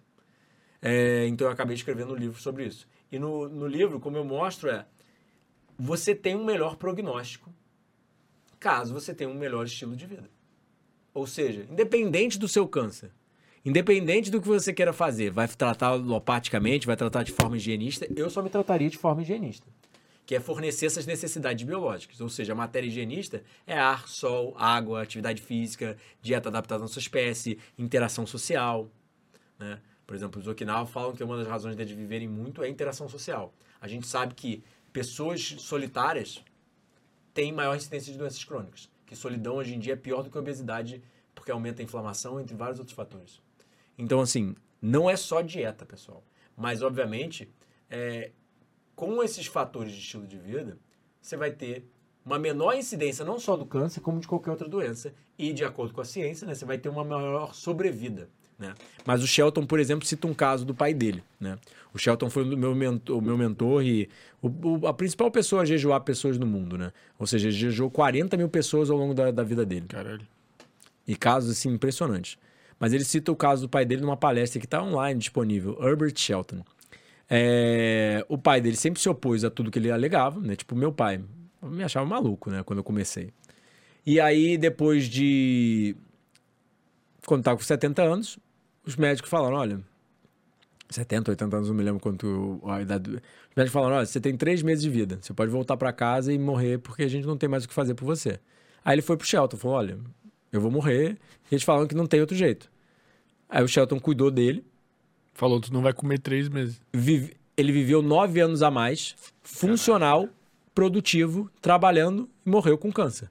Ou seja, o câncer não foi autorizado, não foi revertido, mas ele falava que o pai dele não conseguiu, não, queria, não conseguia adotar tudo que ele recomendava, né? E até lá, naquela época a gente ainda não entendia tanto dessas necessidades biológicas. Agora a gente está vendo que crononutrição, cronobiologia, sabe? Não, e, e eventualmente, tipo assim, tu, tu- cara, tu fez tanta merda durante tanto tempo, cara, que não adianta tu achar Você que. já removeu um órgão, aí tipo assim, por exemplo, meu pai tinha removido as amígdalas. Você acha que isso não impactou no câncer dele? Não ter órgãos? Eu acho que impacta, porque, por exemplo, eu fiz um vídeo sobre o canal eh, e eu não tô sugerindo, porque a galera sempre pira, né? Mas é tirar literalmente o, o apêndice. É, apendicite, né? Causa inflamação do apêndice, geralmente o- é removido o apêndice. É, A medicina até pouco tempo achava que o apêndice não fazia diferença nenhuma, você pode tirar e, sabe, aquele lixo ali, né? É, até mesmo quando fazem cirurgia é, bariátrica, os médicos às vezes podem tirar o apêndice sem necessidade nenhuma, só porque tá, já a barriga já tá aberta, vai e corta o apêndice logo para não dar apendicite. Mas tem como você ter dor de cabeça sem ter a cabeça? Não. Ou seja, você só não vai sentir mais o sintoma. Tá com mas- dor de cabeça. eles só não tiram, eles só não tiram a cabeça e o coração porque vai morrer instantaneamente, mas qualquer outra parte do corpo eles tiram. E no final das contas é, Agora a gente já sabe que o apêndice é um reservatório da microbiota. Então, qualquer é, é, problema na microbiota que você tem, o apêndice vai e fornece, é, é povoa novamente sua microbiota. E tu acha que a apendicite está então, relacionado com o quê? Eu já vou falar, mas é. Então, a remoção do apêndice literalmente aumenta a incidência de doenças crônico-degenerativas. Você tem mais incidência de câncer, doença cardiovascular. Eu, eu, não me lembro exatamente todos que são correlacionados, mas é, eu acho que eu não vejo assim, né? Eu vejo saúde é saúde e vai aumentar o problema de tudo, né? Por mais que você morra primeiro de doença cardiovascular, você ainda vai ter, sabe? A gente sabe que, por exemplo, um paciente diabético morre, é, tem maior incidência de morte de câncer, de doença cardiovascular e por aí vai. As coisas andam sempre lado a lado. Tu acha que o que, que propicia essa, o apendicite, por exemplo? O nome já diz. It. It é inflamação. Uhum. Então, se está inflamado, o que, que é, causa inflamação? Carne é pró-inflamatório. Fibra é anti-inflamatório. É, fitonutrientes são anti-inflamatórios. Dormir tarde e ver luz essa hora, como a gente está vendo, é pró-inflamatório. Entende? Então, jejum é anti-inflamatório. Entende? Tudo que constrói o corpo de forma saudável, a natureza, etc., é anti-inflamatório. Cozimento, os PRMs são pró-inflamatórios. Está datado na literatura. Como eu sempre falo, que uma ex minha falava que eu. Não, não é possível, você decorou isso, você decorou. Que eu falo que eles são cancerígenos, mutagênicos, genotóxicos, citotóxicos, teratogênicos, clastogênicos, pró-inflamatórios, gerontotóxicos, né? Ou seja, todos os dados é, que eles causam, né? Comprovados na literatura. Meu Deus, cara. Tu é muito louco, velho. Ou um visionário não compreendido à frente do seu tempo. Né? Existe essa possibilidade, que você vê aí, Galileu, Copérnico, Thomas Edison, Abraham Lincoln, todos eles eram aquarianos e todos eles foram ostracizados só para 50 anos depois serem vistos como norma. Me dê argumentação científica para signos. Não existe. Concordo. Meu irmão zoou exatamente isso. Meu irmão fala, ah, você, toda ciência, não sei o quê, você vai acreditar em signos, aí é uma piada, não sei o quê. É uma pseudociência, mas eu até acredito. A única pseudociência que eu acredito. Entretanto, você vê que várias ideias, tipo, é, se hoje em dia alguém sugerir que a Terra é o centro do universo, você vai falar, pô, cara burro, não foi pra escola, tá ligado? Não aprendeu o básico. Uhum. Daqui a 50 anos, quando alguém sugerir que, sabe, é, toxinas do cozimento, etc. E, infelizmente, eu sou o único profissional da área de saúde no Brasil falando dos PRMs. Sendo que eles são correlacionados a diabetes, doença cardiovascular, câncer, doenças neurológicas, doenças autoimunes, até mesmo mais machucados atléticos, se acumulando em tendões tecidos, ossos e causando mais machucados atléticos. Que, é, danos no tendão de Aquiles, entre vários outros fatores. Eu acho que o mundo dos esportes, quando descobrir uma dieta frugívora, realmente tirando o fisiculturismo, etc., tirando esportes que realmente necessitam de muita força, vai voar. Quais tu acha que seriam mais beneficiados? Esporte, é, corrida, tênis. Tu acha que. Qualquer esporte que você precise de coordenação motora, flexibilidade e velocidade, né? Talvez muito. esse seja, inclusive, o, o, o, a maneira de disseminar de fato esse conteúdo, né? Porque se tu pegar um atleta de ponta e ele falar, não, eu sigo essa dieta, isso com certeza se espalha, né? Ou a dieta do Batman ali, sei lá. É... eu acho também, se eu pegasse um atleta, por exemplo, a Martina Navratilova, ela foi treinada pelo Graham, um dos meus, meus mentores, né? O cara que me motivou ao crudivorismo. Ela fala, Achei um, um, programa milagroso que me fazia recuperar melhor dentro de quadra, fora de quadra. Você vê até os livros dela, tudo dieta plant-based, daí há, sei lá quantos anos atrás, tá ligado? E ela parou aos 45, né?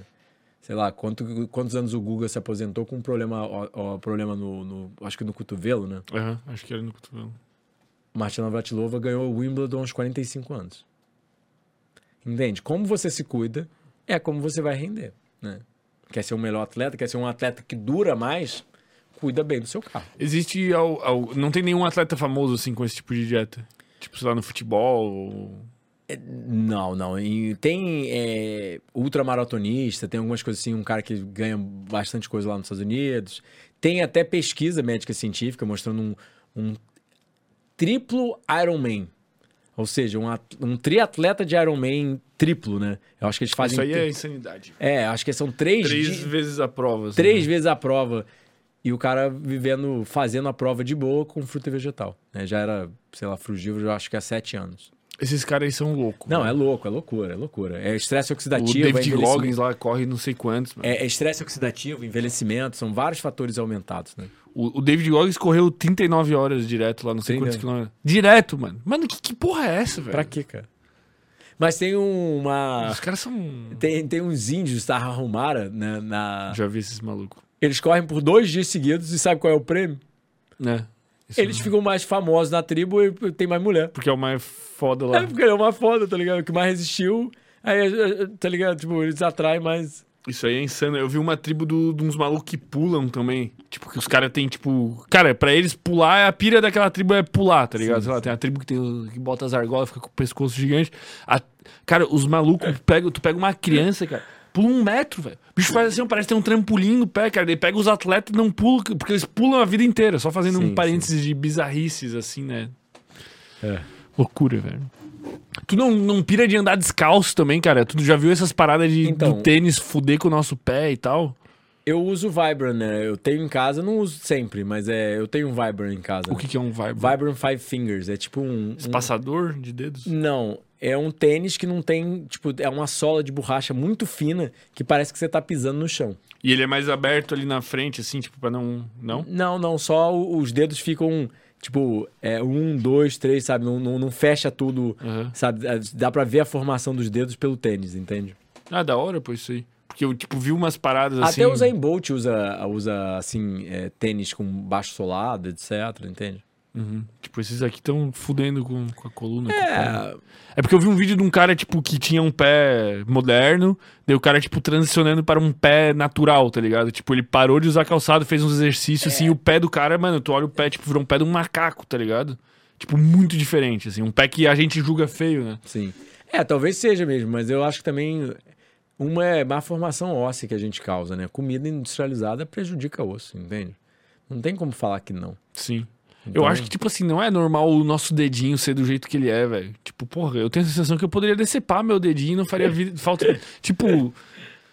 Porra, velho, um dedinho, mano. Tem, tem, tem mulher até. Cara, minha avó, pô, o dedinho dela é acavalado assim por cima, tá ligado? Tanto usar calçado apertado, velho. Tipo, pô, não deve ser normal Não, claro. ser claro, assim, claro. tá ligado? Até mesmo, por exemplo, é, cueca muito presa, etc. A gente usa tudo muito preso, né? Prende a circulação. É, eu sou pró nudismo, pô, total. Não, eu juro, pô, eu acho, eu acho um absurdo ser obrigatório usar roupa, eu sempre falo, pô. Tipo, cara, não, Não, pode pior- sair pelado na Pior é rua, não poder mijar na rua. Tipo assim, mijar num parque, por exemplo, numa praça. Porque às vezes não tem banheiro público. Aham. E, pô, por exemplo, nós frugívoros, a gente come água, né? A gente vive comendo água. Então a gente mija mais, muito mais do que o usual. E no final das contas é, você não pode urinar num, Num parque. num- numa, numa- numa árvore, porque seria crime. Mas é, você tá quase mijando nas calças, tá ligado? Porque você realmente tá bem hidratado, né? Porque você vive de água, não come sal, etc. Ah, é. As, as loucuras modernas, pô. Cara, eu vou pegar a saideira aqui. Mete bronca. Já tá. Qual seria. É, já tá na hora dos. Já, já passei da minha hora, mas tranquilo. Qual seria a rotina perfeita para você? É, estudo, exercício, alimentação, etc. Só pra gente ter um. Ah, então, eu. A gente sabe por é, ritmo circadiano, né, pela ciência do, do- do ritmo circadiano, que o cérebro funciona melhor no início do dia e os músculos funcionam melhor no final do dia. Então, praticamente todos os recordes de atletismo, etc., são, tendem a ser quebrados no final do dia, né? recordes mundiais. Então, eu vejo que eu funciono muito melhor pela manhã, então eu dou prioridade de acordar e já ir trabalhar e bombar. Aí chega por volta das 10h30, 11 horas, aí eu saio para treinar. Não é que seja sempre, né? Por exemplo, agora eu tô fazendo aula de tênis e, sabe, a aula de tênis é 7 horas da manhã, eu não vou falar, porra, então joga para o meio-dia. Ninguém vai passar mal no, no sol, né? E eu consigo ficar de boa, né? É...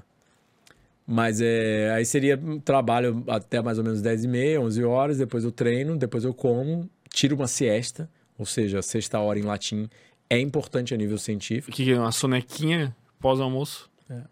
Tem um estudo em Harvard, um estudo de Harvard na Grécia em 2007 que eles tentaram abolir a siesta e aumentou a incidência de doença cardiovascular em acho que em 38%. Caralho.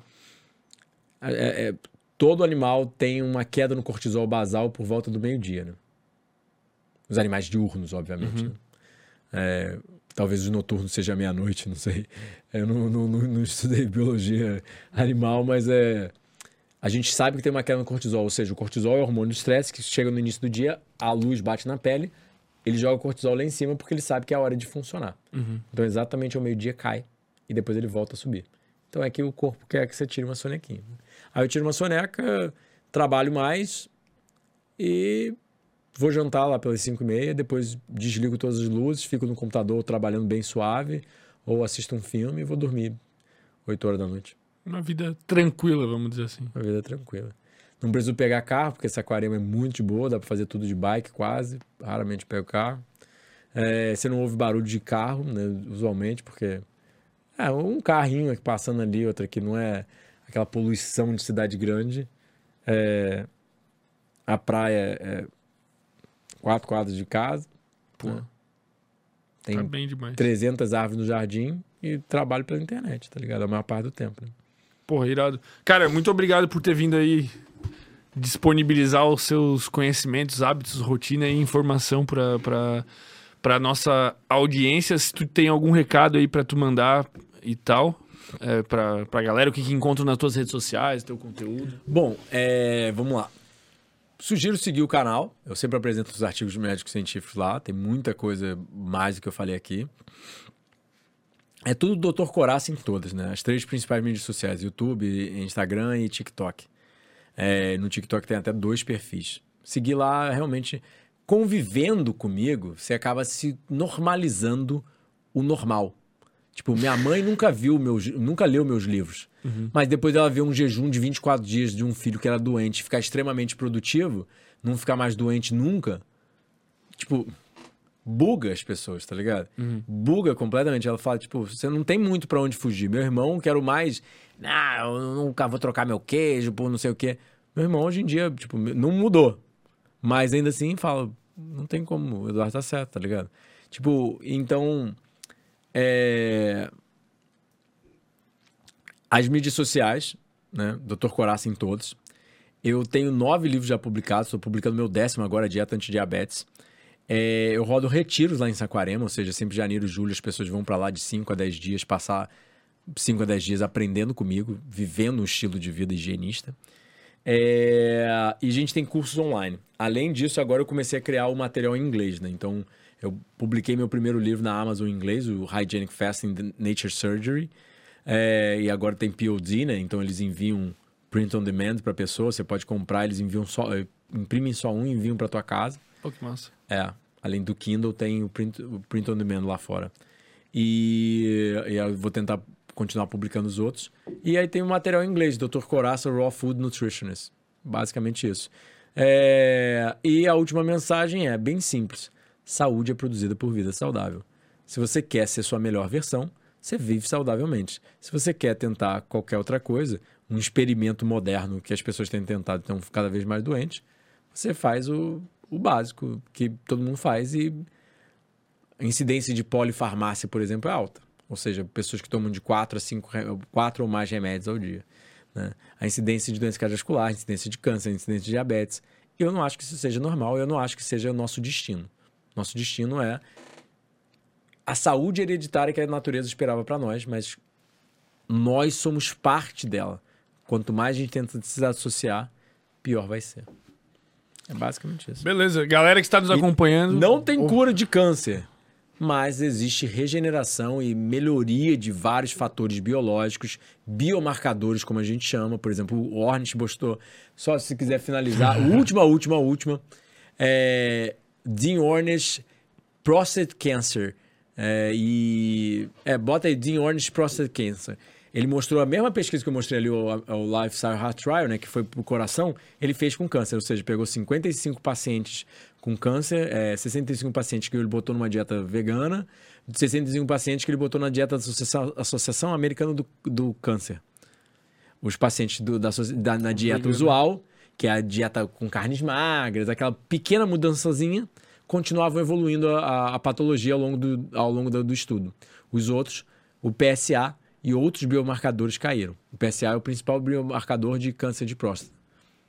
Aí as pessoas falam que você não pode. Porque se você sugerir alguma coisa, Dean Ornish, D-E-A-N Ornish. Aí. É, é quase isso. É SH, SH. Ornish. I-S-H. É, era só. É, I, sem o H no início. Bota assim que vai aparecer. É, vai, vai aparecer, vai aparecer. Método bronca.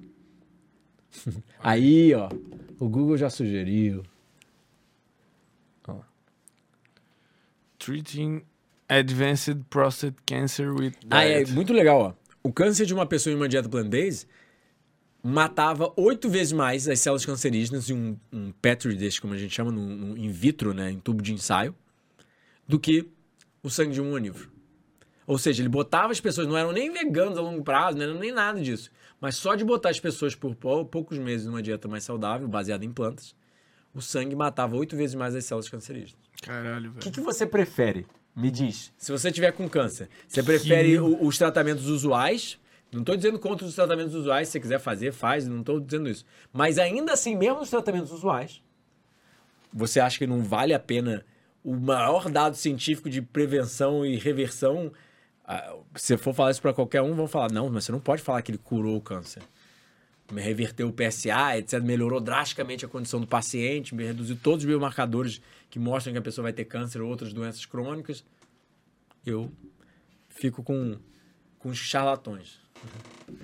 Supostos charlatões. É, suposto. Galera que está nos acompanhando, sigam a gente também. Se inscrevam aqui no nosso canal de cortes, tá aqui na descrição. Lá tem os melhores momentos dessa conversa e de todas as outras aí que a gente já teve, que tem muitos outros temas interessantes aí, outros nutricionistas com outras visões, inclusive muito diferentes, né? E tá tudo certo. E, e tá tudo certo, tudo bem. E também tem um link aqui embaixo que é do Universo Cognitivo, que é um espaço especial que a gente preparou para vocês, que é para quem tá afim de saber como que eu tenho implementado os conhecimentos que eu tenho acesso aqui na minha vida, como que eu linko a neurociência com agora também com mais um ponto de vista da nutrição ou com bons hábitos. Eu dou aulas lá dentro e mostro como que eu peguei esses conhecimentos e melhorei a minha vida, então fica o convite para vocês conhecerem aqui o universo cognitivo. E, cara, é, muito obrigado. Pô, tô com a mão meio suada aqui, eu Tranquilo. transpiro muito. Tamo- Tamo junto, meu querido. É, eu queria que tu indicasse um livro, que a gente tá indicando um livro todo episódio, tu tem 10, 9, né? Dieta do Éden. É Dieta o do principal livro e tenho certeza que depois que você lê ele, você pode fazer lá. Eu não vou fazer. Mas o cara tá certo. Não tem como, não tem como negar. Ou assiste até meu. Ainda tá incerto de comprar o livro e ler o livro. Assiste minha palestra no TED Talks. A Dieta do Éden. Bota eh, TED Talks, Dieta do Éden. Eduardo Coraça. Juro, depois de 18 minutos eu prometo. Você vai entender da, do principal questão da nutrição no mundo e a principal solução para os nossos problemas como sociedade. Na minha humilde opinião. E eu queria que tu encerrasse o episódio com uma pergunta aí pra nossa audiência, uma, pra o pessoal refletir aí durante a noite. Quantas frutas e vegetais você comeu hoje? Porque, de acordo com o POF, Pesquisa Orçamentária Familiar Brasileira, o brasileiro comum consome menos de uma porção de fruta e vegetal ao dia. E as pesquisas sugerem que isso aumenta o dano ao DNA, os radicais livres e aumenta a incidência de câncer e doenças crônicas. Boa pergunta, essa machuca. Valeu, Essa irmão. é Obrigado. Tão básico, tão simples quanto comer o remédio que é gostoso, né? Porque o remédio da natureza é gostoso. Comer uma temóia, uma pinha, uma banana, uma melancia. Mas é... Valeu, galera.